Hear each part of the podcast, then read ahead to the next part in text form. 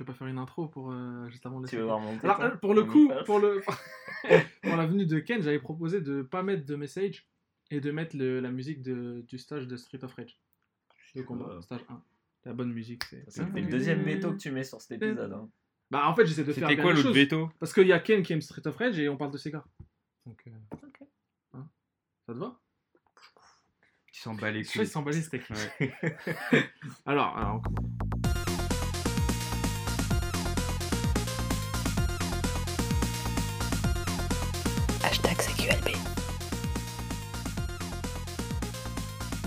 C'est quoi les bails Avec Sofiane et Guillaume?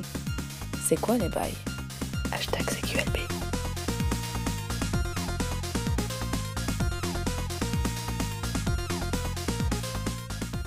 Bonjour et bienvenue dans C'est quoi les bails l'épisode 26, cet épisode canonique cette fois-ci. Nous sommes en présence toujours de mon vie. Ça va? Hein, ça va Coco? Ça me fait bizarre de te voir à une semaine de décalage. Normalement, on vous laisse quand même passer une deuxième semaine. Bon, on se voit entre temps, mais pour oui, mais pour d'autres lo- activités pour d'autres loisirs. C'est ça, et on a enfin mis la grappe sur. euh, Il est sorti de prison là Il ce est matin. il était libérable. Ah, il était libérable après avoir abusé de, de, conditionnelle de petites, euh, de petits auditeurs un peu faibles sur la bio-bio, de la fanbase. de la fanbase. Il est là. De- depuis l'Occitanie, il est venu. Exactement, ouais. Alors, Ken, Il a mis son petit t-shirt euh, Street of Rage. Street Ouais, of Rage. Exactement. Alors, t'es un mec qui dit Street of Rage ou Bare Knuckles? Euh, en vrai, euh, bare knuckle. Mais euh, comme les gens comprennent pas, je dis, je dis Street of Rage. D'accord. ouais, Ken, bah bienvenue. Hein. Bah, merci les gars Ouais. pour l'invitation. J'attends ça depuis l'épisode 1, je crois. C'est vrai. Ouais, Bah, ouais. depuis, c'est prévu depuis le début. En fait. Ouais, c'est ça. hein. Alors Ken, on peut te demander un, ce qu'on appelle en japonais un Jiko Shokai. C'est une présentation exhaustive de tes activités et de ta personne. Ok, très bien. Bah, je suis Ken, donc euh, je suis euh, cofondateur de Merugezu, où j'officie avec euh, bah, Guillaume ici présent, avec euh, Théo le Fou et avec, euh, et avec Pazou. Et du coup, bah, on, gère, on gère un petit blog où on, on fournit différents contenus audio et vidéo. Donc pour ma part, avec Guillaume, on taffe ensemble sur la Bibliothèque, qui est une émission où on parle des créateurs de jeux vidéo. L'émission phare de Mirogezo. Exactement, ouais, c'est le, le truc euh, grâce auquel euh, Mirugezu vit, parce que sinon ça aurait déjà coulé, je pense. on rigole Bon, pas. je, tiens, je tiens à préciser quand même que la, la, la vidéo qui a le plus de vues, c'est celle de Théo et moi, non? Non, Ah bon? toujours pas. C'est Ah, euh, la bibliothèque de Yuzo Koshiro. Ah oui, mais euh, qui a été partagée par Gamecult. Voilà. Ouais, c'est vrai. Ouais, non, mais ça compte quand même, ça compte quand même, désolé. Et d'accord, bah, écoute, euh, c'est très bien. Et vous avez un podcast aussi également, faut le rappeler. De toute façon, Yeah. on fait souvent la pub, on fait comme si on savait pas. Ouais, c'est j'avoue, Tout le temps, on dit ouais, Ken, voilà, voilà. Donc ouais, c'est un peu le, le, le, le frère euh, ennemi, enfin truc. Le frère handicapé, un peu, un peu geek, Gamin. tu sais, qui reste Le dans sa chambre, euh, Salopard. les, les volets fermés et qui joue à la Le, console. le Ikikomori. hein. Alors que nous, on est le. Comment le. Vous Celui êtes qui quoi, sort vous en soirée. Ah ouais On verra ça tout à Le l'heure. beau gosse, c'est qui ramène les meufs à la baraque. on plaisante. hein. À moitié. Qu'à- moitié, qu'à moitié. Euh, ouais, euh, bah écoutez, on est content de vous recevoir. J'espère que vous avez apprécié le dernier, euh, le dernier euh, épisode qui était un Gaiden Gaiden 3. pour le coup, un, un hors-série euh, avec notre ami Ismail. On vous renvoie à ce- ce- cet épisode qui parle longuement de la hantise pour la deuxième fois dans Ouais. l'histoire de l'émission. Du coup, moi, je suis pas un hors série, je suis un mec euh, Ah, canon. mais bah, t'es complètement canon. Je suis canon, hein. moi. Ok, Ah oui, parfait. T'es comme Broly maintenant. Ouais. c'est vrai. Et euh, t'es un peu le Broly de Toulouse, non Voilà. Et dans la coupe en tout cas. La coupe de, du Broly caribéen. caribéen Broly. Merde. Et euh, euh, bah voilà, donc euh, là on revient dans l'épisode dans- pour un épisode canonique le 26 et ça va se poursuivre toutes les deux semaines jusque bah, les prochaines grandes Jusqu'à ce que mort vacances, s'en suive. au moins jusque Noël. C'est souvent une période euh, où on fait un peu le bilan et, C'est les Gaiden, ouais. voilà, on fait un petit Gaiden, euh, on traite le dernier Star Wars, bon là il n'y aura pas. Ah, il n'y a pas de Il y a nouveau Non, pas il de y a- Star Wars, t'as Ah vu bah non, c'est vrai qu'ils Non, ont y a pas, sorti non. solo au mois de mai. Voilà. Et euh, Donc c'est du le- coup, euh, il y a pas c'est de Star Wars. au- bah, c'est l'année prochaine, je crois. Ouais. Non 2020, euh, Ah, 2019 de- 2019 avec. euh, ouais. Star Wars euh, 9. Ok, ok, Guillaume, quoi de neuf? Ok, Ok, On dirait ok, que- ok, euh, ok, ok, chier Euh, quoi de neuf? Bon, pas grand chose. il s'est pas passé longtemps entre l'enregistrement, vrai, donc c'est j'ai vrai. pas. J'ai repris gentiment le travail, même si j'ai du mal à, à être efficace, mais Ah ouais ça va. Ouais, c'est parce que il n'y a pas tout le monde qui est encore revenu de vacances. c'est Ouais. C'est un peu l'ambiance est un peu plate au bureau. Mmh, c'est comme ça, Bah ouais. Bon, bah écoutez, bah, je pense qu'on va enclencher direct les embrouilles. Euh... Oh, normalement, t'es es censé être au front. Là. Hein, Et vous me regardez, j'ai l'impression que dans un interrogatoire. On attend beaucoup de toi. Euh, non, mais je vais parler de côte à côtisme. Non, Alors, si vous avez jamais entendu parler du, côte à côtisme, faut regarder Platane. Grave.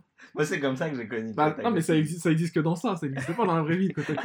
Bah oui, si, si, je crois que ça existe. Pas, ah, mais hein. ouf, sérieux. Bah, ça existe C'est tellement un mot qui peut être inventé par Eric Judor. On est d'accord, le côte à côte. Ouais, du coup, t'es obligé d'en parler un petit peu là quand même. D'accord. Euh, bah là, le côte à côte. Putain, mais je, je voulais même pas parler de ça. Oublions, le côte à côtisme. Non, bah non, mais si, il faut expliquer quand même aux gens ce que c'est le côte à côtisme. C'est vrai qu'Ismaël disait qu'on avait besoin de vocabulaire pour substituer le B. Alors, le côte à côtisme, mes amis, mhm. euh, c'est euh, quand deux couples euh, en fait, ouais, quand deux couples couchent ensemble, les uns à côté des autres, mais sans forcément se toucher ou quoi que ce soit, c'est pas, pas, pas une partouze à proprement parler, parce qu'il n'y a pas d'échange de fluide juste entre les, différents partenaires des deux couples. Donc de temps en temps, tu tournes la tête et puis tu vois ton voisin en, train de... Tu peux lui faire un high five. Ouais. ah non, je veux pas que ça touche justement, c'est du côte à côte. Pas tricher toi. ah merde. C'est lui qui m'a présenté ça, moi. Le cheater. Euh, Guillaume, tu veux nous parler de quoi d'ailleurs? Parce que personne ne sait. Ah, c'est un mystère. Parce que moi-même, je sais pas de quoi je veux parler. Sérieux? Non, ah. euh, cet été, ouais. euh, je sais pas pourquoi j'ai eu cette, euh, ce besoin de, de regarder American Pie, le premier. Et American Pie, je sais pas si tu l'as vu. Ouais, je l'ai vu très tardivement parce que mes parents voulaient pas que je le regarde. Mais je l'ai vu, ouais. Et bah, c'est marrant parce que moi, American Pie, c'est un de mes films de chevet et c'est un film que je regarde depuis depuis toujours. on veut comprendre pourquoi je suis un peu, un peu, un peu weird. Parce tu, que tu l'as vu pour la première fois, c'était quand Je sais pas, franchement, à sa sortie, donc c'était quoi en 98 Ouais, c'était, ouais, tu ouais, t'étais pas vieux du coup. J'étais pas vieux, ouais. Et en fait, j'ai vécu avec ça, avec la BO aussi, beaucoup de American Pie. Euh, juste pour rappeler aux gens parce que, ce que c'est American Pie. Donc American Pie, c'est un film euh, donc de 1998. C'est un team movie qui parle de Jimmy et de sa bande de potes et en fait, euh, c'est un peu des losers. Et jusqu'au jour, en fait, un des mecs qui trouve le plus loser du monde, donc plus loser qu'eux, va finir par coucher avec une meuf. Et du coup, ça va leur faire un, choc électrique. Et ils vont se dire, putain, mais en fait, si ce mec-là, il a baisé, nous, on est vraiment des losers, quoi. Donc, c'est des mecs qui sont l'équivalent de la terminale. Ouais, c'est des sophomores, non? Seniors? Ouais, senior. Senior, ouais, c'est ça. Et en gros, ils décident de faire un pacte. Euh, ok, on va baiser avant le. Le but, c'est de coucher avec une fille avant. Se dépuceler, en fait. Ouais, voilà. C'est ça. Avant le. Avant le. Graduation. Avant graduation. Et, en fait, ils décident justement de cibler euh, le bal de fin d'année. Ouais. Homecoming. Je, me demande où il va en venir parce que je me dis qu'il va pas parler de cinéma. C'est qu'à un moment ça va forcément pas parler dévier. technique cinématographique de lumière et tout, non Non mais c'est pas sur sa vie. un film très bien. il est en train de préparer le terrain pour autre chose. Je trouve qu'il était bien rythmé moi aussi. J'ai adoré. Mais Il y a des moments un peu infiltration, entre guillemets, tu sais. Euh, des moments, Exactement. Bah, moi, ce que j'aime, de... j'ai revu ce film, donc il n'y a pas longtemps. Moi, c'est un film que j'avais connu en VF, comme Évidemment, films euh, de, de, cette, de cet âge-là. Mm. Et euh, je l'ai revu en VO, et, et beaucoup, j'ai beaucoup de films comme ça que j'aimais beaucoup quand j'étais enfant, et qui aujourd'hui me paraissent un peu nuls, tu vois. Ouais. Et, et ça m'a pas du tout fait cet effet avec American Pie. Je trouve qu'il est toujours très bien. Et il est toujours en fait vachement euh, comment euh, actuel en fait. Ouais. C'est des problématiques en fait que tout, tout, le monde aura à un moment donné dans sa vie. Ouais. Et, euh, et, en fait, du coup, c'est marrant parce que je me suis rendu compte que au fur et à mesure de ma vie, ce film, il avait un comment une signification différente. Donc quand j'étais plus jeune, c'était genre oh, putain, c'est ça le lycée et tout putain, mais c'est trop bien de coucher avec des filles et tout. il y avait plein de trucs que je comprenais pas. Tu vois, genre à un moment, il y a un des mecs, le seul mec de la, de la bande qui a une meuf, qui s'appelle Kevin, il se fait sucer par sa copine dans, dans, un, dans, dans une chambre. Et, euh, et, elle lui dit genre euh, dis-moi quand, quand, ça vient tu vois et à la fin il se barre et il éjacule dans une euh, dans, dans, dans, une bière ouais. Et ça, j'avais j'avais pas compris quand j'étais petit, je comprenais pas, tu vois, pourquoi, pourquoi l'autre après il boit la bière et c'est rigolo, il- Ouais. tu vois. Moi je pensais juste qu'il avait pissé dans une bière, tu vois. Ouais, je vois ce que tu veux dire, ouais. Ça me l'a fait avec plein d'autres films, genre Scary Movie et les genres Ouais. de films un peu lourds voilà, comme ça, ça, ouais. où tu les regardes gamin, euh, enfin, il y a plusieurs niveaux de lecture et toi tu Exactement, rigoles, ouais. mais tu comprends pas tu des fois comprends tout, pas voilà. forcément. ouais. Et mais moi je trouve pas que c'est un film lourd à la Scary Movie, c'est pas une parodie en fait, c'est vraiment un teen movie, ça reprend Oui. les, les codes des- du teen movie, donc euh, de, de, de, de Ferris Bueller à Risky Business, ce genre de Mm. film, ça reprend tous les codes en Mhm. fait. Et euh, C'est un coming of age, quoi. ouais, Genre, euh, passage à l'âge adulte. c'est exactement ça, ouais. Là, ça passe. Ouais. Dans les, dans les autres films, ça passe par différentes, euh, différents Bah, le- moments. Moi, le- celui que j'ai le plus vu, c'était le 3, bah, c'est le premier que j'ai vu d'ailleurs. Et euh, c'est sur le mariage, le 3, Ouais. du coup. Donc tu Marie vois encore d'autres problé- problématiques. euh, Exactement. Bah, euh, ça, je vais y venir. Je- le, en fait, et quand j'ai grandi avec mes potes, c'était vraiment, euh, quand j'étais au lycée, c'était notre film qu'on regardait en boucle. euh, parce que c'était ouais, c'était la vie au final. Quand, quand t'es es un jeune euh, français, même voire européen, Mhm. c'est clair que la vie de, de, de, de, de, de- comment, de lycéens ou même de, de, de, de gens à la fac euh, américains, c'est toujours un peu fantasmé. Ouais. Et t'as ce truc de genre, putain, ça a l'air trop bien de faire Mm. des fêtes, de boire, de, de baiser, tout Ouais. ça, tu vois. Que nous, on avait moyennement en final. C'était toujours une version, On essayait de une copier. version Ouais. un peu, tu vois, hongkongaise, un peu foireuse, quoi, tu vois. Et euh, donc, ouais, quand j'étais petit, ça avait ce truc. euh, moi, je rêvais, par exemple, euh, je sais pas si vous vous souvenez, peut-être que dans le montage, je la mettrai en fond, comme ça les gens se pourront rappeler. Mhm. Euh, la- donc, la toute fin, quand les différents protagonistes arrivent à coucher, il y a une musique. Et moi, mon rêve, c'était de faire ma première fois sur cette musique. À chaque fois, il avoue des trucs sans s'en rendre compte. tu sais ou pas? Qu'est-ce que t'avais dit la dernière fois? Je sais pas. T'avais dit, euh, moi, je me touchais, je sais pas avec quoi? Je me. Avec euh, une bouteille, je sais plus ce que tu disais, t'avais dit. Non. Non, je sais plus, je te jure. La, J'ai jamais fait ça de ma la vie. dernière fois, t'as avoué un truc euh, sans faire exprès. Moi, j'ai pleuré de rire. Je sais plus ce que t'avais dit, mais on va retrouver. C'est dans un CQLB. Hein. Les Parce que t'es tellement. euh, Enfin, pas naïf, mais je veux dire, tellement ouvert euh, Ouais, bah, moi j'ai pas de. dis- Tranquille. j'ai Pas de pas tabou. de. Tranquille. Je m'en fous en fait. Ouais, ouais. Donc, tu rêvais. Et c'est quoi cette musique d'ailleurs je... Alors c'est Sway de Ouais. Big Rona, je D'accord. crois que ça s'appelle. Mm. Et euh, donc c'est à la fin où tout le monde se retrouve euh, à l'après le bal de promo euh, Ouais. dans une soirée et puis bon ouais, voilà il y a la musique. Mhm. Et, et au final c'est Il est déjà mort, le mec. C'était conneries. et, et en fait t'as plein de moments dans ce film qui ont euh, comment Mais il y a plein de scènes cultes. Ouais, voilà, qui ont créé une espèce d'imaginaire dans ma tête de ce qu'allaient être mes années lycée, en Ouais. fait. Tu vois, genre le moment où il court avec la musique de, je crois que c'est Blink 182, Ouais. euh, euh, où il court pour aller euh, jusqu'à dans sa chambre pour retrouver Nadia. Tu vois, il y a ces trucs comme ça, et genre dans la ma webcam. la déjà. webcam Ouais. et tout ça, tu vois, c'est des trucs qui, qui ont créé tout un, tout un univers, une, une, une espèce de fantasme pour moi de ce qu'allaient être mes années lycée. Et du coup, t'as essayé la tarte aux pommes, Guillaume? Non. Non? Non, j'ai jamais essayé C'était pas une tarte à la cerise ou... Non, non, c'était c'est aux aux pommes, pommes, sérieux? ouais. Putain, les ouf. Mais les tartes américaines, là, les espèces Ouais, de ouais. bombes, tartes bombées, là. Mais d'ailleurs, d'où le nom du film, Ouais, je crois. hein, bah ont- oui. Ouais, bien sûr. Évidemment. Ouais, bah oui, c'est la scène culte du film. Pour moi, c'est pas, une... c'est pas là vraiment le. C'est une scène que j'ai rapidement oubliée, hein, en fait. hein. C'est- c'est- Qui c'est qui jouait le daron déjà de... Ah, j'ai oublié son Ah, nom. s'appelle En fait, voilà, parce que là, mon but, c'est de vous faire tout un, tout un, un recap, parce qu'il y en a eu beaucoup de films. Ouais. Et en fait, ce mec-là, euh, j'ai oublié comment il s'appelle, cet acteur. Hmm. Il joue dans tous les American Pie, sachant qu'il y en a au moins Six ou sept, non? 6 ou 7, Ouais. ouais. Et euh, Mais il y a des espèces d'arcs au final dans les American Pie. C'est En fait, t'as ouais, tout ouais. l'arc Jim qui dure sur Mm. trois épisodes. 4. 4 4. Ah ouais Ouais. Et après, du coup, t'as un autre arc où je crois que c'est genre le frère de Stifler. ou c'est exactement ça. ouais, Et ouais. après, t'as l'autre arc qui est le Qui est joué cousin par de Stifler. euh, Ok. Dave Rocco, non? Non, non, non, mais il ressemble à Donf à Dave Franco. Putain, non, c'est pas lui en fait. Non, non, non, c'est pas lui. Stifler Ouais, qui est le meilleur acteur de, de American Pie, hein. tout, tout épisode confondu, c'est le meilleur. Sean. William Scott. Stifler. Ouais, ouais, ouais, j'ai- Sean William Scott, c'est le meilleur, le Il plus hilarant. Il Il, est vraiment très fort. Eugene Levy s'appelle euh, Ah, le père. Mm. Et donc, du coup, ouais. euh, Et là, en revoyant aujourd'hui, donc quand j'étais lycéen, c'était un peu mon, ma- pas ma bible parce que c'est pas, Ouais, un peu beauf quand même. Mais euh, c'était un peu ce truc, euh, tu vois, genre, euh, écouté la BO en boucle. La BO était bien. La BO était mortelle. ouais, ouais, ouais, c'était vraiment.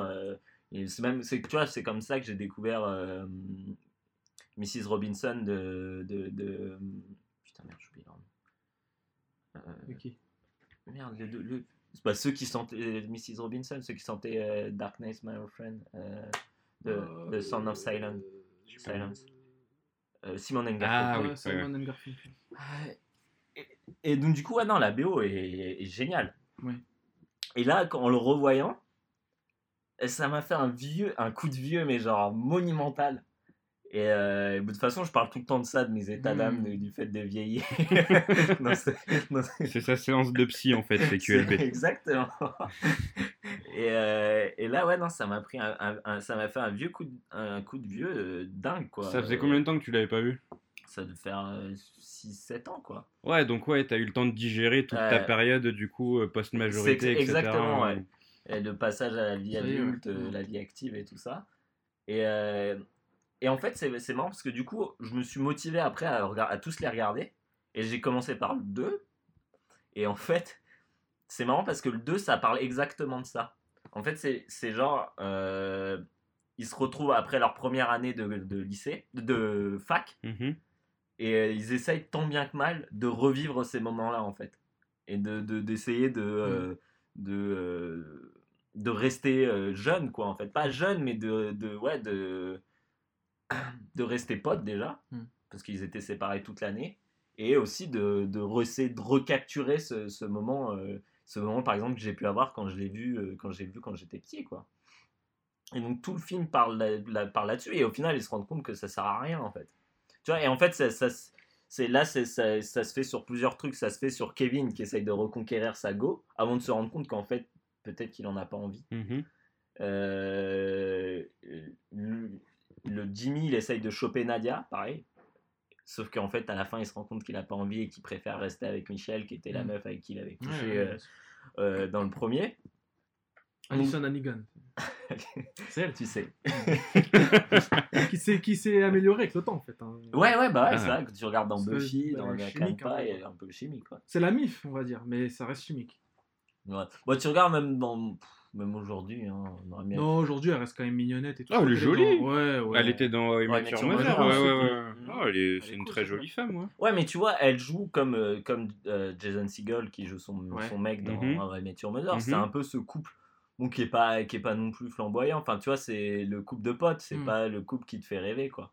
Bon, moi, il me fait rêver le couple Marshall Lily. Hein. Bon, c'est un autre débat. hein. Mais en fait, Ouais, mais toi, parce que toi, t'es un mec est dans un une vieille over. relation, quoi. Mais alors- alors, Enfin, c'est- dans, quand je dis vieille, dans une relation Ouais, âgée, quoi. Je comprends, Euh, ouais. oui, bien sûr. genre mais- euh, attaché à. Enfin, tu vois, t'es. T'es Ouais, passé mais- les années dans. Ils ont une complicité non-stop pendant Ouais, tout. c'est et, ça, et ouais. au final, ouais, je sais pas, moi, ça m'a toujours fait, euh, fait envie leur relation. Ah ouais, euh, moi, ça, moi, ça me fait. Ça me... d'épouser sa meilleure amie, quoi. Ouais, c'est ça, mais c'est Mais exactement c'est ça. ça, c'est un truc, c'est une récurrence dans la culture américaine. Hmm. T'as un peu raté ta vie amoureuse si t'as pas, tu t'es pas marié avec la meuf que t'as baillé euh, dans le homecoming. euh. Exactement. C'est vraiment ça le truc. Et souvent, tu regardes les Américains qui ont réussi à le faire. Ils disent euh, Today I married my, euh, My best my friend. best ouais. friend et Ouais, tout. ouais. Et parce que c'est de l'époque. Et voilà, la photo, Mhm. c'est un truc immortalisé. c'est- Ça fait partie du folklore en fait. Ouais, tu- après, tu racontes à tes enfants et tout ça. Exactement. Mais comme on en a parlé tous les deux dans, dans ces Bah, nous, c'est mort, déjà. Nous, nous, c'est mort parce que c'est pas ce qu'on cherche comme vie. Voilà. Et, et aussi parce que bah on est, on est passé loin, loin de ces histoires-là. Voilà, c'est ça. Et, euh, et ouais, non, moi, c'est plus justement ce côté-là, ça me. C'est pour ça qu'après American Pie, ça a cessé d'être drôle pour moi. Parce que ça prend justement ce chemin de la relation où, Ouais, de la euh, relation, euh, du, du truc de. euh, on où Jim et sa meuf, ça deviennent des, des, des, des potes en plus d'être des amants et Ouais, qui, ouais, voilà, du coup, ils se marient, ouais. etc. ouais. Et qui a plus ce côté. euh, bah, que nous, on passe notre temps à parler dans, dans CQLB, c'est la hantise. Et ce Ouais. truc-là, il n'y a plus, quoi. C'est vraiment le- une relation bateau. euh. Mais pourquoi tu peux pas avoir la hantise euh, en ayant une relation de ce type? Je sais pas, pour moi, c'est. Je sais pas, c'est. Tu connais trop la personne, en fait, pour, pour être hanté. Déjà, tu connais trop la personne et surtout, t'as pas encore conscience de la hantise à cet âge-là. Hmm. Quand t'es jeune, euh, et comme on l'a dit, c'est une des règles principales de la hantise, c'est que tu peux pas être hanté de ta meuf. C'est pas possible. Bah non. Donc en fait, t'as déjà perdu le, tout le. Ouais, tout- bah, tout tu connais trop. Et puis, en fait, si t'es dans une relation, on va dire, euh, équilibrée, Ouais. tu sais que ta meuf, elle va pas te faire de coups chelous. Et c'est souvent les coups chelous qui, ou la peur du coup chelou qui crée la hantise où tu te dis genre la meuf elle répond pas au message, comment ça se fait? Là ta meuf elle te répond pas à un message, tu sais, bah je sais pas, elle est partie chier ou tu vois. Il y a, pas vraiment de mystère, tu vois ce que je veux dire?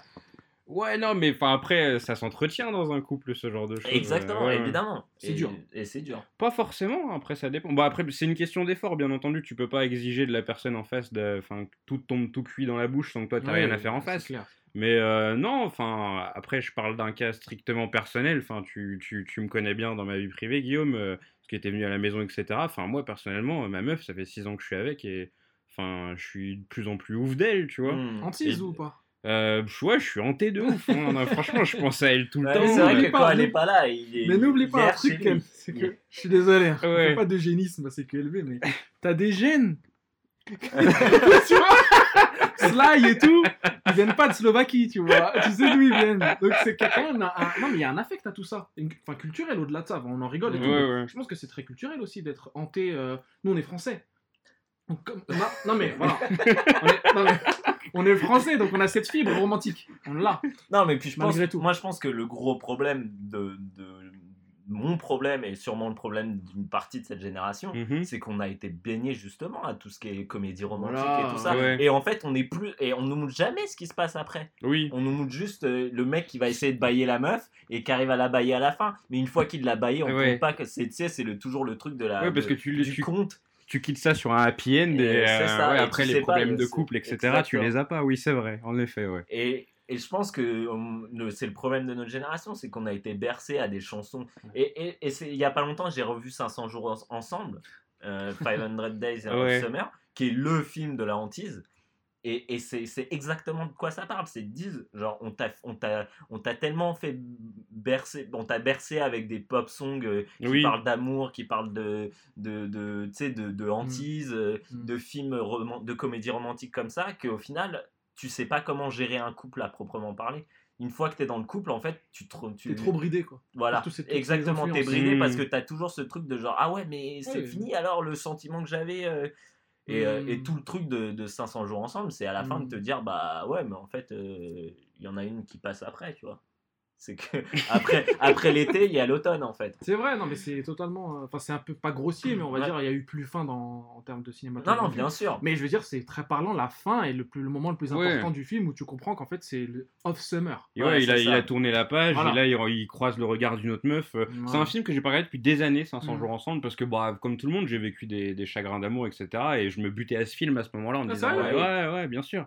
Elle est ouf. Mais, euh, et en fait, ouais, à partir du moment où j'ai commencé à être pisse dans ma vie de, de ce T'as niveau-là, oublié ce film, quoi. bah en fait, ouais, je ressens même plus le besoin de le regarder aujourd'hui parce que j'ai peur de plus le comprendre en fait. Ouais. Parce que du coup, j'ai- je suis passé dans un autre délire. Mm. Mais je vois parfaitement ce que tu veux dire ouais, par rapport à 500 jours ensemble et je l'ai, je l'ai, je l'ai vraiment compris à une époque de ma vie. Donc ouais, je vois où tu veux en venir. ouais. Yes. Après, c'est pas synonyme de réussite ou d'échec, c'est juste la façon dont tu perçois euh, les relations amoureuses, etc. Voilà, Ouais, c'est... exactement. Donc après, donc, tu l'as dit, il y a eu American Pie 3, euh, Marion Lay. Mhm. Euh, et C'est vrai qu'on parlait d'American Pie. euh. À la base. American Wedding hein, euh, en anglais. Ouais. Ah, c'est ça, le nom. Et euh, bon là, ça parle. euh, c'est pas un épisode que j'apprécie plus que ça. Parce que t'es pas encore marié. Je pense que tu l'aimeras quand tu seras marié. Peut-être, je sais pas. Mais c'est les délires mariage vu à l'américaine, quoi. Ouais, ces ça, films ouais, de ouais, mariage, mariage à l'anglaise, mariage à l'i- à l'italienne, mariage à la grecque, je sais pas quoi. euh, ouais. tous ces films de mariage, ouais, ouais, ouais, quatre mariages à l'enterrement, je sais pas quoi. Tous ces délires, en fait, de, de la lubie du mariage, parce que chez les Américains, se marient, tu vois. Pas Mm. comme les Français qui restent en, en concubinage. Ouais, c'est Donc, vrai. là. Bien sûr, c'est toute une culture, en fait, du mariage. C'est- C'est c'est une culture de l'image, en fait. Ah ouais, que, bah il faut ouais. inviter les gens. C'est Il y ça, ouais. tout un délire. euh, tout va Voilà, bien, tout un euh, délire. Bridesmaid aussi, je sais pas si tu connais ce Ouais, film bah qui, oui. qui parle aussi de ça. Et je me souviens que dans American Pie Mar- Marion Lay, c'est genre comment. En fait, ça te montre un peu aussi, c'est vrai, c'est que dans les mariages, souvent, tu as un, cou- un couple qui se marie, on l'a vécu. Il y a un couple qui se marie, un pote, on est tous contents pour lui, mais on a tous une vie qu'on pourrait pas mener comme lui il l'amène, tu vois. Ouais. C'est-à-dire que nous, on n'est pas encore prêts à se marier, on s'en bat les steaks. Il y en a un qui virevolte à droite à gauche, il y en a un qui a une meuf mais qui arrive pas trop à se caser Ouais. à, se- à se caler avec elle et tout. Et c'est beaucoup de stéréotypes qu'au final, enfin, il n'y a pas de fumée sans feu, quoi. J'ai l'impression. Non, non, clairement, clairement. Donc, Et là, là, là, du coup, en- avant American Pie 4, il y a eu des spin-offs. Et là, C'est les pires. Ah, ça. mais les oui, c'est spin-offs, vrai, ils sont- ouais. Medieval ils sont Pie. d'une violence. Et je les ai regardés. Euh... Oh, le dingue. Medieval. Pie, il est illicite. hein. Je l'ai vu, il est illicite. il, il existe. Bah oui, Medieval Pie. C'est genre dans le Moyen-Âge, euh, c'est le, le zob au Moyen-Âge, c'est n'importe quoi. Mais ça, non, mais ça doit être ça. Avec un faux château et tout tourné dans l'état de New Jersey, je sais pas. où. C'est totalement mytho. En tout cas, il n'est pas dans la dans le. Il est pas la dedans fiche Là, dans la liste, ça ouais. être un- une parodie alors. Ouais, c'est certainement ça. hein. Putain, mais putain, j'ai de sur le maintenant. Tu t'es perdu, Ça me fait Sofiane. penser à Medieval Sims. C'est quoi ça? Ah oui, bah oui, évidemment. Où tu peux faire en fait comme dans la vraie vie d'aujourd'hui, mais sauf euh, au Moyen-Âge. Voilà. Ça change rien du tout. c'est juste des skins. Bon, y a pas de piscine, mais Euh, Il y, a... voilà, c'est il y a des bassins. C'est des bassins pour euh, noyer des gens. Alors vas-y frérot.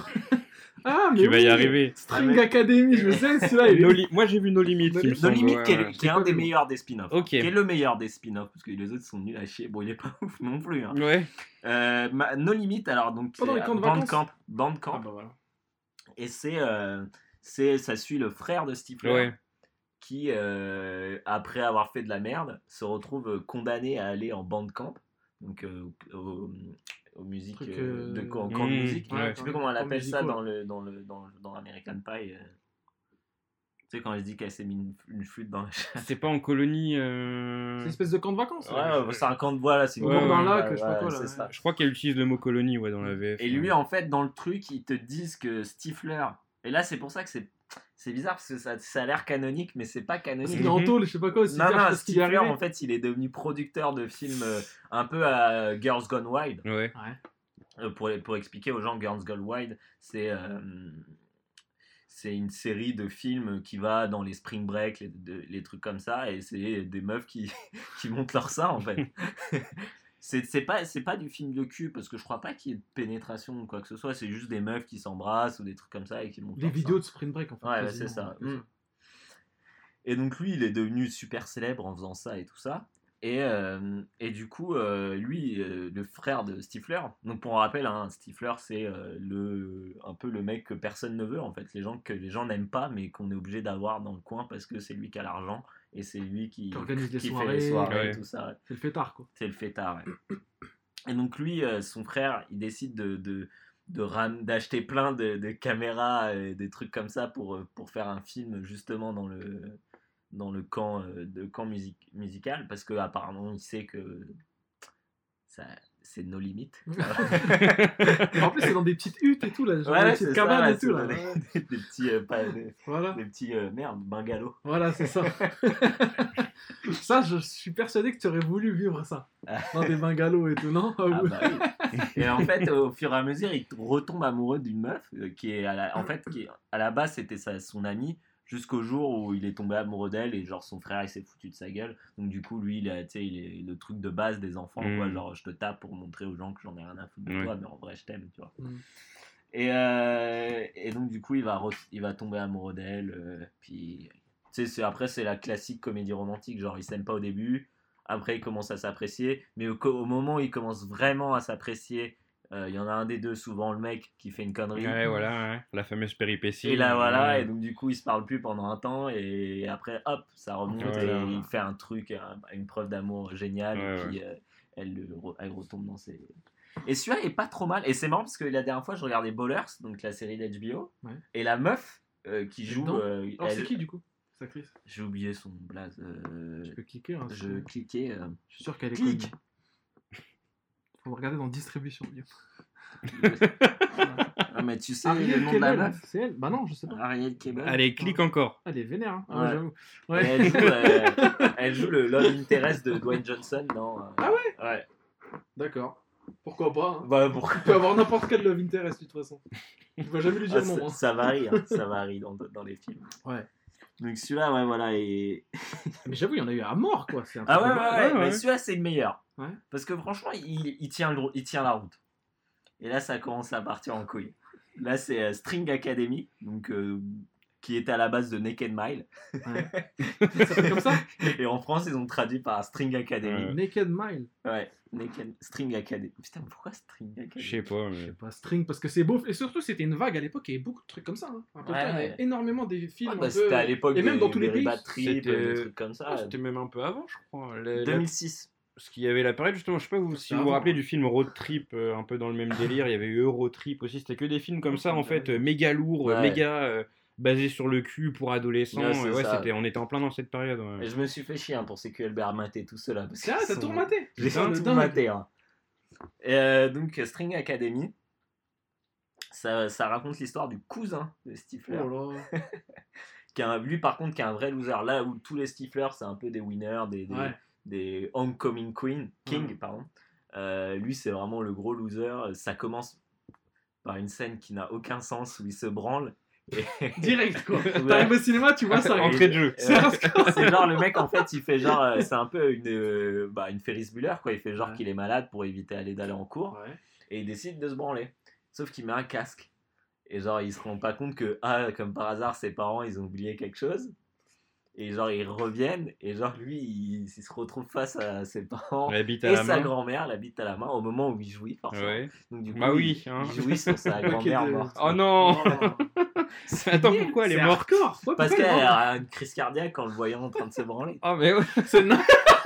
C'est n'importe quoi. Surenchère sur surenchère. c'est-. Ah, la grand-mère morte, Ouais. mais en même temps, il jouit dessus. euh.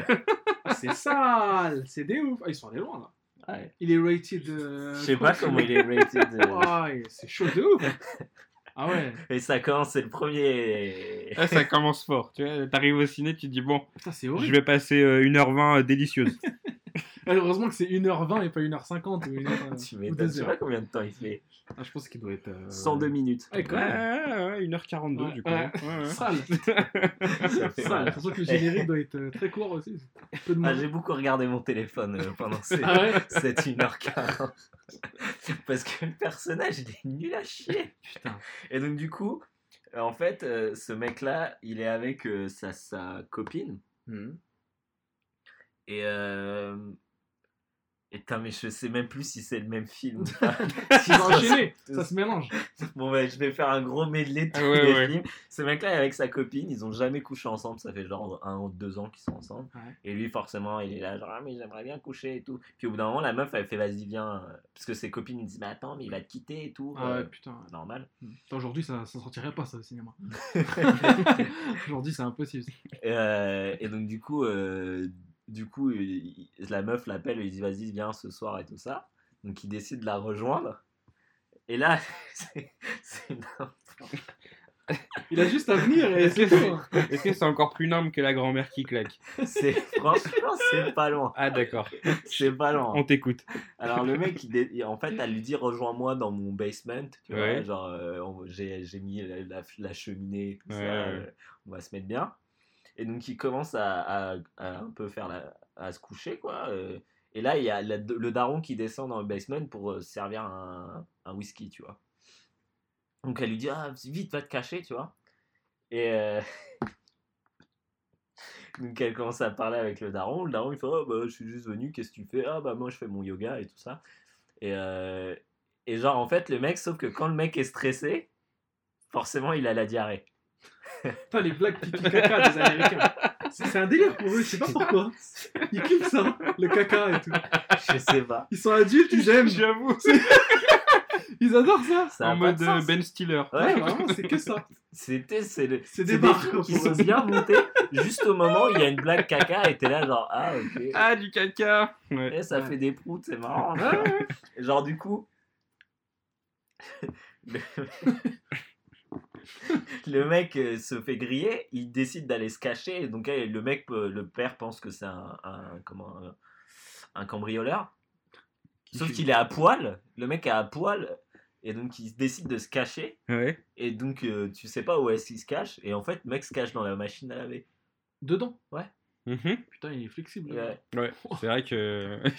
Nous, on pourrait pas. Et au Ah, moment où le 15 daron, kilos. hein. Le daron vient pour lui péter la gueule, tu vois. Il ouvre le, le truc et en fait, il a un collant sur la tête et il se barre en courant. Voilà. Et Et il a chié vois- dans la machine à Ah, laver, forcément. Forcément. Ah oui. Bah oui. Et la meuf Je l'attend me, pendant je Voilà. me posais la question, je me disais, est-ce qu'il a chié dans la machine Voilà. ouais. Ouais. Donc entre temps, la meuf lui dit ah, vas-y c'est mort et tout, euh, ça, ça crée trop de problèmes, viens on attend et tout ça. Donc le mec fait ouais ok. Et après elle lui dit non le mieux c'est que quoi, genre, genre je te donne une, euh, un free pass, tu vas euh, avec euh, rejoindre ton cousin. Parce qu'il y a encore un autre cousin, c'est pas du tout la même famille encore. hein. C'est Wow. encore un autre cousin qui est lui un, un beau gosse hyper célèbre et tout ça. Et Un archétype encore. euh, Ouais, voilà, euh, là, c'est ça. Et euh, qui lui organise euh, ce qui s'appelle le Naked Mile. Donc, ouais. des gens qui courent à poil. Ah ouais. D'où le nom ouais. du film, Voilà, du coup. Dans sa fac, en fait, ça se passe dans sa fac. Mhm. Et, euh, et donc, du coup, elle lui dit voilà, euh, pendant ce week-end, t'as le droit de coucher si t'as envie. D'accord. Ok. Avec quelqu'un d'autre, quoi. Avec C'est quelqu'un un d'autre. free pass, c'est Ouais, ça. c'est Voilà. un free pass. C'est le coup de fil. Voilà. Et euh, De Disney. carte blanche, quoi. et euh, putain, j'arrive pas.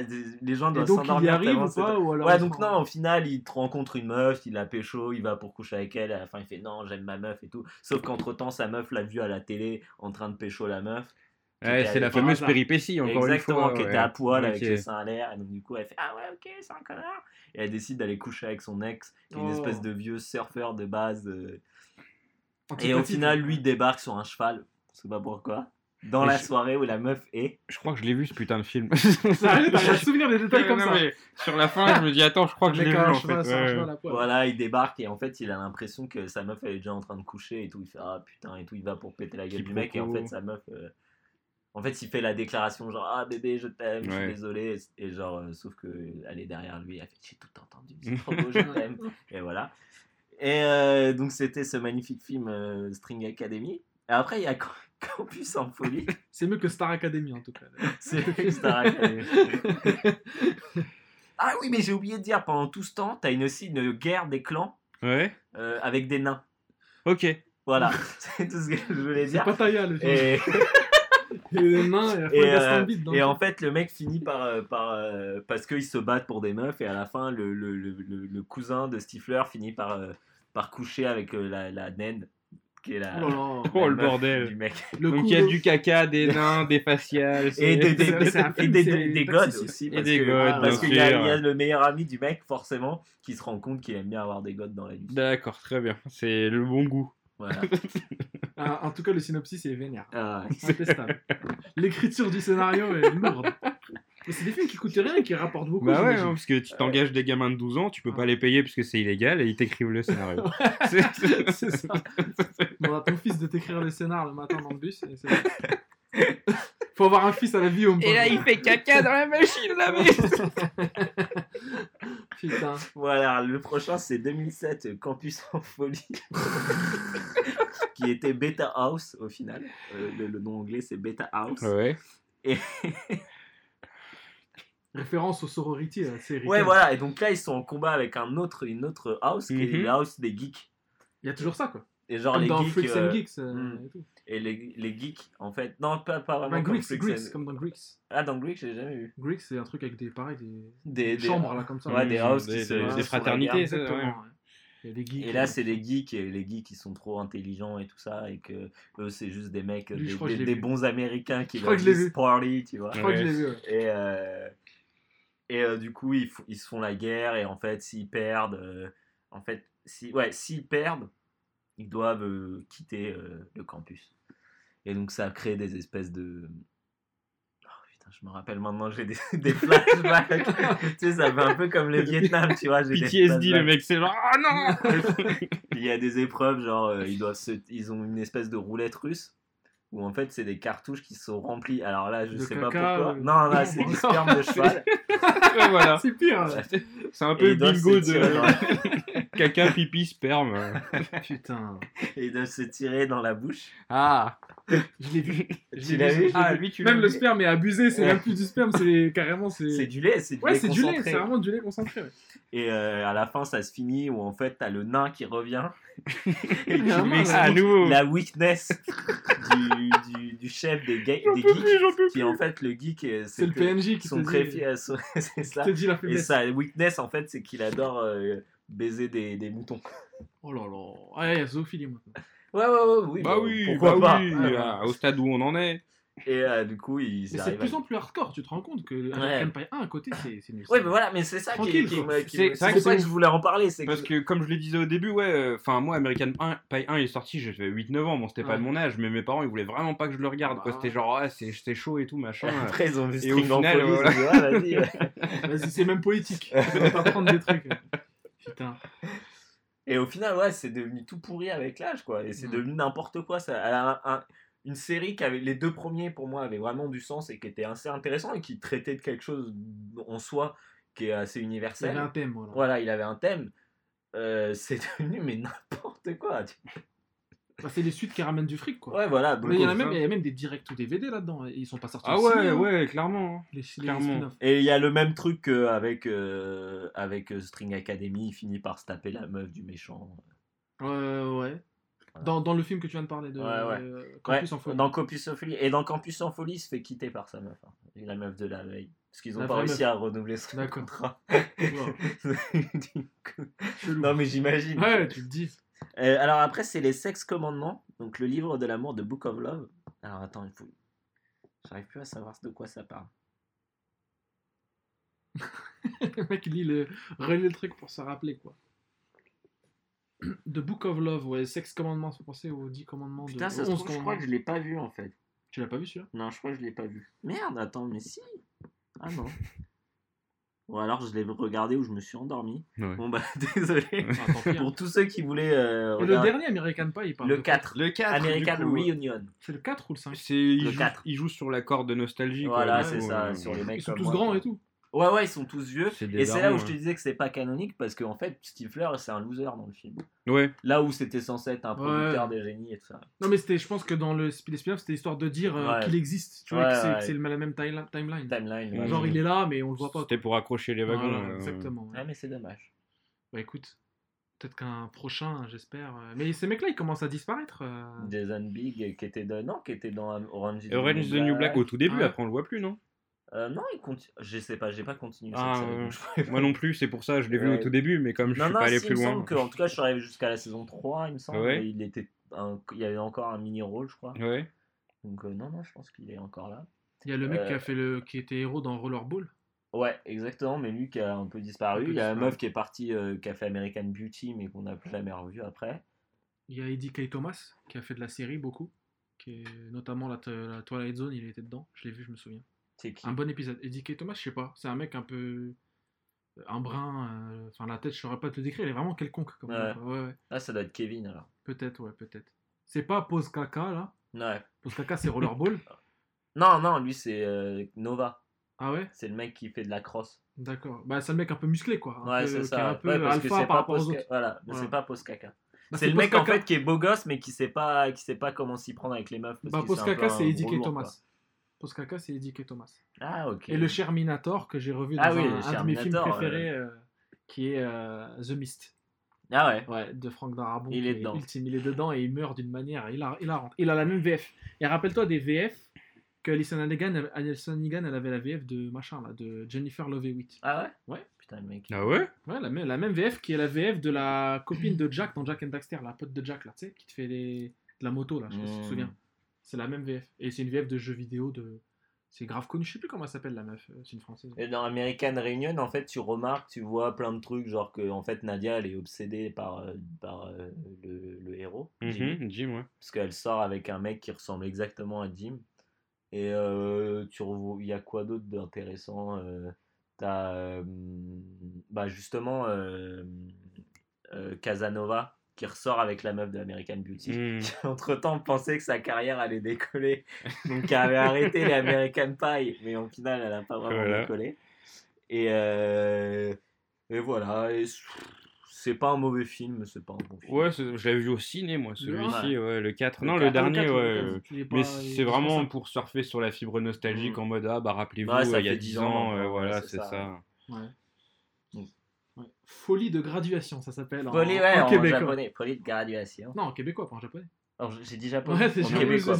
Qui parle il jap. parle, il parle, il parle Le mec parle jap. Putain, le mec a fait des cours, quoi. Mais ouais, je me graduation. souviens qu'il ouais, ouais, Folie en graduation, ça s'appelle La Réunion.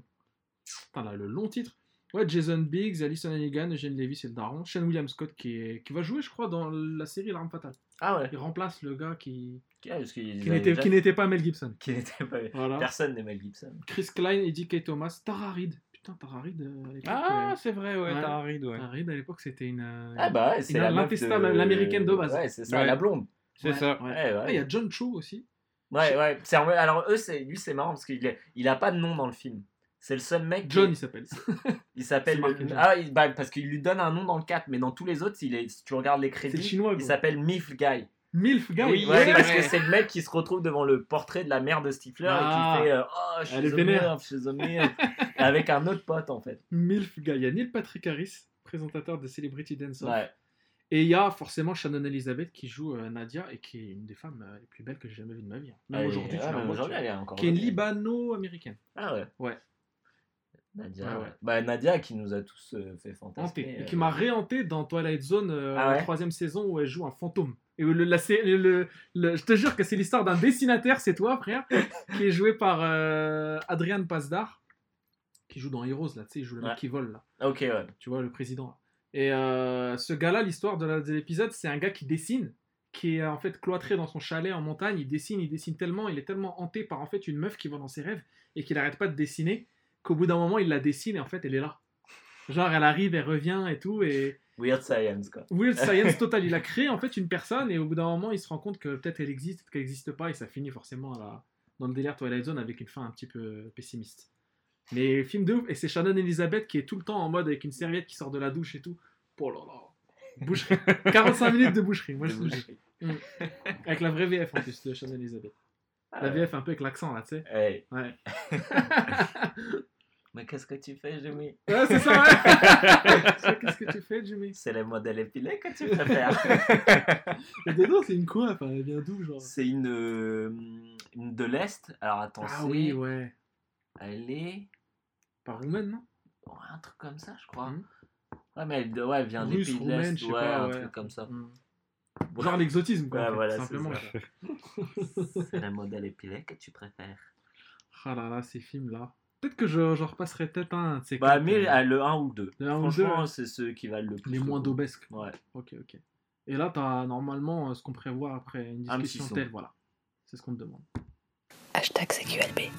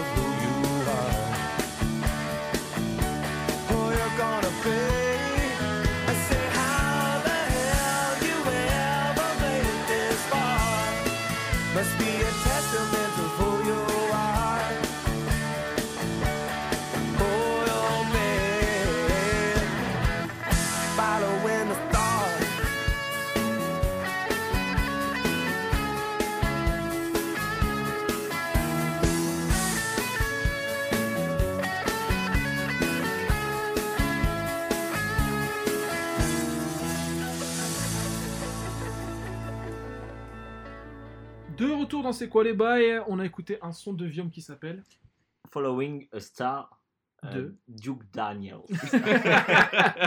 Duke Daniels. et ouais, et alors c'est le moment euh, du premier American Pie où euh, il- les derniers préparatifs, c'est le petit montage des derniers préparatifs avant le bal de fin d'année et tout ça. Et Mhm. donc c'est le moment un peu émotion du film parce que tout le monde se fait un peu la gueule et tout ça. Ah ouais? Et, euh, et donc voilà, et c'est cool. Et pourquoi ce son? Parce que justement, bah, c'est un peu euh, ce moment-là, en fait, où j'ai eu un vieux coup de bad en regardant le film, où j'étais alors... ah. Genre, euh, je sais pas, ça m'a rappelé beaucoup de souvenirs. Et euh, mais du coup, ça- j'ai juste avant que, avant que Ken enchaîne, j'avais juste envie qu'on parle un peu de nos, justement, de nos teen movies, parce qu'on en parlait en ouais, antenne, et je disais d'accord. que c'est c'est un, c'est un, un des films qui a relancé un peu le teen movies, parce que c'était plus trop à la mode après, après, après les années 80. Et, Alors, Il y en euh, avait dans les années 80 des vrais teen movies un peu crado comme ça? Pas trop. hein. non, bah non, justement, crado, ça a relancé un- une ouais. nouvelle mode de, de teen movies, tu vois. Oui, non, à la base, vrai, les teen movies, c'était genre risky business. Voilà. Risky business, c'est pas la même chose, Non, quoi. ça a. Et euh, même Ferris C'est bien Bueller. aussi. Mais, non, bien sûr, non, évidemment, mais c'est c'est vraiment un, un genre, ça a relancé, mais d'une façon un peu plus vulgaire, on va dire. Oui, oui. Donc je voulais voir avec vous quels étaient justement ces- Bah, les moi, teen- j'avais cité euh, The Girl Next Door et Ken connaît. Et je trouve que c'est un très bon film avec Elisha Cuthbert qui est incroyable. Et c'est l'histoire d'un gars, en fait, qui, qui est un mec un peu lotière de base, quoi. Ouais, et dans sa chambre, tranquille. Voilà, dans Ouais. sa chambre. Et en fait, il y a un déménagement à côté de chez lui et une meuf absolument euh, magnifique qui débarque et qui a l'air de bien l'aimer. Qui lui fait des petits sourires et tout. euh, voilà, en- plus qu'une voisine simple, quoi, basique. Parce que pour moi, c'est un, un hashtag. euh, Girl Next Door. The Girl Next Bah, Door. justement, enfin, je sais pas en fait, le twist il arrive à quel moment dans le film? Je crois que c'est dès qu'elle l'invite chez elle. C'est dès le début, euh, ouais. Ouais, dès le début. Ouais, hein. donc on peut le dire, de toute façon le film est sorti il y a pas mal d'années. Ouais. En fait, le truc c'est que la meuf, C'est une porn star. c'est une porn star, Voilà. exactement, tu vois. Qui s'appelle Athéna, je sais pas quoi. Ouais, ouais. Et du coup, il y a tout un malaise au niveau du personnage principal qui s'installe parce que du coup, il se rend compte qu'il peut voir la meuf qu'il est en train de kiffer euh, Voilà. Euh, bah, en train de travailler, tout simplement. Et il y a tout un, un sujet autour de l'industrie du film pornographique, etc. Et ouais, le film, il est hum, forcément, il est un peu, enfin, ça parle de cul, des fois un petit peu crûment, mais je trouve que c'est jamais, euh, c'est jamais vulgaire euh, Non. euh, gratuitement. Non, non, voilà. c'est pas- American Pie avec du gag caca et tout. Non. Voilà. Il y a un mm, Il n'y a passage. pas de sperme de cheval. Dommage. hein. Ouais. C'est un classique maintenant. Ah, nous, on vient de Chantilly, nous, on le connaît. hein. Mais euh, que j'allais dire. Ouais, il y a un passage notamment où, il, où genre il veut lui avouer son amour et il va à Las Vegas sur les lieux de tournage et tout et c'est des bars vraiment tu la vois en tenue et tout. Hum, Et Cuthbert qu'on n'a plus vu trop depuis, euh, je saurais pas te dire. Je me euh, rappelle pas l'avoir vu ailleurs après. Je sais, je sais qu'elle a joué dans quelques trucs, mais je n'arrive pas à te, te- Mm. le citer. Peut-être de la série, sûrement de la série. Et euh, en autre film, bah, il y a un film qui s'appelle I Love You Betty Cooper, ou Bess, Bess Cooper, qui est un film qui est un, un gars qui est hanté par une meuf qui est jouée par Hayden Pantier, là, tu sais, la, la, encore Heroes, tiens, Ouais. de machin, là, de, la, c'est la pom-pom girl de Heroes, Ok, la cheerleader. Ouais, ouais. Et il, a, il est hanté par elle et il s'avère qu'elle euh, elle l'aime bien en tant que pote comme ça et elle l'invite euh, à faire euh, dans, dans une grosse soirée qui va se passer euh, euh, près d'un lac, pareil, dans un genre de camp, euh, camp Toujours. façon là, voilà, camp. Et il se dit, vas-y, C'est cette pas fois-ci, Bangkok. c'est hein. Pas Bangkok. Mais si, d'un côté, Bangkok. Bangkok. Bangkok Bang- Dangerous. Voilà, Bandcamp Dangerous. et, et au final, bah, voilà, tout des, des péripéties. En fait, tu t'attends pendant tout le film à ce qu'il veut, ce qu'il abaille. Quoi. Ouais. Et puis, c'est un bon film, mais c'est pas un film crado, hein, pas du tout. C'est un film de, c'est une comédie romantique. Ouais. Toi, t'en as vu Euh, là, tout de suite, j'en- je, je suis sûr que j'en ai plein et j'en Hmm. trouve aucune. Bah, du coup, on avait évoqué 40 jours, 40 nuits aussi. Ouais. ouais, ouais. ouais. Mais alors, en y repensant, c'est pas trop un teen movie au final, parce que le mec tape déjà dans le film. Dans Ouais. 40 jours, 40 Ouais, nuits Et ouais, ouais, ça, ça C'est se un passe- young adulte, quoi. ça- C'est un young adulte plus Ouais. que- plus Oui. qu'un teen movie. C'est vrai, ouais. Mais après, dans la thématique un peu Ouais, sex- voilà. sexuelle. C'est- euh, exactement, ouais, parce qu'au final, dans le teen movie, c'est ce qui est intéressant. C'est les relations euh, homme-femme. euh. Voilà. Et euh, là, tout de suite, je repense à euh, une série qui est un peu la suite non officielle de Freaks and Geeks, qui est très cool et que moi, personnellement, je préfère à Freaks and Geeks parce que c'est moins compliqué Ouais. et ça se regarde vraiment bah, comme un teen movie. Euh, ça s'appelait Undeclared, ah, Je connais pas du tout. qui est avec. euh, il ça reprend certains personnages de Freaks and Geeks, pas beaucoup. Il me semble qu'il y a Seth Rogen qui reprenait un rôle, Hmm. euh, Jason Segel. Et, euh, et dedans, il y a un, un acteur que je- dont, j'oublie tout le temps le nom, qui joue dans beaucoup des films à Pato et qui est euh, le mec avec, euh, avec des cheveux en pique. c'est tout ça dont Genre la coupe euh, Ouais, déjantée, ouais. Ouais, et ça, c'est vraiment une super bonne série, euh, je la conseille. Elle était euh, sur Netflix pendant un temps, je crois qu'elle est plus. Undeclared. Undeclared. En fait, undeclared, c'est quand. Parce que dans, dans la- les universités américaines, tu dois, au bout d'un moment. En fait, tu fais prendre plusieurs cours Oui, et au bout d'un moment, sûr, tu ouais. dois choisir une major. Moi, c'est un truc que je savais pas, tu vois. Tu dois Ouais, choisir ouais, un, ouais. un- un- Tu fais ton propre voilà, diplôme, en fait. Voilà, tu Ça fais ton propre pas, diplôme, mais tu dois quand même choisir. euh, genre un truc euh, majeur Ouais, de, ton, de, ton, de ton truc. Major in quelque chose. Ouais, in voilà. economy, in, In business, economy, in, in, euh, euh, in French, literacy. euh, voilà. Et, euh, et donc undeclared, c'est quand genre t'as toujours pas de major. Ouais. Donc c'est sur un mec qui a pas de major et qui on peut découvre la vie à, Hmm. à travers euh, justement le, C'est très américain, t'as vu tout ça. hein, le rend compte, hein. campus. Ouais. Bah, déjà rien que le Je campus. viens d'y Ouais. penser, Guillaume. On, on était baigné par ce truc-là, mais surtout même la série, tu te souviens Les Smallville, les trucs Ouais, comme ça, bah, c'est des évidemment. teen euh, Bah évidemment. ouais. séries. Et en fait, on voyait des trucs euh, purement américains, genre le fait de conduire à 15-16 ans. Mais ouais, on ouais, disait, c'est Putain, vrai, le ouais. mec conduit euh, des voitures, ils vont où ils veulent, ils Ouais, font leur truc. c'est euh, clair. Ils ont genre, leur pick-up et euh, tout. voilà, ils ont leur pick-up, ils ont leur, euh, comment ça s'appelle, le drive euh, cinéma, là, Ouais, tu le vois, drive, euh, ouais. drive-in. Drive. Non, poses- drive-in, c'est quand tu prends à emporter. euh, c'est. Comment ça s'appelle? Ah, euh, merde. Oh mon dieu, c'est des noms que tu Ouais, connais. ouais, c'est euh, ça. Et là, ouais. tu les as pas sur le moment. Ouais, drive quelque chose. Ouais, ouais, Voilà. ouais. En tout cas, d'aller Drive, d'aller au cinéma, voilà, ouais. Ouais. Drive movie, je sais pas, bref. En tout cas, t'as compris le thème, Ouais. mais c'est des, des trucs que nous, on n'avait pas. Non. Ça crée un petit décalage, mais on s'y identifiait quand même. mais c'est vrai, c'est vrai qu'il y a eu tout un truc. euh, bah, les frères Scott aussi, par exemple, Ouais. ce genre de truc. Ouais, c'était Mm. vraiment, t'étais plongé dans l'ambiance d'un lycée ou d'une université. Et forcément, ouais, comme le disait Guillaume au début, bah. Toi, tu te disais, bon, bah, je vais arriver au lycée, ça va être pareil et tout. Au final, t'arrives dans un lycée. C'est pas du C'est tout comme le collège, mais tu quittes plus Ouais. tard.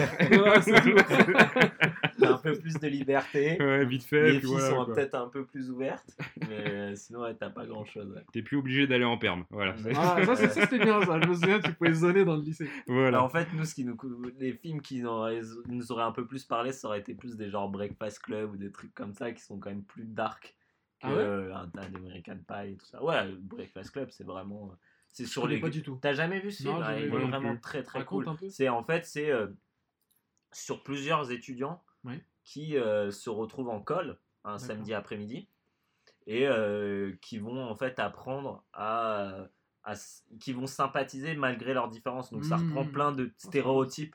Donc t'as euh, la geek, t'as le geek, t'as la meuf un peu weird, t'as euh, le capitaine de l'équipe de foot. T'as un euh, gothique? euh, bah, la weird en fait Ah, c'est un peu d'accord. l'équivalent tu vois. Les euh, mots, quoi. oh, ouais voilà exactement et puis la homecoming queen Ouais. et euh, il me semble je sais plus je dis peut-être une connerie bref et ces gens là ils vont apprendre justement à, à sympathiser et à, en fait à se rendre compte qu'ils ont les mêmes problèmes mais pas mais en fait ils les expriment d'une différente façon mais ils ont les mêmes soucis à la maison en fait tu vois genre et que leur vie elle est enfin, quand t'es adolescent ta vie elle est nulle à chier. Ouais. Et donc ils se rendent compte que malgré le fait qu'ils se détestent euh, qu'ils se parlent jamais et que bah, par exemple le, le capitaine de l'équipe de foot il va, il va victimiser le, le geek, Ouais. bah en fait ils ont tous les deux une vie de merde et, euh, et c'est- ils vont apprendre à se rendre, bah, ouais, à se rendre compte que, que c'est plus leur environnement qui, qui les façonne et qui leur, Mm. qui leur pousse à être comme ils sont, c'est-à-dire un geek, une freak et, euh, et tout ça. Et donc c'est, ils vont créer une espèce, bah, ce qu'ils appellent le Breakfast Club, Mhm. qui est, euh, qui est une, une espèce d'entité où ils vont faire juste une espèce de, comment dire, pas de mémoire mais de déclaration euh, au, parce que, je crois que le, tout le, le- leur col en fait, le, le- le problème qu'ils ont, enfin le, le truc qui, le questionnaire qu'ils doivent remplir pendant la colle, c'est genre faire une rédaction sur pourquoi ils sont là ou Ouais, un truc ouais. comme ça. Et donc ils vont décider de répondre à un truc euh, com- commun en fait à la- au, au directeur. Voilà. C'est un peu Misfits, mais sans les pouvoirs. Ouais, exactement. Bah, c'est exactement ça. ça, ouais. Et euh, donc, c'est oui, c'est ce que je veux dire. On arrive à des, des trucs avec. euh, je, je sais pas si vous vous souvenez par exemple de Elle est trop bien. Non. Je sais plus c'est quoi le titre en anglais, mais euh, c'est sur l'histoire d'un mec euh, qui est un peu justement le capitaine de l'équipe de foot de base. C'est le mec avec le de jersey, Ouais, le et tout. Et, euh, et en fait, il perd un pari Et en fait, le pari, c'est genre le mec qui lui dit Ok, tu dois prendre cette meuf-là et, euh, et euh, la faire devenir euh, Homecoming Queen. Et tu sais, c'est genre juste la meuf qui a un peu de peinture dans les cheveux, qui a, qui a des lunettes, des grosses lunettes, et genre ils enlèvent tout, et genre elle est trop bonne, tu ouais, vois. ouais. Comme dans le clip de Bob Sinclair. tu sais. Non, mais c'est ça, elle s'appelle. Fireball, je crois. il y a des meufs toutes chum, mais juste elles ont juste des lunettes et Eh. des cheveux un peu gras. Quoi. Et après, elles sortent du van et oh c'est des bombes en fait. C'est mytho.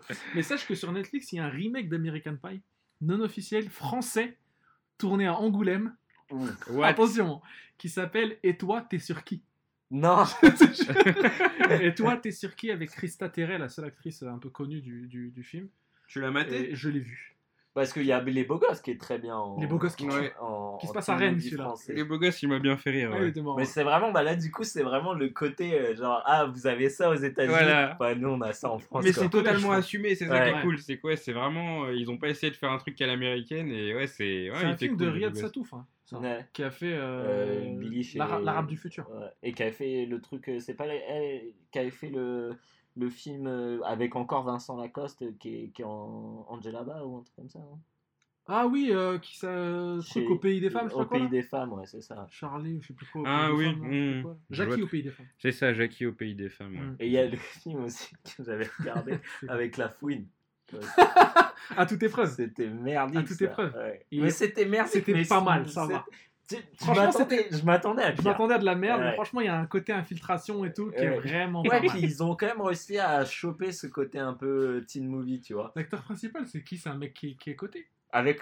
Qui euh, a fait Spirou récemment. Et la meuf qui, s'est tapé Nicolas Bedos. La meuf qui s'est tapé Nicolas Bedos. Tu, C'est vague. Ouais, attends. oui, non, t'as raison tu La vois, Mathilde. euh, Mathilde. Varnier. Euh. Vernier ou Varnier. Voilà. Ouais, qui joue dans, euh, au service de la France. Ah, elle joue dedans. Qui joue dedans. Elle et qui, qui est une elle frappe, il est- n'y a ouais, pas d'embrouille. hein. elle, Elle- Et qui joue dans Les Garçons Sauvages aussi. Ah ouais. Elle joue dedans. Mais, tu, mais dès, dès que- dès qu'il y a eu le truc avec, où ils se sont embrouillés là, à la Bedos. télé avec Ah, au fil de la nuit. il y avait ce truc euh, direct, Sexuel. tout le monde l'a vu. Tout, le monde a dit, putain, elle est tellement sexuelle. Qui était, elle était dans, aussi dans le petit journal, cette meuf. Ah ouais. Mathilde Varnier. Ah, ça avait l'air d'une- meuf intelligente, hein, euh, qui a l'air de savoir de quoi elle parle. Mais Elle est pas pour- morte. hein. Non, morte. ça avait l'air d'être sur le moment Ouais. aujourd'hui. Et voilà. après, ils se sont mis ensemble. hein. Bedos, mais Ouais. Bedos, il a fait le tour Mais de après, il a fini hein. avec euh, Dora, Doria. Ouais. De Ah oui, c'est Ouais, vrai, Il a fait Pomme Clémentif aussi. À une époque. Ah ouais. Ouais, la meuf qui fait Mantis là dans Les Gardiens de la Galaxie. Ah ouais. Qui a percé depuis, donc euh, je pense qu'il Ouais, doit l'appeler et elle répond pas. Nico, c'est moi, c'est Nico. elle répond. mais le film dont tu parles, à toute épreuve, qui est vraiment excellent, et l'acteur, j'ai oublié Non, le nom. pas mais- excellent. Non, qui est marrant, franchement, qui est au-dessus dans la réal, Qui, est, ouais, Des qui autres films. propose quelque chose. et la fouine dedans qui se donne. Qui se donne. Qui se donne. Et, qui, qui Et. Marc Lavoine qui, Marc qui, Lavoine qui est Marc- en directeur du lycée ou du collège. Du lycée, des Marc Lavoine qui fait des, des, des Qui baille la daronne. qui baille la daronne et- Voilà. et, après qui lui parle et qui font du phone sexe. C'est Ouais. hilarant. Ah mon dieu.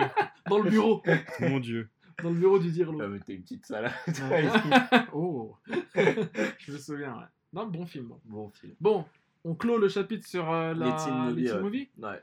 Alors là, on clôt le chapitre pour en ouvrir un nouveau et un chapitre euh, que moi je pense que je vais apprécier. C'est Ken qui s'en occupe. mais ouais, mais moi je me sens un peu con. Je, je crois que j'ai vu. T'as vu aucun film de cet homme triste. Alors, alors vas-y, là, Ken, ça- tu, tu, tu veux vas nous peut-être parler, donner envie alors. Bah j'espère, euh, Guillaume, que je vais tu te veux nous donner parler envie. du daron Bah ouais, ouais, c'est clair que je vais parler du daron. Bah en fait, euh, ça fait euh, très longtemps que je me dis de quoi je vais parler quand je vais venir à CQLB et Guillaume a toujours été euh, catégorique. ah non, tu parles pas de jeux vidéo. Sérieux Tu l'as sérieux Tu l'as interdit Mais j'ai jamais. non, non, j'ai dit non. T'as mais bien, imité Guillaume en tout cas. Je lui ai dit, je lui ai dit, attends, je lui ai dit, je lui ai dit, attends. non, non, mais Attends, je suis d'accord. Euh, non, je, non, Je suis d'accord avec lui. Tu, C'est le peux- voilà. tu parles de, de, de jeux vidéo sur Merugezu, Non, tu mais- vas pas te faire chier à parler voilà. de, de Exactement. jeux vidéo. Le but, c'est d'un peu de. Bien sûr. C'est l'occasion pour moi que- qu'un simple geek. Non, non, mais je... je réagissais parce que la dernière fois, quand tu lui as dit, ouais, Ken, il va parler de Sega dans un CQLB pas si, Genre, pas si vieux, il y a Ouais. Guillaume qui a fait, ah non, il va pas faire chier à parler de jeux vidéo. Et ça m'a bien fait rire. Mais non, t'inquiète, j'avais pas prévu de parler de jeux vidéo, même si, mine de rien, le sujet dont je vais parler, c'est le jeu vidéo qui m'y a amené. Ah ouais? Euh, ouais, ouais, ouais. Bah, c'est euh, Takeshi Kitano. Donc, euh, bah, réalisateur, écrivain, peintre, Artiste. Humoriste, acteur. ouais, il- Présentateur télé. Présentateur télé, justement, ouais, on va y revenir. Le mec, il a énormément PNJ. de cordes à son arc. PNJ aussi. c'est vrai. Oui, oui. C'est vrai. Et euh, bah, c'est justement hein, c'est sa présence dans Yakuza 6, en fait, Ah, c'est vrai. qui a fait que. Bah, en fait, ça faisait des années qu'on parlait de Kitano. Ouais, voilà, bien Ah sûr. oui. Euh, J'ai un très bon pote à moi euh, qu'on appelle Kamsu, euh, à qui je passe le salam d'ailleurs. C'est Ah, quand mais t'es invité. Non, plutôt. Quand t'es un. Je dis toujours Ramsou. Avec c'est là. Kamsu, c'est Kamsu. chiens. Ouais, ouais, ouais, ouais, ouais, c'est ça. Non, c'est Kamsu. Ramsu. Ramsou, genre parce que 5, tu vois, en arabe. Sais je pas, tu comprends. vois. Mais je suis invité dans un podcast, donc je passe des salams, j'en Non, mais profite. t'as raison. ouais. Mais c'est vrai que c'est un gars qui est un peu en filigrane. Je le vois depuis longtemps, moi, ce gars. Ouais, ouais, bah je le connais depuis des années. En fait, il est, lui, c'est un grand, grand cinéphile en plus de jeux vidéo. Et quand on était gamin, il y a une dizaine d'années de ça, il me disait Ouais, faut trop que tu Ah ouais. regardes euh, Sonatine de Kitano, etc. Ah oui, et oui, puis oui. moi, je lui disais Ouais, ouais, t'inquiète, je le materai. Et comme Hmm. le cinéma, c'est vraiment pas ma cam, je mate très peu de films. Au final, c'est un peu tombé aux oubliettes. Et puis là, je me suis dit Bon, Mais vas-y, regarde American Pie String. Quand même, C'est la culture. c'est la culture. quand même. Baudelaire, euh, voilà. Baudelaire, Baudelaire, Mozart Godard, Kubrick. Rembrandt et les beaux gosses. Et- et Shannon Elizabeth. et- Évidemment. Et, Hararide. Alors, vas-y. et en fait, ouais, c'était. Bah, euh, du, ça vient du, en fait d'une- d'un de tes passages euh, dans le podcast de Murugezu, Sofiane. Bah, Ouais. ton premier, en fait. Ah on oui, avait bah, parlé de Yakuza et tu avais Ah ouais. parlé de toute une frange en fait du Japon qui est, euh, qui est un peu cachée au final. C'est un Bien espèce sûr. de monde parallèle dans la société japonaise où euh, bah, tu as des gens qui mènent leur life mais ils sont complètement exclus de la société euh, telle qu'on la voit. On la voit jamais euh, de l'extérieur quoi. Et euh, du coup, euh, Kitano, il m'a paru être un espèce de, si ce n'est l'ambassadeur de tout ce monde parallèle. Et du coup, j'ai essayé de m'y euh, mettre un petit peu. Bah, pour parler un peu de Kitano, pour ceux qui connaissent pas, bon, le gars est né en 1947. Il a 70, euh, 11 71. 71 L'âge de ans au moment où on parle, ouais. Euh, sa carrière, elle a commencé dans les années 70. euh, en fait, il, il faisait du manzai. Vous voyez ce que Bien c'est sûr, c'est du, c'est du, une forme théâtrale japonaise. Voilà. euh, C'est plutôt humoristique pour le coup. Le délire en fait du manzai, c'est que tu as deux personnes Mhm. et euh, le truc c'est que ils, échangent sur scène. Mhm. C'est extrêmement codé comme genre en fait. Il y en a un qui est un petit peu le malin et l'autre qui est un petit peu le naïf quoi. Et ils échangent en permanence. Donc lui il a fait du manzai avec. Laurel et Hardy. Ouais. C'est un peu l'esprit ouais. Chez nous c'est Chevalier Las Palais. Voilà. Tu vois. Mais c'est vrai, hein. sauf qu'ils sont mais- à genoux face au public et ils se, ils se donnent la réplique en fait. Voilà c'est ça. Et Et ça ne euh, s'arrête jamais. c'est ouais ils s'enchaînent. Ça va déjà vu, pas? J'en ai jamais vu parce que ça coûte très cher, il faut, faut prévoir à l'avance pour y Ah, aller. ok. Ouais. C'est euh, c'est ouais, c'est extrêmement codé. D'ailleurs, sur, euh, je sais pas si tu as déjà vu, euh, Sofiane, Hana, mais Hanabi ou voilà, Hana- Hanabi Ana- Spark. voilà, Annabis Park sur Netflix, c'est euh, c'est une série d'une dizaine d'épisodes. Euh, bon, des fois ça part un petit peu en couille, hein, mais euh, ça t'explique bien ce que c'est le manzai et tu suis justement euh, deux personnages qui veulent devenir des pros du manzai. En fait, au Japon, c'est vraiment un truc énorme. On s'en Ouais. rend pas compte ici, c'est- mais enfin, les stars du manzai au Japon, c'est vraiment des stars, enfin, réputées nationalement. Bah, les mecs de Gaki no Tsukai, pour ceux qui ont suivi un peu, on en a vite fait évoquer le, le délire, notamment un, un grand réalisateur qui est un peu un, un nouveau Kitano, Ouais, un Kitano bis, qui s'appelle Hitoshi Matsumoto, ouais. Euh, qui a réalisé notamment une triptyque de films absolument génial, qui sont parmi les meilleurs films que j'ai vus de ma vie, qui est c'est Shimboru, Géniaux. symbole, géniaux. Enfin, la triptyque, la triptyque est géniale. Ah, E à la fin. non. Je connais mon orthographe. Et euh, la petite caresse que je viens de te faire. Euh, qui a Big Man Japan, qui s'appelle Dai Nipponjin en japonais, qui est sorti euh, en France sur le nom de Big Man Japan. Un autre, la suite non officielle, qui s'appelle Shimboru, symbole. Et le troisième film, qui est le troisième film qui est un chef-d'œuvre absolu du cinéma japonais, qui s'appelle Saya Samurai. Et les trois films sont des, des films absolument lunaires dans le paysage C'est cinématographique sorti quand japonais ces trois-là euh dans les années 2000. Ok, de 2000, d'accord. euh, peut-être 2007 à, jusqu'à aujourd'hui. Et il y a le Arhyaku qui s'appelle Ars- R100 qui est sorti il y a, quelques- il y a peut-être 2-3 ans, qui est son quatrième film, qui est un chef-d'œuvre aussi absolu, mais qui est un peu plus viomesque dans les, dans les thématiques, parce que c'est un délire d'un mec qui aime le, le sadomasochisme. Je suis pas ça dommage. Non, mais je veux dire, voilà, tu vois, délire. non, t'es pas sadomaso. Mais il t'intéresse le film ou pas Le film est vraiment bien. euh, domination. Et euh, lui, à la base, tout ça pour dire que Hitoshi, Hitoshi Matsumoto est Mhm. un, un- Et lui aussi, il vient il- du manzai. il vient du coup, ouais. manzai, ouais. Mais ça a été, j'ai l'impression que c'est le tremplin pour pas mal de, euh, pour pas mal de personnalités euh, japonaises. Et ouais, du coup, bah, euh, Takeshi Kitano, il a commencé avec Kiyoshi Kaneko, c'était son, son camarade de Manzai. Et euh, bah, il s'appelait les, euh, les Beats, parce que Kitano était fan Ouais. de jazz, et du coup, c'est Mm. cette logique de rythmique, et c'est. C'est- Ça c'est resté toute sa vie, parce qu'aujourd'hui encore on l'appelle Beat Takeshi du Mm. fait de cette époque du Banzai. Donc du coup j'ai maté, bon malheureusement j'en ai pas trouvé de sous-titré, mais j'ai maté quelques vidéos de Kitano dans les années 70 Mm. avec son mulet euh, en train de du coup donner la réplique à son pote. Et en fait le truc c'est que le genre est extrêmement codé. Euh, les, les thématiques évoquées dans le Manzai, etc., c'est toujours la même chose. Ouais.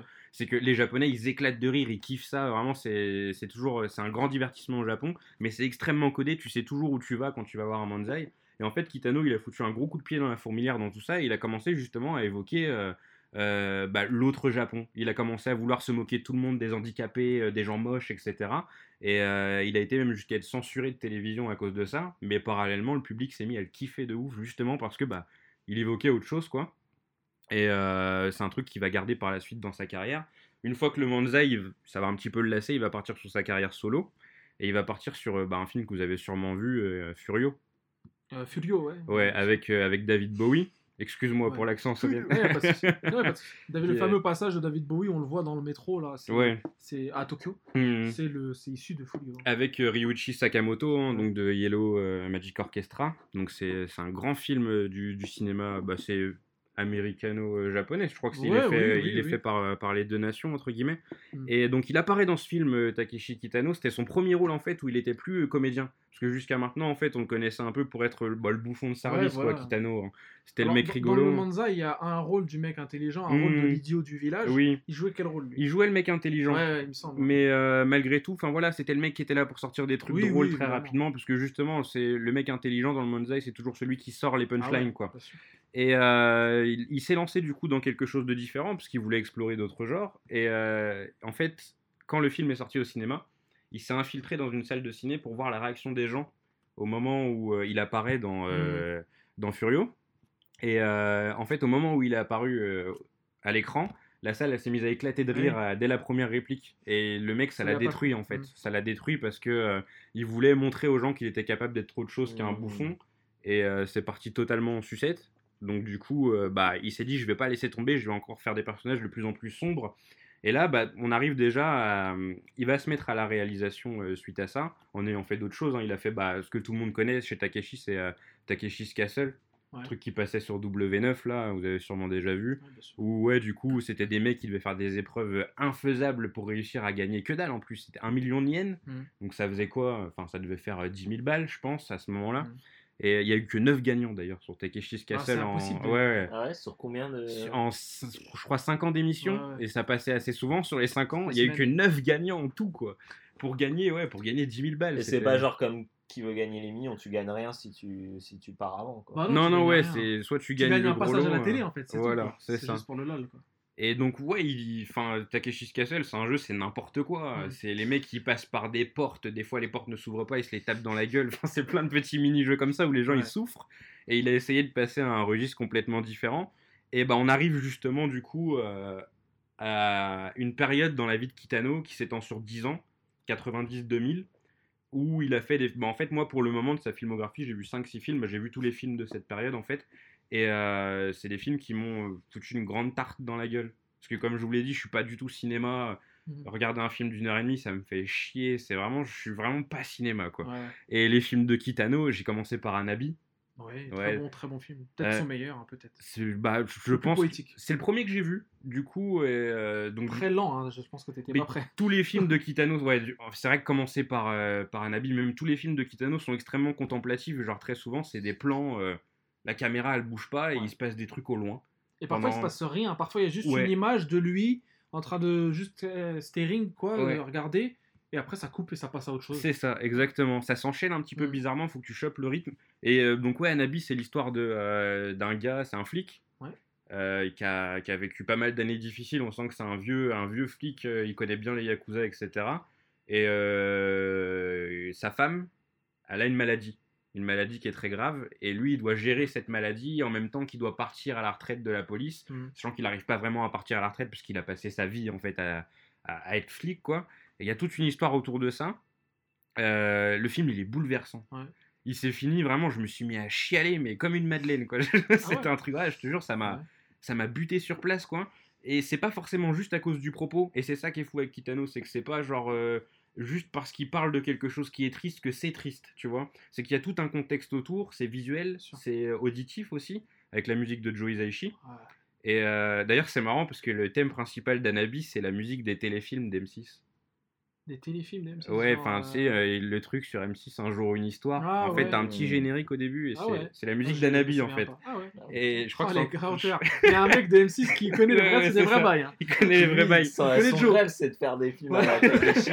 Et genre, il se retrouve à faire un jour C'est une histoire et à juste lancer, appuyer sur. Il fait le jingle comme ça et tous les jours il fait Ah, Joe Hisaishi. ça, c'est moi, Il ça. est content.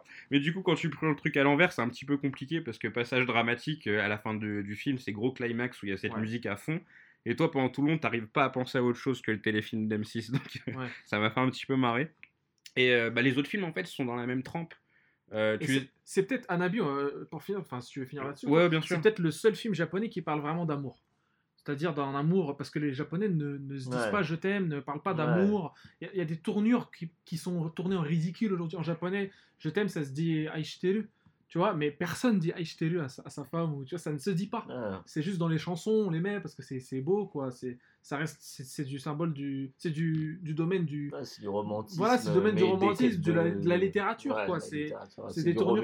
Voilà. euh, euh, et, et lui a tenté de faire ça. D'ailleurs, dans, dans le film, il, en fait, il, il décide de s'occuper de sa femme au final, de, de l'emmener, de passer du temps avec elle. De, les derniers moments entre guillemets, et sans vraiment parler, sans vraiment dire les choses. Mais c'est un film qui parle d'amour sans euh, dire Mm. l'amour, qui reste japonais du coup, qui dit pas Ouais. je t'aime, mais qui est qui n'est plus japonais parce qu'il parle d'amour de manière euh, C'est très sensible en fait. c'est fou comme c'est ça paraît à l'écran, surtout que bah, Ouais. Kitano, à ce moment-là, c'était trois ans après, parce qu'il a eu un gros accident Ouais. de moto, en fait, qui lui a paralysé la, la moitié de la gueule.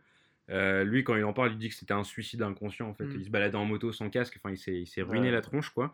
Et euh, d'ailleurs, quand il s'est réveillé, il, avait fait le rapprochement en disant que ouais, bah, il y a plein de gens qui, quand ils se réveillent d'une mort, euh, ils ont évité la mort de peu, ils développent des nouveaux talents, ils deviennent Mm. encore plus intelligents, etc. Et il disait avec ironie, bah moi, euh, j'ai vraiment frôlé la mort, mais que dalle. Je suis le même. et du coup, ouais, du fait de cette paralysie faciale, euh, donc le mec il joue vraiment un personnage extrêmement Ouais. dur.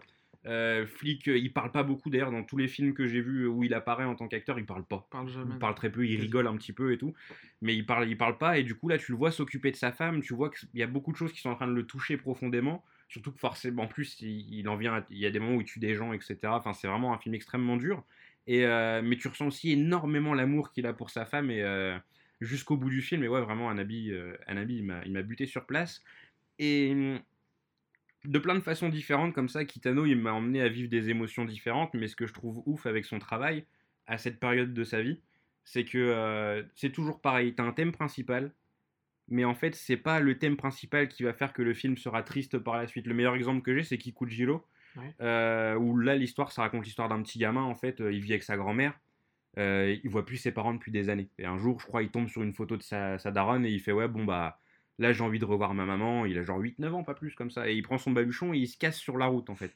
Il se casse sur la route pour retrouver sa mère, je crois qu'il a une adresse, un truc comme Ouais, ça. ouais. C'est un petit moment que je l'ai vu maintenant. Et sur le chemin, du coup, il croise euh, Kikujiro, c'est un ancien Yakuza qui est joué par Kitano. Et bah, ils mènent leur route ensemble, hein. il essaye pas de l'empêcher d'aller à son objectif. Et euh, donc le sujet est un petit peu triste, le gamin il a été abandonné par ses parents, lui avec sa grand-mère, etc. Mais autour de ça, ils vont rencontrer différents personnages. En fait, le film il va se perdre de la trame principale. C'est que même la trame principale, elle va s'arrêter, je crois, en plein milieu du film. Oui, oui, on voit pas. hein. C'est ça. Et l'autre moitié, en fait, c'est juste, euh, bah, il rencontre des gens un petit peu singuliers, euh, des gens que tu des gens que tu ne vois nulle part dans aucun média japonais. Exactement, des gens que tu sais euh, marginaliser, tu vois, et ils se réunissent tous ensemble, ils forment une espèce de petite famille, et en fait, tu, tu regardes des moments de vie, c'est extrêmement contemplatif, ils Mm. vont jouer au ballon, ils vont, tu vois, c'est... En euh, fait, tu regardes un été parce que le film s'appelle L'été de Kikuchi- Oui, exactement, ouais. Et euh, c'est genre, euh, ouais, c'est tu. En fait, voilà ce qui se passe, un enfant. euh, différent en fait il n'y a pas de tu sais il y a pas de stéréotype dans le film et il y a même un passage qui m'avait choqué je sais pas si tu te souviens Ken c'est dès qu'il arrive dans la dans la pissotière je crois que c'est dans le, le parc d'Ikebukuro Mhm. parce que j'ai reconnu et il arrive dans une, une pissotière et il y a un mec qui veut l'emmener le gosse un, Oui. un pédophile en Oui, fait oui, oui, il y a un pédophile dans le film Mmh. et genre le mec veut l'emmener et il y a Kitano qui arrive à ce Ouais, moment et et qui, le défonce. qui ouais. le démonte, mais qui Mm. le démonte sale, Ouais, quoi, ouais. avec des vraies patates et tout, des vrais coups. Et tu sens qu'il le nique. Et à ce moment, je me suis dit, waouh, putain, le Japon, c'est hardcore. Il y a des, des genres de. Il y a de, de la pédophilie, quoi. Mais genre des gars qui peuvent emmener des gosses et tout. Et ça m'avait choqué à cette époque-là. ça arrive en l'ai France aussi. Non, mais je sais. mais tu vois bien que le gars est un Yakuza ouais, non, mais... ou un ancien Yakuza, je sais Ah non, plus. il y a un ancien Yakuza, ouais, il a fini. hein. Ouais, ouais. Et Ouais, tu que le gars a toujours des principes. Ouais, le vilain. C'est le Kiryu, en fait. C'est le. Kiryu du film. Mais il a un rapport particulier avec les Yakuza. En fait, euh, lui, il a grandi dans, dans cette société mar- marginalisée. Et en fait, il explique qu'il a grandi entouré de Yakuza. Et que les Yakuza ont passé, euh, pendant tout le temps où il était enfant, il lui filait des bonbons, etc. Il lui disait euh, Va à l'école, euh, écoute tes parents, sinon Ouais. tu vas finir comme moi. Mm. Et lui, en fait, il a. Enfin, depuis, euh, il a ce côté, il affectionne tout particulièrement les Yakuza. D'ailleurs, il est encore en contact avec des Yakuza, etc. Et euh, il a jamais été Yakuza pour autant, parce qu'il a pris entre guillemets la bonne voie, il a suivi leurs conseils, mais il les dénigre pas du tout et il a toujours envie de mettre en avant euh, Mm. des populations un petit peu différentes. Et ça se ressent même en dehors du simple spectre des Yakuza. Il y a A Scene at the Sea, c'est le un des premiers films qu'il a fait en 91, et ça parle de d'un couple de jeunes gens qui sont sourds et muets. Ouais. Et euh, en fait, moi, quand je pense au Japon, à la société japonaise, tr- très souvent, je me dis que c'est une société où t'as pas le droit à l'échec. Tu vois Oui, t'as raison. Et euh, quand t'es sourd et muet, bah, directement, t'as perdu d'avance en fait. Et le film, euh, qui est extrêmement peu bavard, du coup, il montre le, le- tout le parcours euh, d'un personnage qui est joué par euh, Claude Maki, qui réapparaît plus tard dans Aniki, mon frère. Ouais. Et donc le mec, il est, il est sourd et muet, il a pas de thune, il est éboueur, enfin, il a pas, il a pas la vie de rêve quoi. Il va se construire une pauvre planche de surf à l'arrache. Ouais, Ah, ah oui, oui, oui, sourd et muet, je crois. Ouais. Non, ouais, il est sourd et muet. Et euh, il se construit une planche de surf à l'arrache. Les gens, ils se foutent de sa gueule et tout, etc. Euh, il, il lâche pas le morceau. Et en fait, pareil, tu vois des petits morceaux du quotidien. euh, ils veulent aller acheter quelque chose. Et en fait, ils se font niquer par les gens parce qu'ils savent qu'ils sont sourds et muets, qu'ils ont déjà du mal à communiquer. Donc, ils leur font payer plus cher des trucs, ouais, etc. Euh, dans le bus, ils galèrent. euh, et c'est des petits trucs comme ça que. Ouais, c'est horrible. Tout le monde s'en film, fout d'eux, en fait. pas film, Tout le monde s'en fout d'eux. Les films de Kitano, ouais, si t'aimes pas les films un peu tristes et un peu réalistes au final. Ouais. T'es toujours, tu- t'es toujours mal à la fin d'un film. Voilà, tu sais, quoi qu'il arrive, tu, tu, tu, tu sais qu'il va lui arriver que de la merde, quoi. C'est ça. Et- sais dès le début, quoi. Et des fois, ça tombe de façon totalement abrupte et t'es en train de regarder le film et bah pareil en fait dans le Scene at the Sea, il y a un prolongement et c'est un truc, je trouve que c'est une thématique qui est fréquente chez Kitano, c'est genre euh, bah en fait ta famille, certes on a une à la base, mais tu peux aussi la construire sur la route, Bien tu vois. Et dans at the Sea, pareil, les gens euh, qui se foutaient de sa gueule au début, après euh, bon ça va être galère, mais ils vont devenir une bande de potes, etc. Et euh, j'ai perdu le fil de ce que j'étais en train de dire.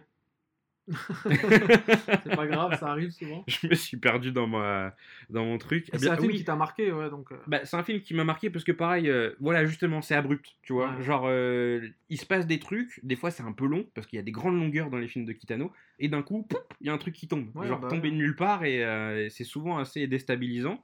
Et celui qui m'a le plus déstabilisé c'est Kids Return Ah. qui est incroyable. Toujours des histoires de merde, Guillaume, c'est pas fini. Euh, ces deux gars, ils sont au lycée. Et euh, en fait, euh, ils vont, c'est des gars, ils sont pas pareil, ils sont pas dans le carcan japonais, ils, ils suivent pas en cours, etc. Ils sèchent les cours. Ils vont suivre des voies chacune, euh, chacune respective. Mm. Il y en a un qui va se mettre à la boxe à fond. Il y en a un qui va devenir yakuza. Et en fait, le truc, c'est que dès le début du film, tu vois la fin. Ah Et oui. ouais, dès le début du film, tu vois qu'ils sont à nouveau ensemble et qu'ils sont en fait au même stade que au tout début de l'aventure, tu vois. Et comme souvent dans les films de Kitano, tu comprends que c'est le chemin qui est important, c'est tout ce qu'ils ont vécu et c'est pas la, la finalité de, de Mhm. l'histoire. Et là, pareil, bah en fait, des fois même, c'est le problème aussi que j'ai avec les films de Kitano, c'est que des fois ça m'énerve. Hmm. Kids Donc, Return, il m'a lui, Il énervé. est plus vol que téléportation. Voilà. Il a raison. Il a raison. Et il a raison. Mais ça m'énerve dans le sens où, euh, très, comme tu l'as dit, Sofiane, en fait, il veut faire des trucs réalistes. Ouais. Il a pas envie de romancer un Ah, film. c'est amer. C'est ça. Et très souvent, bah, tu termines avec. Il n'y a pas d'happy end. Tu vois Tu restes. Et j'ai beaucoup de mal avec ça. Moi, j'ai- je tiens à mon happy end, tu vois, pour Ouais. rester sur un bon Ah, sentiment. l'école hollywoodienne. hein. Voilà, tu vois, j'ai besoin de. Le film, il est terminé, tout s'est bien passé, je suis content, salut, et Mm. on passe à autre chose. Mais non, t'as des films de Kitano, du coup, je dirais pas lesquels parce que ça, ça spoil le film, mais t'as des films où, ouais. euh, Enfin, il se passe des événements, mais tu te dis, mais putain de merde, pourquoi Ouais. il est en train de se passer ça? Et au final, tu te dis, bah, c'est la réalité de la vie au final. Ouais. Et euh, il ménage pas le, le- le spectateur. Euh, il n'y a pas de. Il y a pas de... En fait, tu peux pas vraiment. euh, pré- Enfin, tu te dis pas, vas-y, ça va raconter l'histoire de lui qui sa montée et. Genre, il va finir en apothéose, quoi, tu vois. Ça reste du film euh, à la, à la Scarface pour. Euh, pour mettre des gros guillemets. Hmm. Euh, c'est bah, c'est genre, voilà, c'est le- parfois la chute aussi. Ouais, euh, voilà, tu, tu, ou alors l'aléatoire de la vie, du quoi. soleil. euh, Ou alors l'aléatoire de la vie. C'est littéralement ça. Pourtant, à la base, quand tu poses les synopsis, c'est un peu un truc à la shonen, tu vois, genre, euh, oh bah le gamin qui suivait pas en cours, il se met à la boxe. Ouais, voilà. Oh le sourd et muet, il se construit une planche de surf à l'arrache, il se met au surf. Tu te dis ouais, histoire Bah shonen, non, tu vois. en fait. Bah, bah non, ça se passe Bah jamais non. comme prévu. C'est ça. Et euh, non ouais, du coup. euh, L'anti-shonen, quoi. Ouais, c'est ça au final. C'est que ça se passe toujours d'une façon, euh, d'une façon assez, assez brutale et c'est toujours pareil. Le rythme est vraiment bizarre. Je, je pourrais pas conseiller un Kitano à quelqu'un, je pense. Ouais, ouais. C'est des très bons films. Moi, personnellement, je suis tombé dedans assez facilement parce que, euh, alors que j'aime pas le cinéma, mais parce que j'ai un grand attrait pour le Japon et parce que je savais que j'allais quand même y trouver quelque chose qui m'intéresse. Mais euh, c'est difficile de conseiller un Kitano à quelqu'un parce que bah, très souvent, il se passe rien. Dans le de aussi, pour le citer, je crois qu'à un moment, il passe 10 minutes à montrer une compétition de surf. Ouais. Alors quand on a rien à foutre du surf, euh, enfin même moi, à un moment, j'étais là, genre, ah, ça commence à me faire un peu chier, quoi. Des longueurs. Ouais, c'est ces très long, ouais. C'est violent, ouais. C'est très long et euh, ce qui est assez dingue aussi, c'est que dans tous ces films, en tout cas dans tous ceux que j'ai vus jusqu'à maintenant, t'as la thématique de la mer qui revient. Bah, c'est le Japon, hein. Ouais, Tous mais les Japonais sont, sont maritimes dans leur esprit parce que tu es toujours à 20-30 Mmh. km de la mer, Mmh. où que tu sois au Japon, quoi. Donc, et là ça apparaît dans tous ces films et il, il le dit, hein, c'est volontaire, c'est qu'il a une image de la mer euh, assez particulière et ce qui est fou, c'est que lui il a peur de l'eau en fait. ouais. Il- comme pas mal de Japonais, Ouais. l'eau est un symbole euh, mortifère au, au Voilà. Japon. Ah hein, bah, j'imagine quand tu te tapes autant de. Voilà, les typhons, les typhons, tsunamis et tout, c'est- c'est toujours euh, ouais, les gens forcément, euh, t'es pas trop euh, copain avec les éléments. Alors ouais. que chez nous, c'est le symbole de vie, ça fait pousser les, les Mmh. plantes et tout. Mmh. Voilà, quoi. Et là du coup, ouais, le- la flotte fait en- apparaît. hein. En bikini. c'est pas moi qui l'ai dit. Et là, du coup, ouais, la flotte, elle apparaît dans tous ces films, mais pareil, elle a un rôle, euh, bah, très souvent, ouais, c'est Ouais. la mort, ou enfin, ou c'est la joie aussi, parce que très souvent, bah, par exemple, dans Sonatine, comme dans euh. Kikujiro, euh, pareil, Sonatine, du coup, c'est l'histoire des mecs, c'est des Yakuza, il se passe un sale bail, ils partent à Okinawa, guerre des gangs, il y a des mecs qui se font buter, enfin, c'est un sale délire, tu vois. Et en plein milieu du film, euh, la guerre des gangs, elle disparaît, ils se retrouvent à 4-5 à la plage, Ouais. Et ils font des concours, ils s'amusent à se tirer dessus avec des feux d'artifice, ils jouent au ballon, ils font des compétitions de sumo et tout. Et toi, tu te dis, ouais, je vais mettre un gros film de mafieux. En plein milieu du film, pendant facilement 45 minutes, Ouais. c'est que des petites. euh, Bah, c'est une comme ça. tranche de vie en fait. Voilà, des petites- de montrer- Des petites tranches de vie, à nouveau une famille qui s'est réunie, des gens qui se connaissaient pas, ça devient des potes de ouf, etc. Donc ils sont à la mer. Et puis pareil, à un moment, le c'est, truc. euh, c'est- vrai que quand, quand tu es habitué aux films euh, américains, et, euh, à la, à la- à un peu le, le mythe du héros et la façon dont ça évolue, c'est vrai que des films qui décident à un moment de montrer des tranches de vie, tout de suite ça, ça, ça perturbe en fait. hmm. Ça désacralise Ouais. et il y a un ton à respecter dans les films. Et Exact. lui, il, Ah, est en euh, totale opposition à ça. Ouais, Mm. c'est c'est incroyable. Et, euh, mais ce qui est marrant, c'est que ces tranches de vie, elles sont toujours situées à un endroit clé du film. Et euh, très souvent, bah, une tranche de vie comme ça euh, s'ensuit derrière des scènes extrêmement violentes. Voilà. Tu vois Ouais, c'est la, la, la réalité. C'est ça. Tac. c'est- euh, C'est te qu'il y a un, frappe en plein fouet. voilà, il y a un moment de rupture dans la réalité, ils sont dans leur petit monde et tout, mais très souvent tu les regardes, tu te dis mais qu'est-ce qu'ils bouffent en fait? Parce que ça fait trois Ouais. semaines, ils sont dans une cabane, ils sont pas sortis de la cabane, ils sont dans leur monde, etc. Ils rencontrent des gens, il y a une meuf, elle vient, oh bah vas-y, viens avec moi et tout machin. euh. Enfin, c'est vraiment, ils vivent leur petite vie sur un îlot paradisiaque et puis à un moment, puis, d'un coup comme ça, la réalité elle revient. Et euh, je me demandais du coup, je sais pas si tu l'as vu, Aniki, mon frère, euh, Bah, Sofiane. qui ne l'a pas vu euh, Je l'ai pas cher vu encore. Tu l'as pas je l'ai pas vu. C'est il est, c'est le prochain alors, dans ma liste là. C'est pour moi l'un des meilleurs films de Kitano, mais peut-être parce que c'est le- l'un des moins japonais. Bah justement, Parce ouais, parce qu'il a le- été. c'est la euh, première sortie, entre guillemets, ce qu'il a fait Ouais. connaître, qui s'appelle- Brothers en, en- C'est aux ça. États-Unis. C'est un film qui se passe aux États-Unis. hein.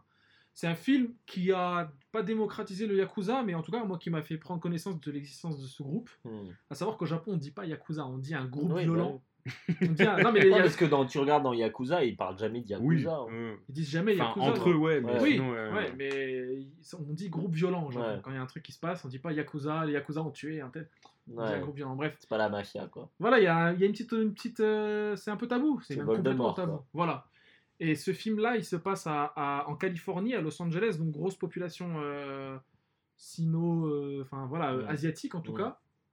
Et c'est l'histoire de, donc de, de Takeshi, qui est un gars qui a fait une connerie euh, au Japon. euh, et qui euh, du coup est obligé de pour justement pas se faire attraper par le gang gang d'en face quoi il se barre. il se barre, il doit se barrer et donc il va être, il va crécher chez son frère, son petit frère, euh, qui habite euh, en Californie et qui est devenu un peu, qui s'est américanisé, donc Mm. qui aux yeux de Takeshi est devenu une bite. Et qui C'est qui son frère? C'est l'acteur qui joue son frère Bah c'est, je crois que c'est l'acteur dont on- tu m'as parlé. là. C'est Claude Maki, Euh, c'est Claude ça? Maki, Parce ouais. qu'il y a Susumu Terajima Il y a Susumu. Terajima Mm. qui lui aussi est un yak que, Takeshi fait venir du D'accord. Japon et qui joue le rôle du mec qui vient de l'étranger, donc qui est plus hardcore. Le Furio. Voilà. Le Furio de Soprano. Exactement, voilà. Et c'est le gars voilà, qui est hardcore. Et c'est d'ailleurs Susumu Terajima, un gars qui est euh, un, lieu- un des lieutenants de Takeshi, Mm. Kitano, Oui, oui. qui est son ami dans la vraie vie. Ouais, il tout. a joué dans une, une dizaine de films Dans de Kitano, tous je ses crois. films, ouais, hein. Même des fois, il apparaît avec lui dans Takeshi's Castle, hein, Ouais. on, on le voit, qui est un japonais vraiment euh, qui n'est pas dans les canons de beauté japonais, qui a une- toujours la gomina, la coupe en Moi, je arrière. le trouve cherbeau. Il est, alors c'est un genre L'expression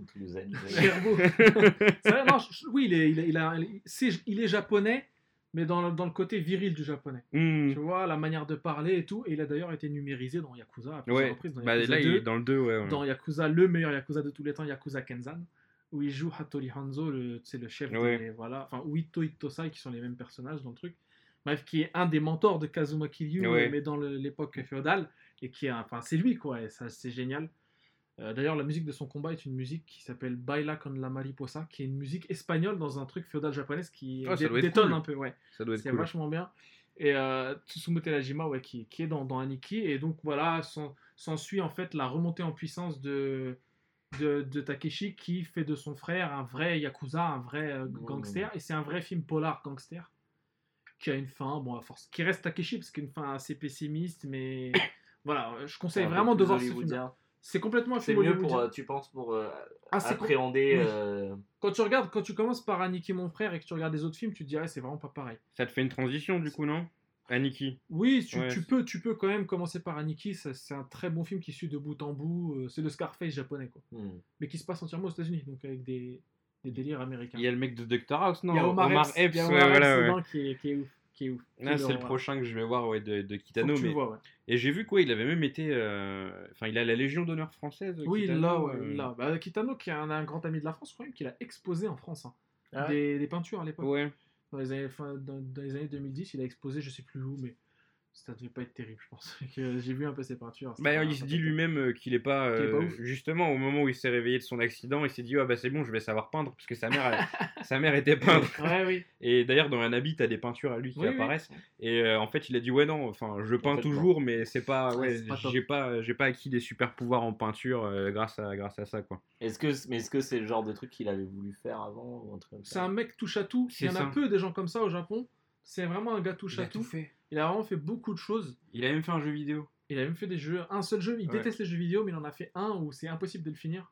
C'est super galère. Et si jamais tu le finis, genre le dernier message, c'est genre Ah, t'es fier de toi. Enfin, euh, Ouais, je me souviens de ça. c'est qu'un jeu vidéo, calme-toi. Enfin, il y a eu un épisode de Joueur du Grenier dessus. Oui. euh, Ouais. D'où sa galère aussi à, à- à accepter un contrat avec la série euh, des Yakuza, où il apparaît que dans le sixième épisode, alors que quand on parle Yakuza au Japon, c'est c'est Beat Kitano qui arrive en Mm. premier. Quoi. Euh, je te laisse continuer poursuivre, euh, Ken. euh. Bah, on a fait le tour de la bon question. hein. Ouais, ouais, je voulais l'évoquer parce que bah, j'ai découvert le personnage du coup bah, là, sur, euh, Ouais. sur la, la dernière année qui s'est écoulée. J'ai commencé à m'intéresser à son travail, etc. Parce que je le connaissais comme tout le monde. Tu vois, on a tous entendu parler de Kitano au moins une fois. Mais j'ai vraiment été euh, stupéfait par, par le mec. Parce qu'il est capable de, de faire rire, il est capable de faire chialer. Euh, et puis il le fait toujours d'une façon super peu conventionnelle. Mm. Et euh, même si, bah, comme je l'ai dit, j'ai j'ai beaucoup de mal à, à conseiller les films de Kitano, je les ai pas tous vus. D'ailleurs, je voulais te demander, Sofiane, c'est euh, sur ça que je voulais, je voulais finir. Euh, Kamsu, qui m'a conseillé de regarder les films de Kitano, il m'a dit qu'à partir de bah, début des années 2000, à partir de Zatoichi, etc., ça commence à devenir un petit peu moisi les films de Kitano. Il a pas tout à fait tort. Il y a quelques films qui sont sortis qui sont pas top, genre euh, Achille et la tortue, des trucs comme ça, des films un peu qu'on n'a pas besoin, de, pas besoin de regarder. Par contre, il y a Outrage, l'a Ouais, il y en a deux ou trois. des- Trois, ouais. trois, euh, un, deux, et le dernier, il a un troisième nom. Ouais. Peut-être Requiem, un truc comme ça, je sais plus. Mais Mhm. il est- ils sont ouf. Et là, ils, ils rebasculent dans le polar pur, noir. Ok. Yakuza avec des meurtres, des trucs hardcore. Et une story, tu connais euh, Kitano maintenant, Hmm. il aime bien te, te jeter dans, dans déjà une intrigue qui a déjà commencé. Oui. Ouais. Tu vois, un peu comme dans Hit. Ouais, bah Hit, t'arrives, ils ont déjà fait les choses avant. ouais. Il est déjà poursuivi, il y a déjà tout ça. C'est pas genre, vas-y, on va faire des braquages. Non. Hmm. C'est déjà, eh ben, dans Outlage, en fait, il te jette dans une guerre de gang Yakuza. Ça, c'est difficile à faire correctement. Très dur à faire. Et c'est pour ça que l'écriture de Beat Kitano, elle est absolument ouf parce qu'elle n'est pas japonaise au Mm. final. Elle est pas, enfin. Elle Oui. est pas, elle est, elle est, elle est crûment japonaise. Pourquoi? Parce que tu l'as dit, il est né à Sakusa. Asakusa, c'est l'un des plus vieux quartiers de Tokyo avec Nihonbashi, et c'est un quartier populaire. C'est le Montmartre euh, japonais. Et, et Takeshi, il est vu comme ça au Japon, c'est une personnalité qui plane toujours sur le paysage Mhm. audiovisuel au Japon, parce que c'est un homme du peuple en fait. C'est un Ouais. gars né à Asakusa, Asakusa qui était un C'est le quartier. Danny Boone. Ouais, qu'il- il euh, fait encore beaucoup d'émissions de télé. hein, euh. Oui, il en fait, il en fait. C'est un gars de la télé à la base. hein. Enfin, il est plus Mm. connu pour Et ça. du coup, Aniki mon frère en japonais, tu sais quoi le titre? Aniki? Euh, Ah, C'est c'est- Aniki, Aniki, Aniki, ouais. Mm. Parce que Aniki, ça veut dire mon frère, mais Ouais. c'est un terme utilisé beaucoup par les Yakuza pour dire mon frère qui Ah, est. comme frère. Qui, Comme- qui- non, non, non, comme Non. supérieur frère, comme, Ah. comme senpai, mais chez les Yakuza. Ah, tu ok, d'accord. Et euh, parce que c'est une fratrie au final. Et, et je te disais qu'il était né à Sakusa, homme, homme du peuple, et surtout, c'est un gars qui a toujours été de près ou de loin lié à, au bas-fond du Japon, au, au- comment, au monde souterrain japonais. Hmm. C'est-à-dire parce que les- Asakusa, c'était un quartier des plaisirs. C'est un quartier rouge, tu vois. euh, Il y avait beaucoup de, de, de villes, de villes, de une espèce de vi- sous-village, Mhm. voilà. euh. Ça me rappelle vachement euh, Tokyo Godfather. Oui, c'est un peu ça, c'est un peu ça. Et, et- et quand tu vas à Sakusa, tu vois encore des shotengai, ce- tu sais, les, c'était, c'est les petites allées avec des petites échoppes. Voilà, c'est là où tu trouves le plus de, de restos un peu cachés, tout ça, et beaucoup à l'époque de maisons closes. Ouais. Et lui, il est né là-dedans. Ouais, voilà. Post- Post- pas avec des tubs énormes. Voilà, et surtout post, post-guerre, donc occupation américaine. Ouais. Donc il a vu tout ça, les, les Yakuza, et comment ça se passait et tout. Donc c'est un gars du peuple. C'est pour ça qu'il a eu du mal aussi à sortir de, son, de ce carcan de mec euh, marrant, issu euh, de la populace. Quoi, tu Ouais, vois. ouais, ouais, mais c'est ouais, c'est du coup pour ça aussi qu'il a pas réussi à, il n'est pas parvenu à rester dans les carcans, par exemple du Manzai, euh, Oui, et qui s'est toujours pris la tête avec la télévision, qu'il a eu des interdictions, je crois, de plusieurs années de temps en temps, parce que ouais, enfin lui, il, il ramenait une image du Japon que le Japon ne voulait pas, pas montrer, voir, ouais, ouais. voir et montrer, donc du coup Mm. c'était c'était compliqué. Et euh, ouais, c'est fascinant, et je, je sais pas, après, je, je connais très peu le cinéma japonais, mais j'ai l'impression que c'est vraiment le plus gros ambassadeur de toute cette culture. euh. Oui, je suis d'accord.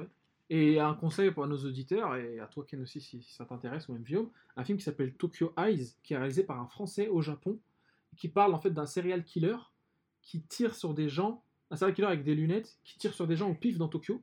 Et ça suit l'histoire d'une meuf qui s'appelle Hinano, qui euh, justement, euh, vu que ce, ce serial killer ne vise que des jeunes femmes, flippe. Et en fait, tu suis en fait la vie quotidienne de Hinano. Hmm. Avec ce truc qui plane derrière. C'est tout épée de Damoclès. Ouais. voilà, c'est tout. C'est Mm. pas l'histoire du serial killer. Il n'y a pas d'histoire de d'enquête, je sais pas quoi. C'est juste la meuf qui se dit, voilà, genre elle prend le métro le matin, elle voit la gueule qui est de plus en plus euh, comment euh, détaillée, le portrait robot Ah, du mec, qui est un genre, qui est, qui est un peu viomesque, tu m'excuseras, cheveux longs, lunettes. On est Et en fait, il tire avec un- flingue, à chaque fois il loupe sa, sa, sa, sa cible, donc c'est un serial killer raté. Et tu suis l'histoire de la meuf, et ça te montre encore une fois, parce qu'il y a Kitano qui plane derrière, parce que Mhm. Kitano a, a une apparition, un caméo dans le film, où il joue le rôle d'un yakuza un peu con, Ouais. même complètement con, et qui va te faire hurler de rire si tu regardes le film. Et c'est réalisé par un Français, donc euh, c'est c'est assez spécial. Et, et moi j'ai adoré ce film que j'ai vu au cinéma, euh, à un cinéma d'arrêt d'essai à, à Compiègne, qui s'appelait le... Putain, comment il s'appelait ce cinéma? J'ai oublié, il a fermé, et il y avait une pétition même pour pas qu'il ferme, parce qu'il passait que des films Mm. comme ça. Je l'ai vu à l'époque du lycée. Et, et ça te montre vraiment. En plus, ça se passe dans les fins des années 90, donc tu vois des pubs pour la 64 et tout. Et c'est marrant. Et du coup, le- la meuf, elle va dans des, des rave parties au Japon, tu sais pas où, à Shibuya. Après, elle, va voir, elle sort avec un mec, une espèce de, de DJ euh, techno. Franchement, regardez-le, le film est super, vraiment euh, génial. Voilà. Et il y a euh, Kitano dedans. Donc, voilà. Euh, bah écoutez, là, euh, on est à la fin du sujet de Ken, c'est ça? Ouais. Ken, je pense que t'es un. Si tu n'es pas cinéphile, comme tu dis, tu es un, un mélomane, entre guillemets, Ouais. t'as un son pour nous. Fallait me demander ça avant. C'est le mec qui il dit ouais j'écoute c'est qui il, il prévoit pas de son, il a pas prévu de reco, euh, il pas a un écrit un texte au dernier moment. Euh. Moi, j'ai écrit un texte au moins, monsieur. Je suis pas allé sur vrai. Wikipédia pendant mon sujet. Ah, il y a qui dans, dans le film, la distribution Alors attends, clique là pour voir c'est quoi le nom de l'actrice. Moi je suis pas comme Sofiane. c'est à cause de Sofiane. C'est Sofiane, lui il connaît tous les acteurs, les trucs comme ça. Moi je connais pas donc à chaque fois je me sens... que- je suis là. À chaque fois je me sens con, je... il me dit ah ouais tel acteur, je suis là genre, ah ouais ouais ouais. On est des vrais cinéphiles ou pas, hein Écoutez. Excuse-moi. Bah écoute, lui il connaît tous les euh, créateurs de jeux. euh, Mais grave, ça, bah euh. écoutez, je connais rien. je peux mettre ce que je veux en son? Bah évidemment. Ouais, bah, évidemment. Il y a un son qui m'est particulièrement cher et puis en Tu plus. le dis pas tout de suite. Hein. T'en parles après Ok, très bien. On Bah, on en parle juste après. C'est parti. son de Ken. Hashtag CQLB.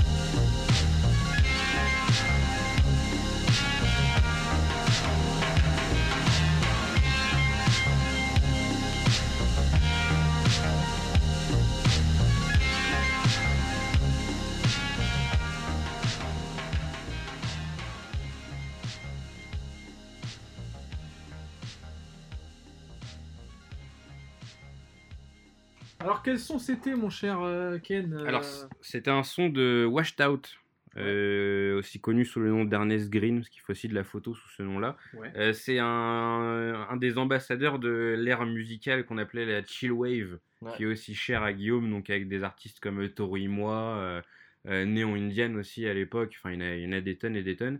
Et bah, c'est un petit peu lié du coup à ce dont j'ai parlé avant, parce que Feel It All Around, le son que j'ai passé, enfin que j'ai proposé, euh, pour moi, il est très attaché bah, à l'été, aux vacances, à la mer, etc.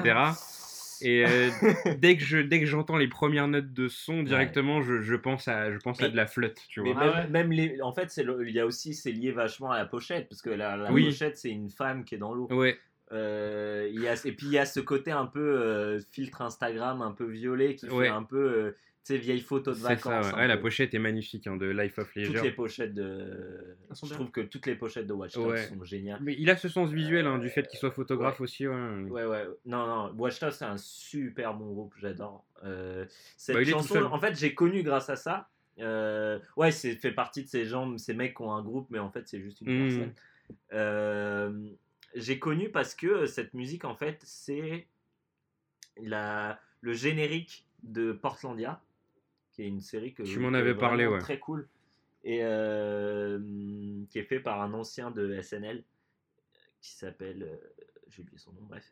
Et, euh, et du coup, je- quand j'ai quand j'ai commencé à regarder cette série, j'étais là, putain, mais le, le- le générique est trop bien, quoi. Et, euh, et donc, du coup, bah, j'ai commencé à écouter Watched Out et j'adore. mon frère allait les voir à Los Angeles, Alex, il allait les voir. Ouais. Le voir, putain, j'ai Ouais. du mal. Pour moi, quand tu me mets un nom comme ça. Ouais, Ouais, forcément. Ouais. Et euh, il me disait que c'était une des meilleures expériences C'était musicales ouf. qu'il ait eu de sa vie. Quoi. Bah nous on l'a vu avec Pazou euh, parce que nous on l'avait découvert avec les Kitsune Maison compilation. ok, ouais. Il était dans la set avec le morceau Belong, c'était sur l'EP qui s'appelait High Hard Times, euh, je sais plus un truc comme ça. Il était sorti sur une cassette l'EP d'ailleurs à l'époque, c'était 2007-2008 par là. Et euh, il avait fait un petit concert à la Villette où du coup là ouais il avait euh, une- euh, un band qui jouait en live quoi Mhm. ses morceaux. C'était posé dans le parc tu vois. Ouais, avec du soleil, les Mm. meufs qui dansaient tranquillement en écoutant le son et tout, c'était trop bonne ambiance. Et ouais, c'est, ça m'est resté gravé dans la mémoire quoi. Ce moment, je l'ai jamais recroisé ensuite. On avait pris une photo avec lui, mais Pazou il l'a perdu. je suis dégoûté. Putain de merde. Mais, ouais, non, mais que- moi, Ken, en tout cas, le premier, le premier, première rencontre que j'ai eue avec toi, c'était par la bibliothèque. ouais. C'était Sofiane qui m'avait dit ah, on va enregistrer le podcast, les mecs Merugezu et tout. Et donc j'ai écouté et j'ai regardé la, la bibliothèque. Et moi, le premier truc qui m'a marqué, c'était putain, elle est trop bien la musique de, Ouais. la musique Les de fin. De, non, la musique de début et la musique de fin, Ouais. est géniale. Ouais. Et donc c'est mon premier contact avec toi et c'est genre l'idée d'un mec qui a des bons goûts. Tu en grilles l'univers. tu grilles l'univers. Ouais, voilà, c'est Moi, ça. Ken, Ken, on va faire ton, ton, ton autopsie là. Allez, c'est parti. Ken, je le voyais sur euh, le, le Xbox Live. Et Ah à un ouais. moment, ouais, à un moment, j'avais joué contre un Ken sur Street Fighter 4 quand je jouais beaucoup. Et il était très fort, il m'avait vraiment battu et tout. Fait, putain, mais lui, il- parce qu'à l'époque, c'était pas comme aujourd'hui Ken Bogard, l'e-sport et tout. Il y avait Mm. personne qui jouait au jeu de combat hein, avec des sticks et tout. Mm. Donc dès que tu croisais un mec qui savait y faire sur le live, c'était un show. Ouais. Et je voyais, je galérais contre lui. Le Ken était chaud, tu vois, il sortait les anti-airs et tout, bref, les gens connaissent. Je fais, waouh, le mec est chaud, et je vois le, le, nom, Linken, tout ça, je fais, putain, ça me dit un truc, ça. Ouais. Ça me dit un truc. Et j'avais un autre gars sur le live qui s'appelait GNR Pazou. Et je Le lui- fameux. je lui envoie un message, je lui dis, hey, Linken, tu le connais ou c'est quoi le délire? Et, et il m'a pas répondu. Après, je t'ai envoyé un message, je t'ai dit, t'es pas le pote de Ouais. Et tu m'as dit, si, si, si, si, je suis son pote et tout. Et en fait, c'était la team, euh, la team Merugezu, mais avant Merugezu. C'est ça. Et il faut savoir que Ken, moi, je le connaissais d'avant, mais Oui, sans c'est le vrai, savoir. c'est vrai. Ça, c'est une histoire Ah ouais qui est assez drôle. C'est qu'à l'époque de, de, de Facebook, il y a un, un blog qui m'a ajouté qui Ouais. s'appait Across the Days. Oui, Exactement, oui, ouais. euh, Et, je et m'en rappellerai toujours parce que la- la- la- la- la- l'image de profil, c'était une meuf, euh, une espèce de blonde. C'était une actrice qui s'appelle Jean Patchett, si je dis pas de bêtises, euh, genre là à l'ancienne, et ouais, c'était le- la figure euh, du, du site, ouais. Et en fait, je, sais pas pourquoi je continue. Enfin, j'ai juste regardé le blog et en fait, ça parlait de plein de trucs que je kiffais. Et Mm. donc, en fait, C'était lui. Genre derrière. bien avant, appris- il, a, il a écrit pour le. pour- C'est ouf quand même. Ouais, c'est ouf. Parce Ouais, que c'était un petit blog au final. Bah en fait à la base il y avait quand je suis arrivé moi on était 4 je crois 5 et euh, j'avais envoyé d'ailleurs le, je sais pas si tu sais Sofiane le rédacteur en chef de ce blog, aujourd'hui, il est rédacteur en chef non de Combini. Ouais, Ouais, c'est ça, c'est Louis ouais. Et je l'avais contacté à l'époque en lui disant j'adore ce que tu fais. Ouais. Est-ce qu'il y a moyen que je fasse un truc de jeu vidéo sur ton blog? Ouais, Et il m'avait dit ouais c'est un peu dead. il euh, était mais, pas chaud. ouais. Mais propose pour euh, Combini si tu veux. Ouais, Et à l'époque il m'avait dit je, je, suis- je, enfin, suis sur un autre site qui s'appelle Ouais. Combini. Envoie-moi un truc. Pas connu à l'époque. hein. Tout ça, c'était. C'était pas encore Non, ouais, c'était euh, ouais, calme, ouais. Et euh, ouais, bon, moi, je lui avais envoyé un article au culot euh, sur un remix dans une musique de Daft Punk, ouais. Et j'ai passé deux ans à travailler pour le blog. Mm. euh, ça m'a permis de faire plein de trucs. J'ai fait des, des festivals à l'œil. Ouais. J'ai pu interviewer deux trois, euh, deux, trois gars. C'était cool, etc. Et ouais, quand Guillaume m'a dit, ouais, bah, je lisais Across the Day, ça ça m'a Bah, fait le monde, plaisir. en fait, ouais. l'internet, quand on n'est pas là pour rien. On ouais. n'est pas là pour rien. Dans les mêmes délires, quoi. Je voyais que tu jouais beaucoup d'RPG, jeux de combat. Je me suis dit, le gars est un gars à suivre. Et voilà. Et là, on est à côté. Ouais, là, on est à côté, quoi. À l'époque. Non, mais quand je te dis, c'était 2008. un Ouais, truc bah comme ouais, c'était à l'époque où je sortais pas de ma chambre et quand on me disait Ken, il y a une soirée, je disais je peux pas, je dois jouer à Street Fighter. Ah, il y a 10 on ans, a quoi. connu cette période tous, on l'a tous. Il y a eu. 10 ans. Ah, Bon, ouais. Moi, je Toi, moi, m'invitais pas. Toi, t'invitais Ça, je pas. Mais ouais, c'est dingue que le monde soit si petit, quoi. Ouais. Euh, Hmm. Mais c'était l'époque où il n'y avait pas beaucoup de gens dans ce délire, quoi. Non. On n'était pas beaucoup. Et sur Internet, encore pire, quoi. Le live, tout ça, c'était pas beaucoup de gens. C'était les Français du live. Les Français du, du ranking Street Fighter. tu voyais, le- tu les savais. Tu savais qui ouais, bien c'était. sûr. Tu savais, tu voyais, le premier, c'était Bien. Starnab. C'était, tu vois. Ouais. les- Alioun et compagnie, Alioun ouais. et tous les vrais gars des jeux de combat, euh, c'était ouf. De leur DVD, tout ça. Ouais. Leur DVD, voilà, à l'ancienne. ouais. ces mecs-là, quoi. C'est de... Les Evans, ouais. Evans qui Evans. maintenant fait des trucs avec Ken Bogard. ouais. Voilà. Mais il n'y a jamais eu Ken Bogard dans les rankings, tu vois. Euh, non, mais il avait un, alors, un une ou un Honda. c'était- ouais, un On l'aime bien. hein, mais- il De toute façon, il était pas connu pour ça, mais il a, il a démocratisé le truc après, quoi, via les, les plateformes de stream. ouais, tout. c'est clair, on lui doit beaucoup à Ken Bogard. euh. Euh, en termes de jeux de combat, c'est le- l'un des pionniers, quoi. Ouais, c'est le clair. Pleto Geeky, c'était lui, hein, c'était pas lui. euh, Ah, mais le mec était déter, hein. c'était à l'époque, enfin, il gagnait que dalle, parce qu'à l'époque, il t'avais gagnait même pas- rien, il gagnait rien. Il allait, il faisait ses vacances, il allait tout. YouTube, tu te faisais pas de fric avec, il y avait pas Twitch, Hmm. il y avait un espèce d'une autre plateforme de streaming à la con, mais enfin, tu gagnais rien dessus. Et le mec, il- tous les tournois qui passaient au Japon, il les commentait et tout. Tout, ouais. Enfin, À l'époque, c'était même le street qui était, qui était, c'était le street arcade. C'était pas sorti en, Ouais, console. c'est vrai, ouais. Il y avait encore les bruits de, tu sais, dans la gare, tam tam, les gros Ouais, bruits là, tu vois, tu te souviens Et plus dingue, euh, enfin, pour rester dans les trucs connectés, euh, Ken Bogard, il est originaire de Troyes. Oui, oui, Ouais, exactement, ah ouais, donc je suis originaire de la même ville que Ken Bogard. Les Troyens, ils sont là. hein. c'est ça, on est là. Avec Raphaël Mesrahi et Tex, même s'il a quitté le Sérieux show business. euh, Ah, les ouf Euh, Un peu précipitamment. Troyes, euh, ça a l'air illicite. Hein. Troyes, euh, c'est c'est entre Dijon et Paris, ça a l'air illicite. c'est entre tout. C'est. Mes potes, ils appellent ça le triangle des Bermudes. Ça, c'est- ça a l'air hardcore mon pote. Rien que dès que tu vas à rien, c'était pas bien, alors Troyes, j'imagine. Mais attends, les vacances d'été à 3. Ouais, je je viens de une semaine à trois, ouais, c'est. Mais quand c'est chez toi, c'est autre chose. Non, même, bah c'est pire, je pense. Parce que, littéralement, en fait, c'est- c'est c'est assez dingue, en fait. T'as l'impression d'être dans une espèce de film d'horreur, c'est que t'arrives dans la ville, ça fait un bon moment que tu y es pas tu allé. connais plus personne. Non, même pas, justement, au contraire. tu sors de la gare, hop, tu croises un mec que tu connais. C'est ouf. C'est pareil à. Chantilly. Ouais, Chantilly, tu crois. Chantilly, moi à chaque fois je déteste aller à Chantilly parce que je sors de la gare Ah, et je c'est- sais que je vais tu croiser un connard. C'est Non, incroyable. Et c'est pas forcément un mec à qui t'as parlé, voire même tu connais pas son nom, mais toute ta vie, t'as été à côté de Ah, lui il est encore là, lui. tu vois. Il est encore là. lui. Voilà, c'est ça, Ouais. tu vois. Exactement. Et j'étais posé au Burger King avec mon ref, et genre, euh, table à côté et tout. J'ai fait, le gars là, tu le connais, c'est un skatos. Il Un fait, ouais, ouais, je-. Les skaters, les hardos. Ouais, voilà, tu vois, je dis, ouais, c'est un mec du, euh, du skatepark et tout. Il me fait, ouais, ouais, et tout, machin. Peu de temps après, deux, trois jours après, on était en train de bouffer encore ailleurs, et il repasse comme ça. Tu, sais, tu, tu recroises les gens, t'as l'impression que c'est des PNJ, c'est Shenmue. C'est chez- c'est chez nous. C'est Shenmue. Ils sortent de chez eux, et ils marchent dans la rue. Et tu peux pas leur parler parce qu'ils ont pas le temps. Putain, les ouf. Bon, bah écoutez, un gros flashback sur les, le- comment s'est créé le- la genèse du, du- comment, du, de la mafia en fait. La Euh, mafia. euh, mafia Il y a euh, la NES. Blog et il y a la mafia Ouais, c'est ça. Ouais, ouais. Mais c'est comme ça que commencent les, les bails en fait. quoi. Ouais. Mais moi j'avais profi- j'avais profité, enfin j'ai toujours voulu parler d'un d'un thème qui m'est cher, une entreprise de jeux vidéo que j'adore euh, depuis mon enfance, mais j'attendais vraiment la venue d'un d'un- d'un man pour me back up. Non, non, rien. un moyen ce truc est là, il n'y a pas plus moyen au monde que, que ce gars-là, c'est Ken. hein. Je vais parler de Sega, euh, cher Guillaume et cher Ken. Ouais. Sega, alors que- comment vous avez connu Sega vous? Enfin, Ken, vas-y. Euh, bah moi c'est grâce à mon papa. Ouais. qu'il était euh, gros joueur Sega et du coup il avait une Mega Drive euh, quand j'étais gosse et c'est comme ça que je suis tombé dedans. Bah, tout petit, j'avais quoi 2-3 ans. Ouais. Ouais.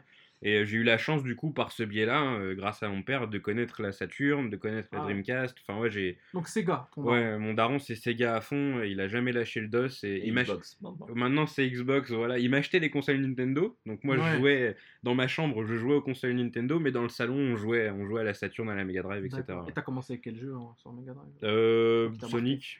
Sonic, ouais. Sonic, ouais. ouais. Le Sonic, 1, 2, euh, 3. Sonic 2 de mémoire. Pareil, moi j'ai commencé au Sonic 2. Il Le pack avec la Mega Drive Sonic 2. Non, lui, il l'avait acheté séparément, Ah mais ouais, c'est Sonic 2 le premier qui m'a vraiment, euh, qui m'a vraiment buté le crâne, quoi. Après, bah, il y a Street of Rage qui est arrivé, j'y ai beaucoup joué avec mon frère, etc.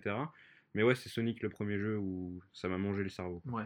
Guillaume, toi je sais que t'étais Nintendo plus t'étais. Ah mais moi j'ai découvert Sega comme euh, Roméo a découvert Juliette. hein.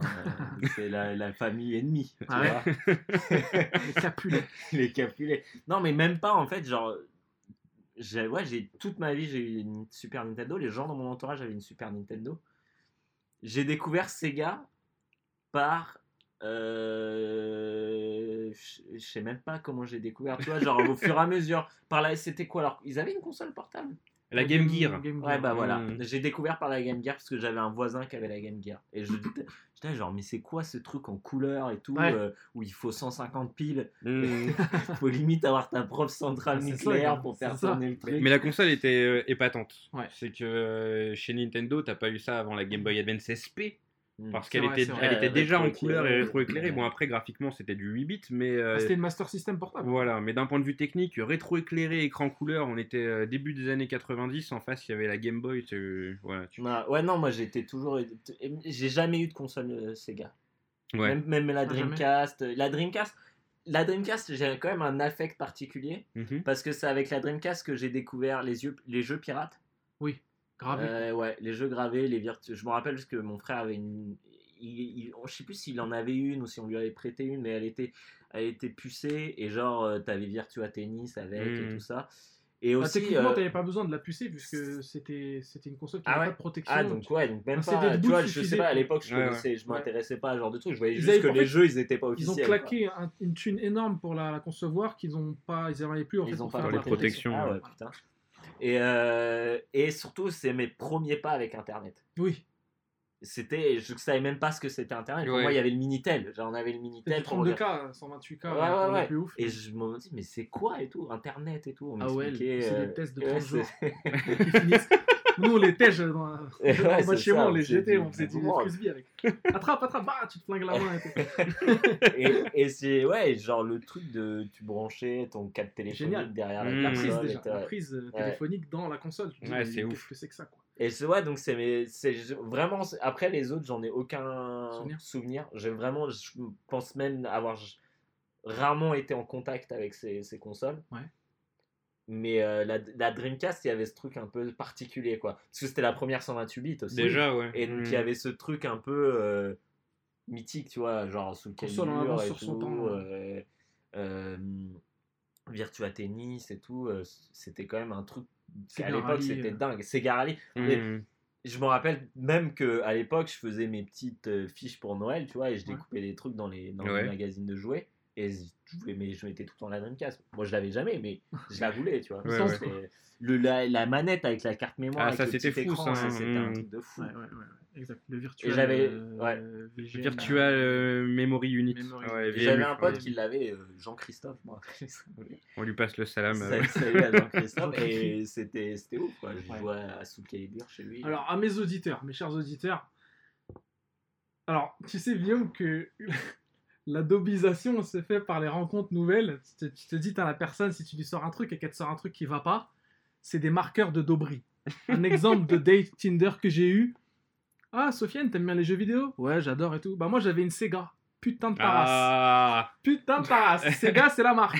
Ouais. Ça veut dire, ah bah, moi, j'ai un Apple, moi. Mais Mais T'as quoi T'as un iPhone qui- T'as un, Mais- Mac et je déteste les gens qui font l'inverse. Oui. Qui, quand ils te parlent d'une marque, ils te parlent par le produit. Ah ouais, PlayStation. Ou, Oui. euh, ah, oui. ah ouais, Mac, ils ont fait ça, j'ai vu. Genre, dans les deux sens, ça m'énerve. moi, ça mérite- précis, s'il vous plaît. Ça mérite le poil aussi, Guillaume, je compatis. Mais moi, c'est t'as une Sega, ça dégage direct. Ah, c'est clair. supprimer l'affinité sur le téléphone. Et- désolé, hein. J'arrive un peu pédant, hein, désolé. Mais la Sega n'existe pas. Sega existe. Sega, c'est le, le diminutif de. Ah, déjà, c'est plus fort que toi. Déjà, c'est plus fort que toi. Voilà. Service Games, Ah, ok. créé dans les années 50. Il y a toujours un contexte, je te l'ai dit, Guillaume. Là, ce contexte-là, cette fois-ci, Nintendo, on a dit qu'ils avaient profité de la Seconde Guerre mondiale pour euh, lancer des. s'américaniser, Ouais. featuring avec Disney, tout ça. C'est pareil avec Sega, Mm. ils profitent de la guerre de Corée pour installer justement des flippers, du loisir en fait dans les bases euh, américaines en Corée, au Japon, euh, dans le Pacifique. Et c'est Martin Brawley qui fait ça en- dans les années 50. Attends, mais c'est un américain, lui. C'est un américain, Sega, une- ouais. Sega est une entreprise américaine à la base. Les Non. américaines. euh, Ah, ouais. Oui. Ah, bah, tu vois, j'apprends déjà des trucs. Ah, euh, T'as bien fait de faire, un, de faire ce qu'est le bec moi ou pas? Ah, J'en ai appris des choses. Rappelle-toi quand tu voulais le temps. faire avec euh, Cancan. Je plaisante. Je plaisante. Le mec sort des blazes Je random. name drop. Ah, Désolé. Euh, la- notamment la Sega euh, 1000, Sega Sen, tout simplement, qui est le, le premier euh, jukebox en 1960 créé par Sega pour euh, les. euh, le premier jukebox tout court, le premier jukebox de Sega. le premier jukebox de De Sega, Sega, ouais. évidemment, il y en avait déjà dans les années 40. Le premier jukebox de Sega à destination des bases américaines avec un contrat spécifique et tout, euh, de partenariat, tout ça. Et tu vois bien que l'affinité de Sega, la musique d'abord. Donc Mm. ça, c'est un truc qui va rester tout au long du, du- de la vie de Sega jusqu'à aujourd'hui.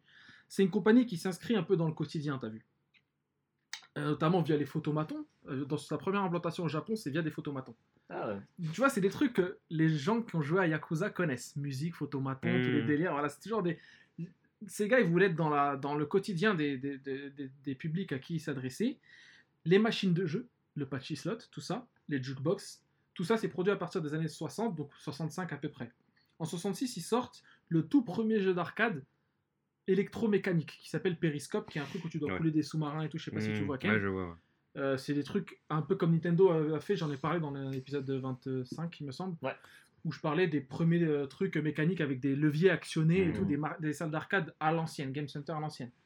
En 79, Sega rachète une entreprise japonaise en faillite, dont j'ai pas réussi à trouver le nom, bizarrement, mais c'est l'entreprise qui leur a donné euh, Hayao Nakayama. Ouais. Tu, tu connais ce gars-là? Une figure de Sega. ouais. grosse figure de Sega, notamment de Sonic.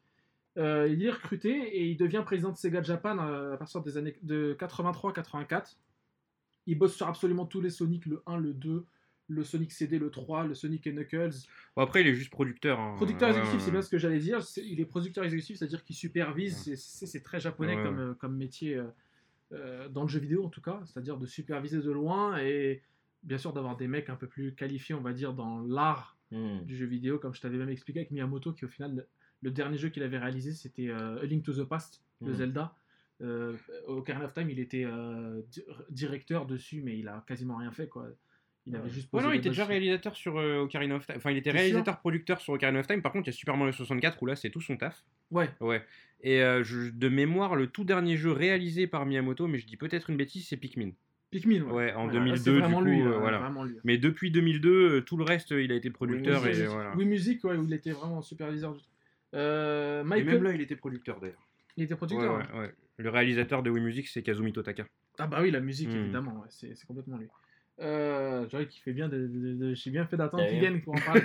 Euh, il a Les raison, ouais. japonais, les gens qui ne connaissent pas le jeu vidéo ici, ils sont perdus là. Ah non, bah, non, mais Il est- je te parle de est- Sega en tant que. Non, non, mais qui pas des- toi. Je parle Ah, quand il commençait à parler des blagues japonais. euh, bah, c'est un Kazumi Totaka, c'est un grand concepteur euh, de musique, euh, un, un audio. euh, Animal Crossing. Aux gens qui connaissent pas forcément le jeu vidéo, tu dis Animal Ouais. Crossing, je pense qu'ils connaissent. Ouais, bah, connaissent. musique d'Animal Crossing, Kazumi Totaka.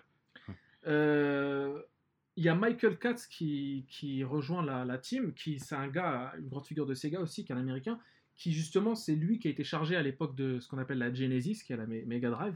Genesis c'est le nom américain. hmm. C'est lui qui l'a poussé en fait à fond avec Hayao Nakayama pour justement se faire une place, parce que rappelle-toi qui était le daron du game après le crash des jeux vidéo des années 80 en, en Amérique du Nord, Nintendo. Eh avec oui. la, la Famicom, la NES.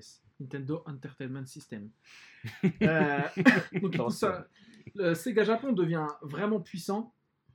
Et là, c'est là justement que tu te dis, c'est pas une entreprise japonaise à la base, c'est là que le pouvoir décisionnel il va basculer au Japon. Ah, C'est-à-dire que c'est Sega Japan qui décide des bails.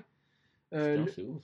Ouais, le recrutement de Tom Kalinske en tant que CEO aux US, c'est justement placer un mec qui a fait ses armes au Japon euh, là-bas et pour au final avoir une, euh, une équipe, un- des branches vraiment jap- japonisées, Ouais. mais qui, qui, euh, comment, qui vont pouvoir agir un peu partout, comme le Nintendo arrive très bien à le faire, je te dis, parce que Nintendo n'hésitait pas à se mouiller, à envoyer carrément le euh, Yamauchi aux States euh, pour voir les bails et tout et revenir avec des idées. Hmm.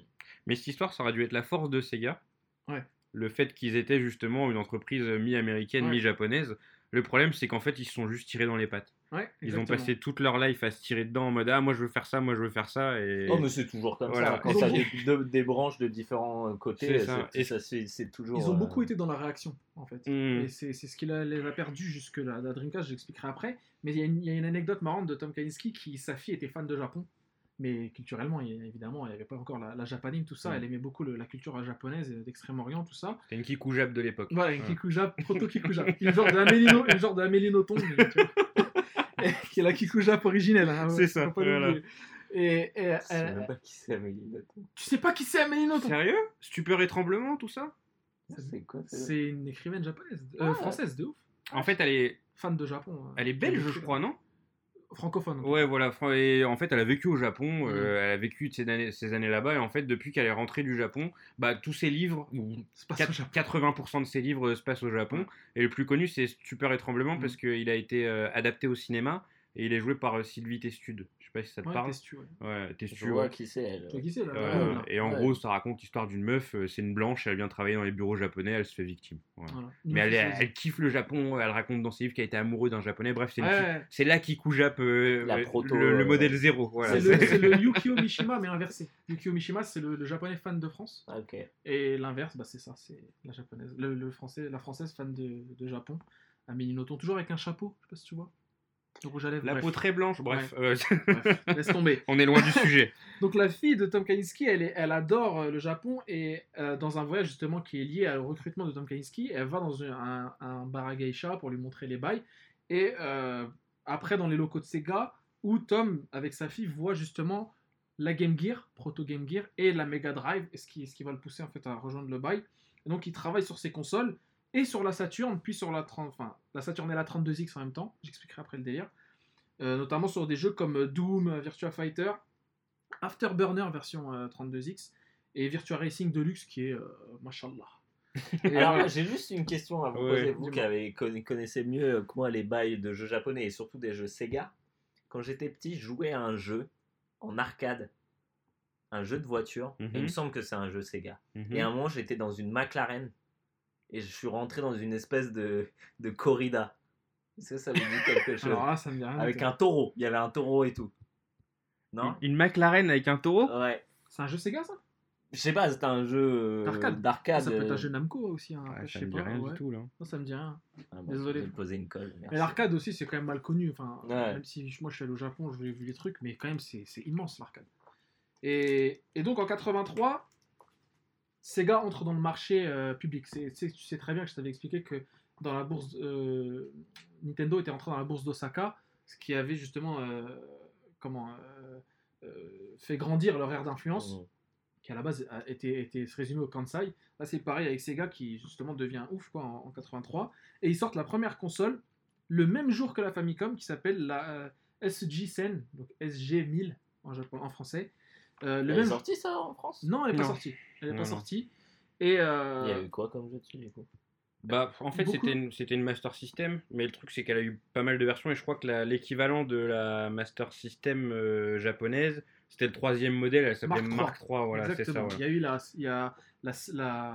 SJ-1000, euh, Mm. La marque 2, qui est une version ouais, supérieure, et la marque 3, qui est la Master. System, qui elle est arrivée chez nous. Ok. Euh, ils avaient déjà des jeux à la Sonic et tout ça Non, il y avait pas, non, pas du tout. C'est des jeux vraiment basiques, souvent des adaptations de jeux arcade un peu au rabais parce que c'était vraiment une console cheap. Même ouais. comparée à la Famicom, il n'y a que la Master System qui arrive à rivaliser avec la Famicom. Bien des années plus tard, en 85.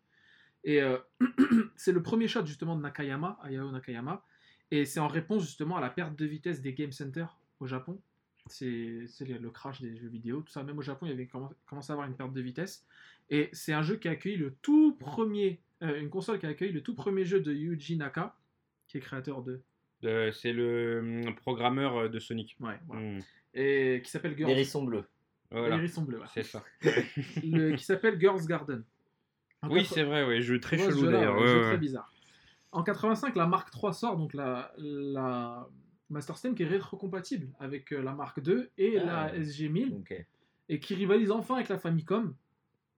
Et à l'international, on l'appelle donc Master System. Ouais. Le succès de Nintendo pousse d'ailleurs Sega à sortir vite la Mega Drive, c'est-à-dire en 88.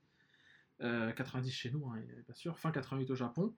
Parce que euh, bah, Nintendo sort la Famicom et banlieue sale, la Super Famicom et banlieue sale, elle est, elle est super puissante et, et Sega Mm. toujours, je te dis, en réaction.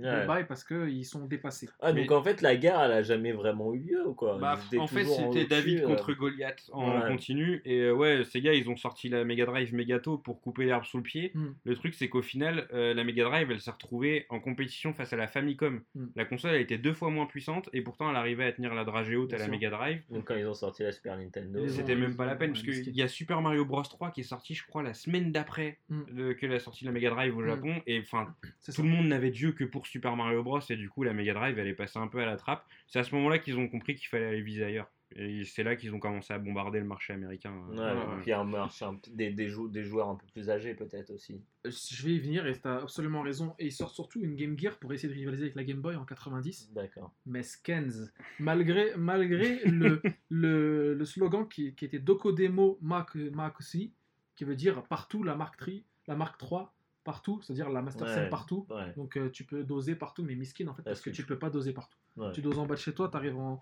en bas de l'ascenseur, euh, c'est baisé, tu T'as plus de. T'es mal. Non, c'est abusé ça quand même. Changement de public, pourquoi? Parce que changement de mascotte. Donc au revoir Alex Kidd, qui était la mascotte de la Master Mhm. System. Bonjour Sonic, avec Qui est Yuji un peu Naka, plus rebelle que. qui est un peu plus ado. Ado, Ouais. euh, rebelle, skater, ouais. avec Il y les a pompes, des skaters, il y a des, des, des baskets. Des baskets qui courent vite, et voilà, et genre c'est un, racaille, et la coupe en punk en fait, qui est Ah, ça, ouais. la coupe euh, punk, euh, voilà. Qui a Euh, plu au petit, au petit, au petit Ken. Ah, Euh, Ken, il était, je pense qu'il avait la, la trick. La petite trick. c'est ça, avec euh, ma petite bite de gamin. de-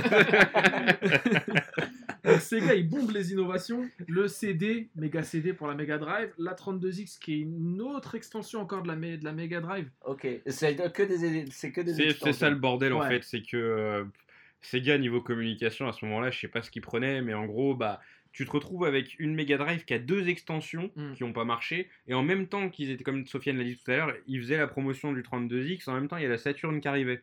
Donc Ah du oui. coup, les gens ils disaient qu'est-ce que je fais? Je change de console, je rachète un accessoire, enfin c'était le bordel quoi. Une concurrence interne, malgré une, po- une popularité qui s'est un peu assise au Japon, notamment via les jeux, les Sonic, tout ça, Mhm. ça a bien marché. Enfin, surtout aux États-Unis hein, que ça, Ouais. ça a pris. La Mega Drive c'est la seule console euh, de Sega C'est la plus, la plus vendue. euh, qui c'est c'est la plus vendue 32 déjà millions, et je ouais. crois que c'est euh, sur le territoire américain elle a battu la Super Nintendo et c'est la seule fois où Sega a gagné une bataille euh, dans Ah un ouais. continent euh, Ça a vraiment c'est arrivé une fois dans un continent et c'était avec la Mega Drive sur, euh, sur Ah bah tu vois, je regarde ton t-shirt euh, Street of Rage, je me dis ouais, c'est le genre de truc, c'est plus pour les ricains quoi. bah il était fait pour euh, le marché Ouais, ricain, ouais. le jeu tout a été fait Des dans mecs, sa euh, conception des mecs euh, qui mettent des punchs euh, avec des baskets, C'est- des jeans. Des Vandamme un c'est- peu. Ouais, voilà.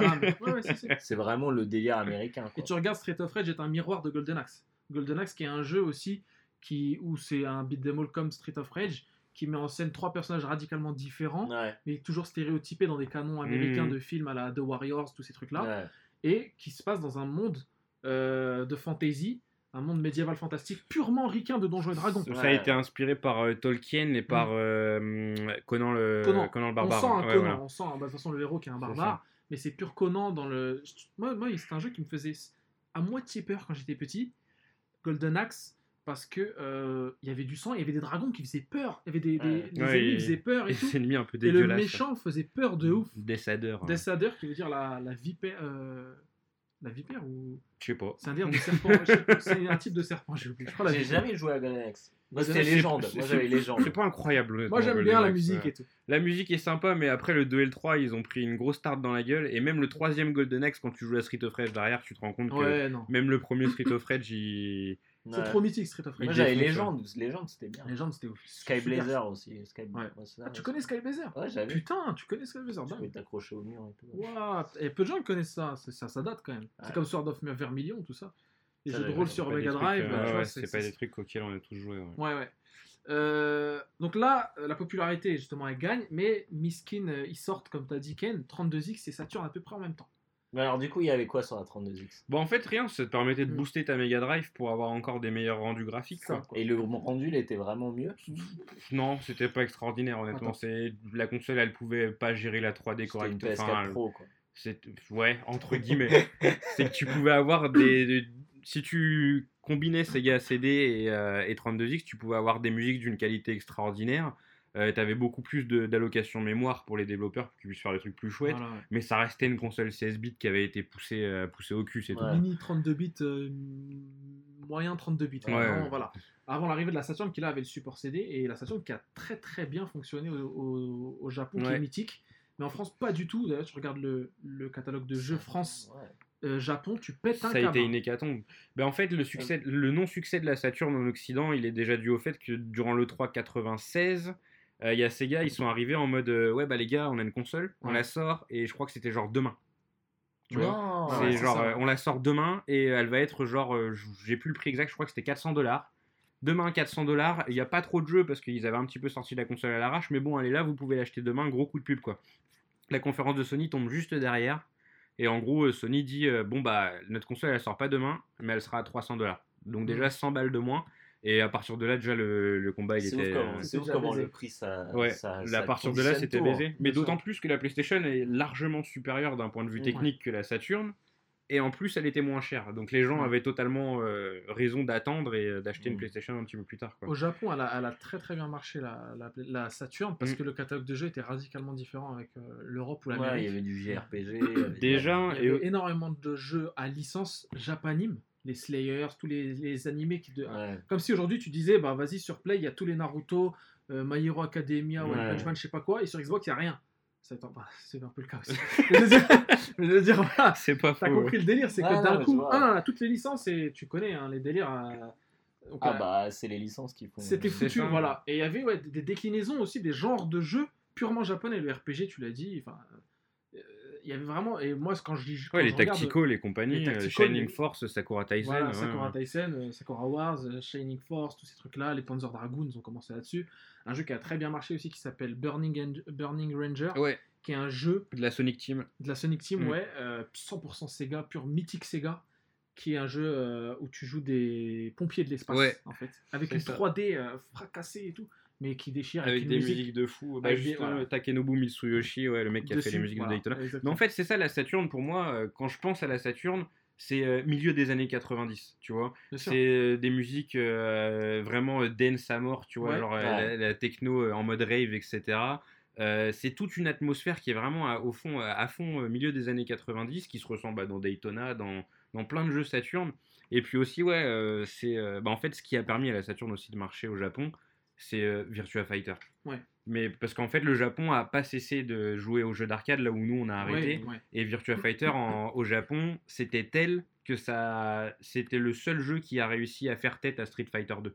C'était Oui. vraiment à ce point. C'était de la vraie 3D. Voilà, c'était le premier jeu de combat en 3D au Japon, ça a été un phénomène de ouf, ça a révélé Yu Suzuki, etc.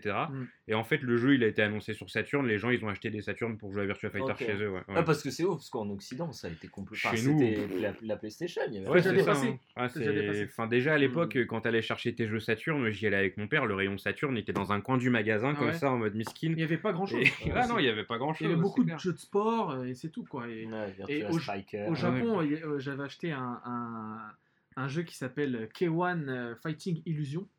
Et en fait, c'est un jeu, et pour moi, c'est un de mes jeux préférés parce que. Mais il est pour rien, le jeu. C'est juste qu'il y a un opening que j'arrête pas de poster, personne n'a réagi parce que les gens ils sont pas dans le délire. C'est un opening en fait qui cristallise vraiment les années 90, quoi, le milieu des années Ah ouais. 90 japonais, parce que c'est un opening avec des vrais, avec Jérôme Le Banner jeune, Cro- Mirko Crocop jeune. C'est un jeu de K1, c'est le Ouais. fameux kickboxing et tout, qui était très populaire au Japon. Et, avec une musique shonen derrière, une musique, Ah, un- ok. un, un opening euh, De musique Bon, euh, les de manga. où il quoi. regarde le soleil se coucher. Exactement, et tu vois les mecs mettre des. Exactement, et tu vois Crocop mettre une séquence à un mec ou le mettre KO. Et se, se lier aussi à un affect que j'ai de justement du, du MMA de l'époque de Mm. mix martial art de, qui est né au Japon, ce truc-là. hein. Euh, L'époque du Pride, l'époque du K1, où c'était incroyable, quand il y avait vraiment des, des, des personnalités fortes, des mecs Jérôme Le Banner, euh, Ernesto Houst et tout. euh, qui, ont, qui sont des étrangers qui, ont, qui sont populaires au Japon et qui sont rentrés dans la culture Dans la culture japonaise. dans la culture euh, japonaise, tu vois, malgré le fait qu'ils soient des gaijin, quoi. Et ça, ça, m'a- ça, me- ça me choquait à l'époque que les gens, qu'aux japonais, ils disaient euh, le bana, le bana, parce que les gens, ils kiffaient Jérôme Le Banner, plus qu'un japonais, tu vois, ils l'adoraient. Et ça me faisait marrer. Et voilà, donc le jeu est ouf, je mets juste l'opening, mais j'y joue pas parce que C'est c'est de la 3D dégueulasse, quoi, tu vois. Mais c'est de là qu'est né tout l'esprit Sega en fait. Oui, C'est con hein, parce que c'est sur une console que personne connaît. Enfin, en tout cas en Occident. le mythe mais Sega est voilà. L'esprit, tout l'esprit Sega, il est dans la Saturn. Tu sais, le côté un petit peu décalé, arcade, des jeux qui sont très difficiles, mais Ouais. euh, quand tu commences à les maîtriser, tu t'éclates de ouf, Des jeux des. DA absolument euh, fabuleux. Ouais. Et en fait, tout ça, la Dreamcast a tout repris. Ouais. Ça a mieux marché grâce à parce que c'était la première console 128 bits, Ouais. etc. Euh, mais la Dreamcast, c'est con, mais c'est vraiment une Saturn 2 en fait, quoi. Et la Dreamcast, tu disais tout à l'heure que ça changeait de public, ça rechange un peu de public parce qu'au Japon, il y a une mascotte qui s'appelle Sega, Segata Sanshiro, C'est vrai, ouais. qui est en fait une parodie. C'est un personnage, une espèce de judoka, qui est une parodie d'un film d'Akira Kurosawa qui s'appelle La légende du grand judo, où le héros s'appelle Sugata, euh, Su- euh, Sugata Sanshiro. Et le gars, en fait, est un judoka qui apprend le judo et qui devient un, un judoka de ouf et tout. C'est un film des années 40, euh, très connu au Japon. Mhm. C'est un, un peu comme les, tu sais, les films de François Truffaut, tout Ouais, ça. et ouais, mm. Ce- ils ont repris ça, ces gars, en faisant un personnage qui est un karatéka, un karatéka judoka qui lui ressemble à mort, et qui en fait apparaissait dans les pubs, tu sais, les pubs où il y avait un marketing poussif. Ouais, ouais, avec, des Avec de la pyrotechnie, ouais, Voilà, c'est pyrotechnie, Michael quasiment, Jackson. Du, quasiment du tokusatsu, quoi, quasiment Ouais. du Power Rangers, mais en pub où le mec en fait forçait les gens à jouer à la Sega Saturn. Et en fait, tu voyais, il y a une fameuse pub qui est connue où tu vois des gosses dans une rue japonaise comme ça, des gosses qui veulent aller jouer au, au- baseball. Et ils disent Oh, Yaku Shiro, tu vois, en japonais ça veut dire euh, Allons jouer au baseball. Et il y a Sega Saturn Shiro qui arrive et qui les attrape en mode et qui leur fait des prises, qui les des étranglements et tout, qui les démonte. Et il fait Sega Saturn Shiro, qui veut dire en japonais jouer à la Sega Saturn. Donc c'est un jeu de mots entre Sugata Sanshiro et Sega Saturn, Sega Mm. Saturn. Shiro, c'est-à-dire jouons à la Sega Saturn. Bref, c'est un jeu de mots et c'est resté comme ça. Et c'est ça que tu dis que c'est l'esprit Sega, c'est que Mm. même au moment de la mort de la Dreamcast, euh, donc la mort en fait symbolique de Sega, euh, il y a une fameuse pub qui sortait tout le temps euh, à la télé japonaise à l'époque où c'était un, c'était Sugata Sanshiro justement qui qui sauvait Sega en fait en se sacrifiant. Tu vois, parce qu'il y avait un missile qui arrivait sur les locaux de Sega et il sautait dessus, et il le, il le déviait dans l'espace et après il mourait et genre t'avais les employés de Sega qui faisaient Sega Satan! et tout genre ils pleuraient les, les genres d'Office Lazy qui pleuraient tout ça c'est hilarious Mais c'était ça, Sega, c'était complètement à l'opposé de Nintendo. Qui...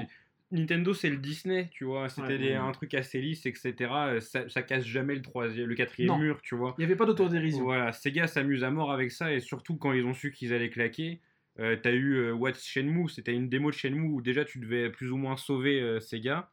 Il y avait un délire, il y avait un, le, président de ouais, qui apparaissait, un, un grand ponte de Sega qui apparaissait où tu devais l'aider, etc. Après il y a eu Sega Gaga aussi. Ouais ça je vais en parler Ouais. hein. bah, je te laisse en parler après, alors, du coup. et, hein. et donc le- la Dreamcast sort en 98 et c'est un peu 98, c'est alors du coup la, pro- la, la PlayStation 2, Elle c'est est là, 2000. 2000. La PlayStation 2, Ouais. c'est ouais, 2000-2001. Ouais, ouais, ouais. donc, euh, ça fait beaucoup. Sans... euh, Et la Deux ans 64, avant. c'était quelle année? 96, 97, ouais. Ok. Donc, euh, et la, la Dreamcast était vraiment loin loin loin Ouais, bah ouais. Ah, Je c'était me souviens hein. quand j'allais à, à la- à- à- au magasin de jeux, Mais ouais. j'avais pas les thunes pour m'acheter la Dreamcast, ma mère voulait pas, Bah oui. et je la voyais tourner, Mais je Calibur, j'hallucinais. Ouais, je voulais ouf. Sega Ça me Rally. rendait dingue. euh, était magnifique, Ouais. euh, ouais, c'était c'était ouf. Et c'était les premiers portages arcade, euh, arcade perfect quasiment, Mmh. dire. C'était même mieux l'arcade perfect Ouais. parce que sous le calibre en arcade il était dégueulasse et la version Dreamcast elle était trop belle à côté quoi. Ouais, c'était impressionnant, moi je m'en rappelle. Ouf, dingue, dingue. Et, et, et la Dreamcast sort en 98 et c'est un peu, la Dreamcast c'est un peu la, la, un rendez-vous à Saint-Denis pour une baston, quand même tu sais. C'est- genre, euh, vas-y, euh, moi j'arrive sur le marché et la, et la Saturn qui lui dit, bah vas-y, euh, va te faire charcuter parce que il y a, y a non seulement la PlayStation qui t'attend, mais aussi toutes les autres consoles, quoi. Le PC et tout aussi qui montait aussi. Ouais, ouais, bah ouais. Et c'est un- une, cons- une console qui, qui est en avance sur son temps, même si j'aime pas trop ce terme, parce que tu sais que quand tu fais des études supérieures d'histoire, on te dit faut jamais dire en avance sur son temps, parce que c'est dans son temps. Ouais. Donc ça veut dire que c'est c'est les autres qui sont un peu en retard. tu vois. ouais. Et c'est pour ça que moi je vois plus la, la, la Dream comme vraiment le- la console qu'il était possible d'avoir et de jouer, comme la Neo Geo à l'époque de la Super Nintendo, quand tu Mm. vois Ouais, Neo ouais. Geo, tu flippais, quand tu disais mais Ouais, qu'est-ce que c'est ça, c'est le HTC Vive alors que toi t'as ton PSVR. Exactement, Ouais. exactement. Et c'est de l'arcade encore à la maison, c'est l'arcade à la maison, d'où le prix. En 2001, c'est la fin des consoles Sega.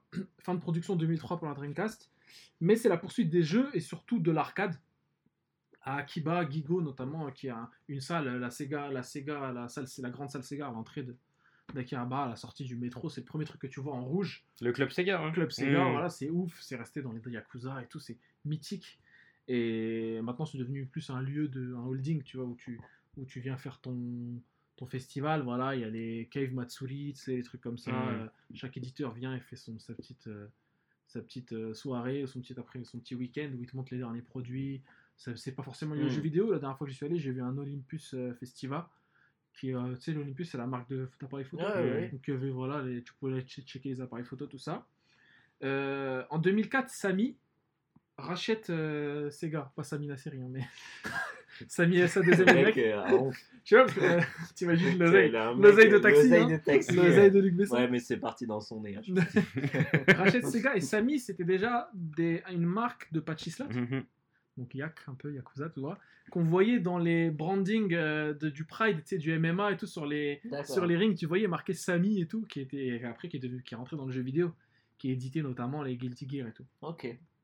Et euh, donc voilà, en gros, on résume vraiment le- le- la- la- l'histoire de Sega comme la Saturn qui, qui rassemble l'arcade, l'RPG, qui le shoot'em up aussi, qui était en concurrence aussi avec la PC Engine. C'est pour ça que je t'ai dit une baston à Saint-Denis, parce qu'ils sont plusieurs. Donc il y avait la, la PC Engine, il y avait tu vois, tous ces trucs-là. Mhm. Et, bah, je suis content de ma connerie, désolé.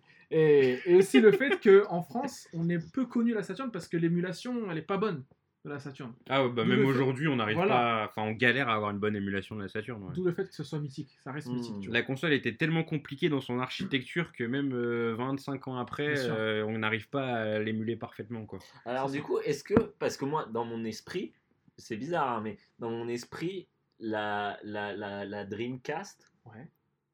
est plus puissante que la PS2. Mais alors, est-ce que c'est vrai? Non, enfin. Non, c'est. Alors, disons que les jeux Dreamcast étaient super bien optimisés. Ouais, parce que pour moi, bah, tu vois, genre, euh, euh, j'aurais jamais imaginé un Soul Calibur, mais dans- après, c'est c'est mon c'est Oui, les bien yeux d'enfant, tu vois, qui voyaient le truc, mais quand je voyais Soul Calibur, pour moi, c'était 100 fois plus beau Bon, que n'importe quel jeu. Le PS2. jeu, il est encore magnifique aujourd'hui, mais là, Ouais. pour le coup, vraiment, c'était. euh, les jeux étaient super bien optimisés.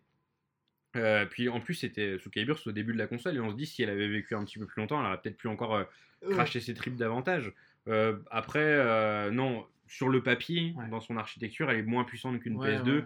mais comme toujours, après, c'est ce que tu fais de cette puissance, quoi. Mm. c'est ça le truc, quoi. Bah, c'est comme tu vois des jeux de PS2 qui puent la merde, moche, et tu vois des Rogue Galaxy, des FF12. Mmh. euh, Ouais, qui- qui- Même Metal. Gear Solid 2 Metal et 3, Gear, ils ouais. sont magnifiques. Ouais. Euh, ça, je sais pas si ça serait, ça aurait pu tourner sur une Dreamcast. Ouais, c'est vrai, Ouais. c'est vrai d'un côté. Mais le- la Dreamcast a apporté un nouveau type de support qui s'appelait le GD-ROM, qui n'était plus limité à 700 MO Ouais. ou, tu vois, ou 500 MO comme les CD de, de Play et de Saturn, euh, mais qui pouvait accueillir des gros jeux, notamment les jeux d'arcade qui prenaient beaucoup de place, et les jeux à la Shenmue qui étaient Ouais. carrément en plusieurs GD-ROM. Quoi. Mais je crois que c'est pour ça qu'ils se sont dit, ouais, on va pas trop se fatiguer avec le piratage, parce Ouais. qu'on invente un format Bah CD. oui, c'est ça, voilà. c'est ça. Ouais, comme euh, la GameCube aussi à l'époque. euh. Oui. Ouais, le- les mini CD, ouais, exact.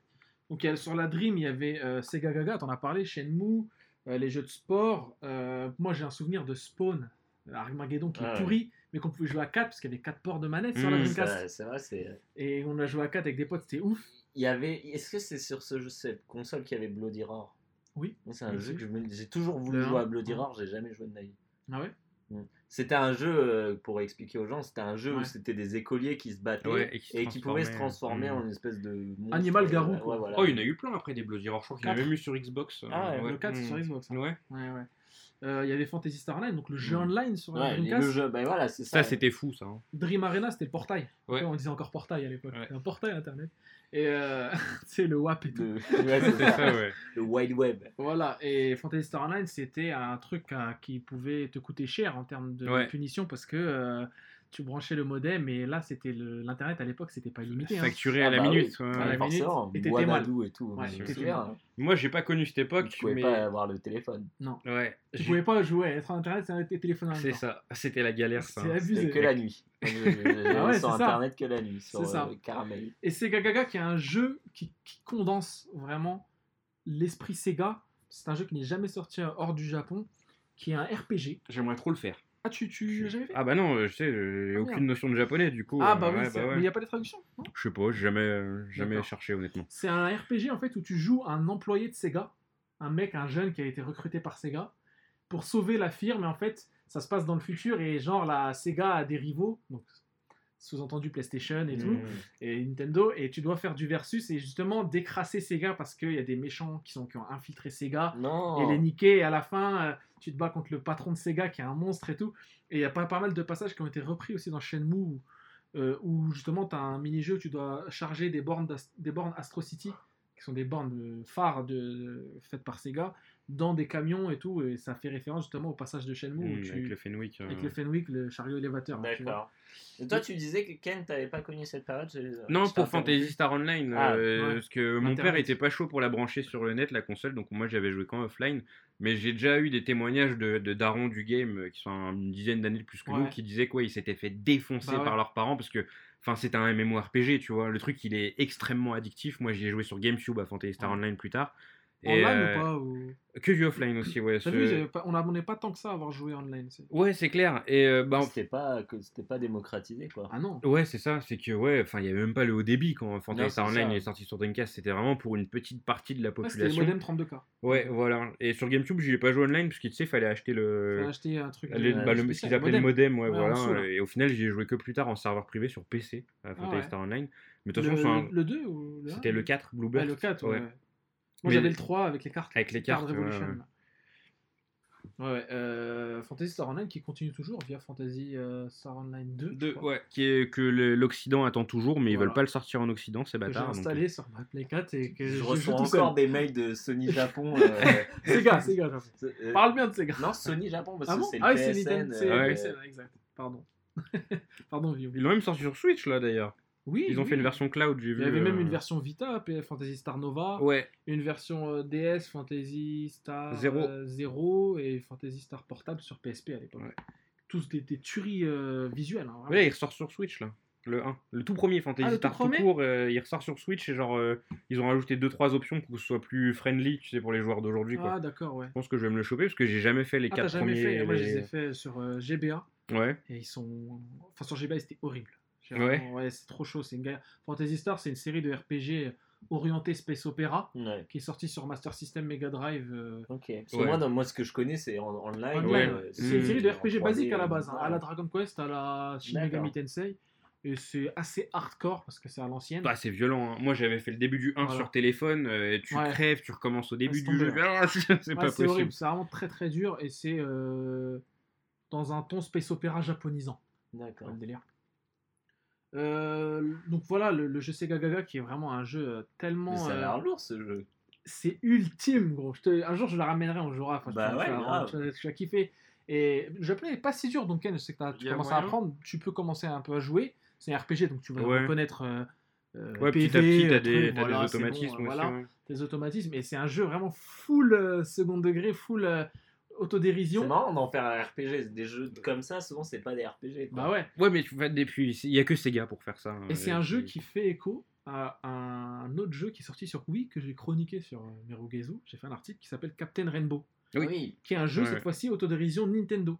En fait, tu joues un mec, un super-héros un peu euh, bioman dans un Japon fictif qui va à la retraite et qui va sur une île où justement sont, euh, euh, ont pris leur retraite en fait les anciens employés de Nintendo parce que Nintendo est une vraie firme dans le jeu et justement tu dois régler leurs problèmes et tu croises des Birdo, des Little Mac, Ah, tu vois, plein des Yoshi et tout. C'est super marrant sur Wii. Japon only forcément. Euh, c'est un peu dommage, mais après ça pourrait pas marcher. C'est comme Sega Gaga, ça pourrait pas Mmh, marcher en, ouais, c'est ça, ouais. en France quoi. Euh, on doit aussi à Sega le système Triforce qui, qui cumule Mario Kart euh, en fait arcade. C'est un, jeu- c'est un système d'arcade. Le Mario Kart qui est en- fait en collaboration avec Namco, c'est pour ça qu'il y a Mm. un Pac-Man dedans. Oui. Ah oui, ça... ouais, il y a même le petit Ouais. tambour là. Euh, Ouais, ouais. Taiko no Tatsuji. C'est ça, ouais. J'ai joué euh, quand j'étais à Los Angeles. Ouais. ouais. Bah ouais, il y, en a, il y a deux exclusifs l'air Mario Kart pourri. 1 et 2. euh, Ça va, c'est pas. C'est sympa vite sympa, fait, quoi. Parce que Ouais. j'ai regardé sur... En fait, j'ai pas joué. J'ai Mm. regardé mes neveux y jouer. Et ça avait pas l'air ouf. Et le Juste fameux- à part le fait que tu pouvais Ouais. photographier ta tête. Oui, ça, tu mettre ta tête en genre de- d'ami de mi là. Et t'as une vue interne qui est sympa, mais sinon, Ouais. ouais, c'est pas. Et il y a le F0 AX, le pendant euh, arcade du F0 GX sorti sur GameCube. Et mais du coup, ouais, F0, euh, on va s'y attarder un peu. Vas-y, hein, vas-y. ouais. Bah, c'est en fait, moi, ce qui me fait marrer avec F0 GX et AX, c'est que euh, bah, c'est littéralement un jeu Sega avec une licence Nintendo. Exactement. Et c'est le seul cas où c'est arrivé de mémoire. Euh, et vraiment, le jeu, il a l'ADN Sega à 200%. Ouais, 100%. C'est qu'il change pas tant que ça que F0X, qui était sorti sur Ouais. 64. En fait, tu prends F0X et tu fous tout l'ADN Sega dedans, parce que c'était quand même Nagoshi qui était à la Ouais. direction du projet.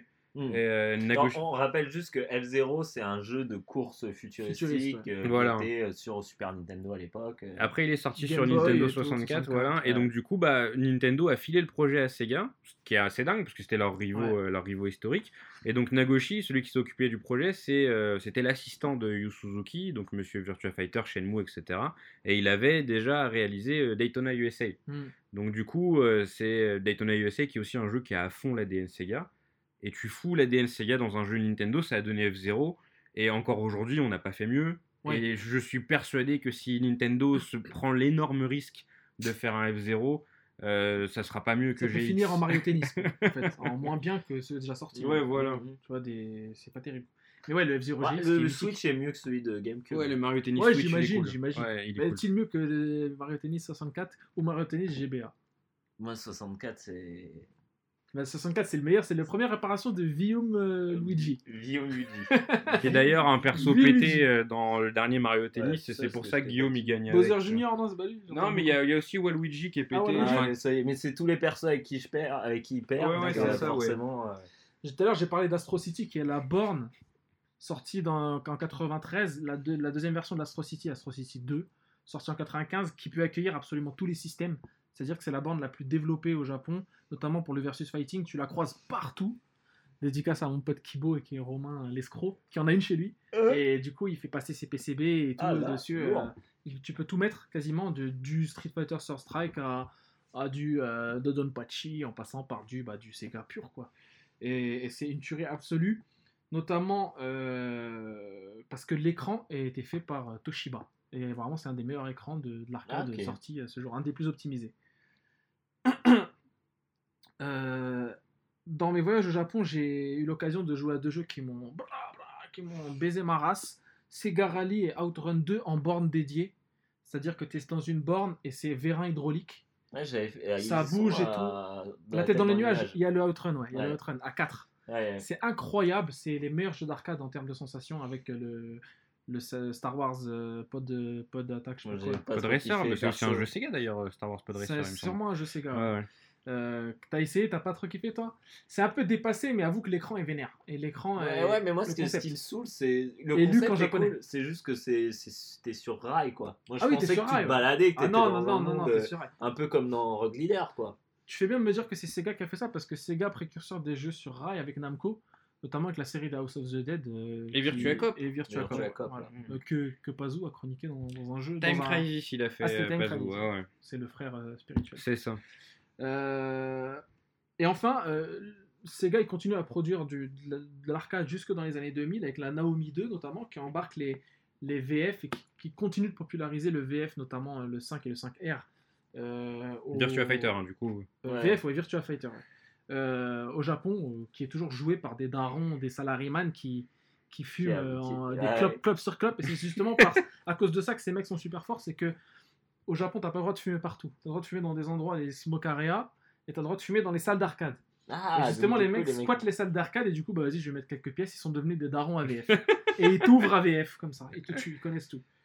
Euh, enfin, les derniers jeux d'arcade sortis euh, euh, par Sega sont euh, sur le système Europa R, notamment le Sega Rally 3.6, qui, que tu as beaucoup dosé, me Mm. semble-t-il, Mm. euh, Ken, et, et qui est sorti à la base en arcade, mais en version supérieure arcade. Et quand moi je l'ai vu en 2012, je crois, au Japon, j'ai halluciné. Je me suis dit, putain, c'est le jeu 3.6, ça c'est obligé. Je voyais le même logo, tout ça. Ouais. Et c'était une tuerie absolue, magnifique, et des effets de boue et tout, laisse tomber. euh, ça- ça- ça faisait- et les effets cinématiques et tout, c'est incroyable le jeu, et, et zinzin.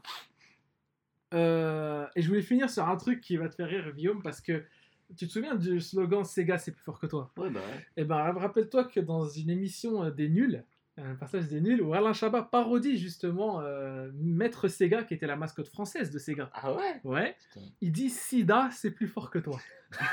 dans un clip parodique, dans un clip parodique des nuls où genre ça, ça se moque un peu des, euh, bon c'est pas terrible mais de le, semi-homosexualité, du- Ouais. du, queerisme quoi, et où il te dit Sega, c'est Sida, c'est plus fort que toi en parodiant justement la voix de Maître Sega qui était la voix de Richard Darbois qui faisait justement les Ah, voix ok. de Bruce Willis et tout.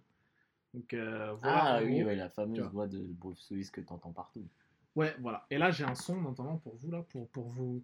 Pour un peu vous, vous, vous, vous dropper du, de l'esprit Sega cool, Ouais, comme on aime. Voilà. ok. Vas-y. Hashtag CQLB.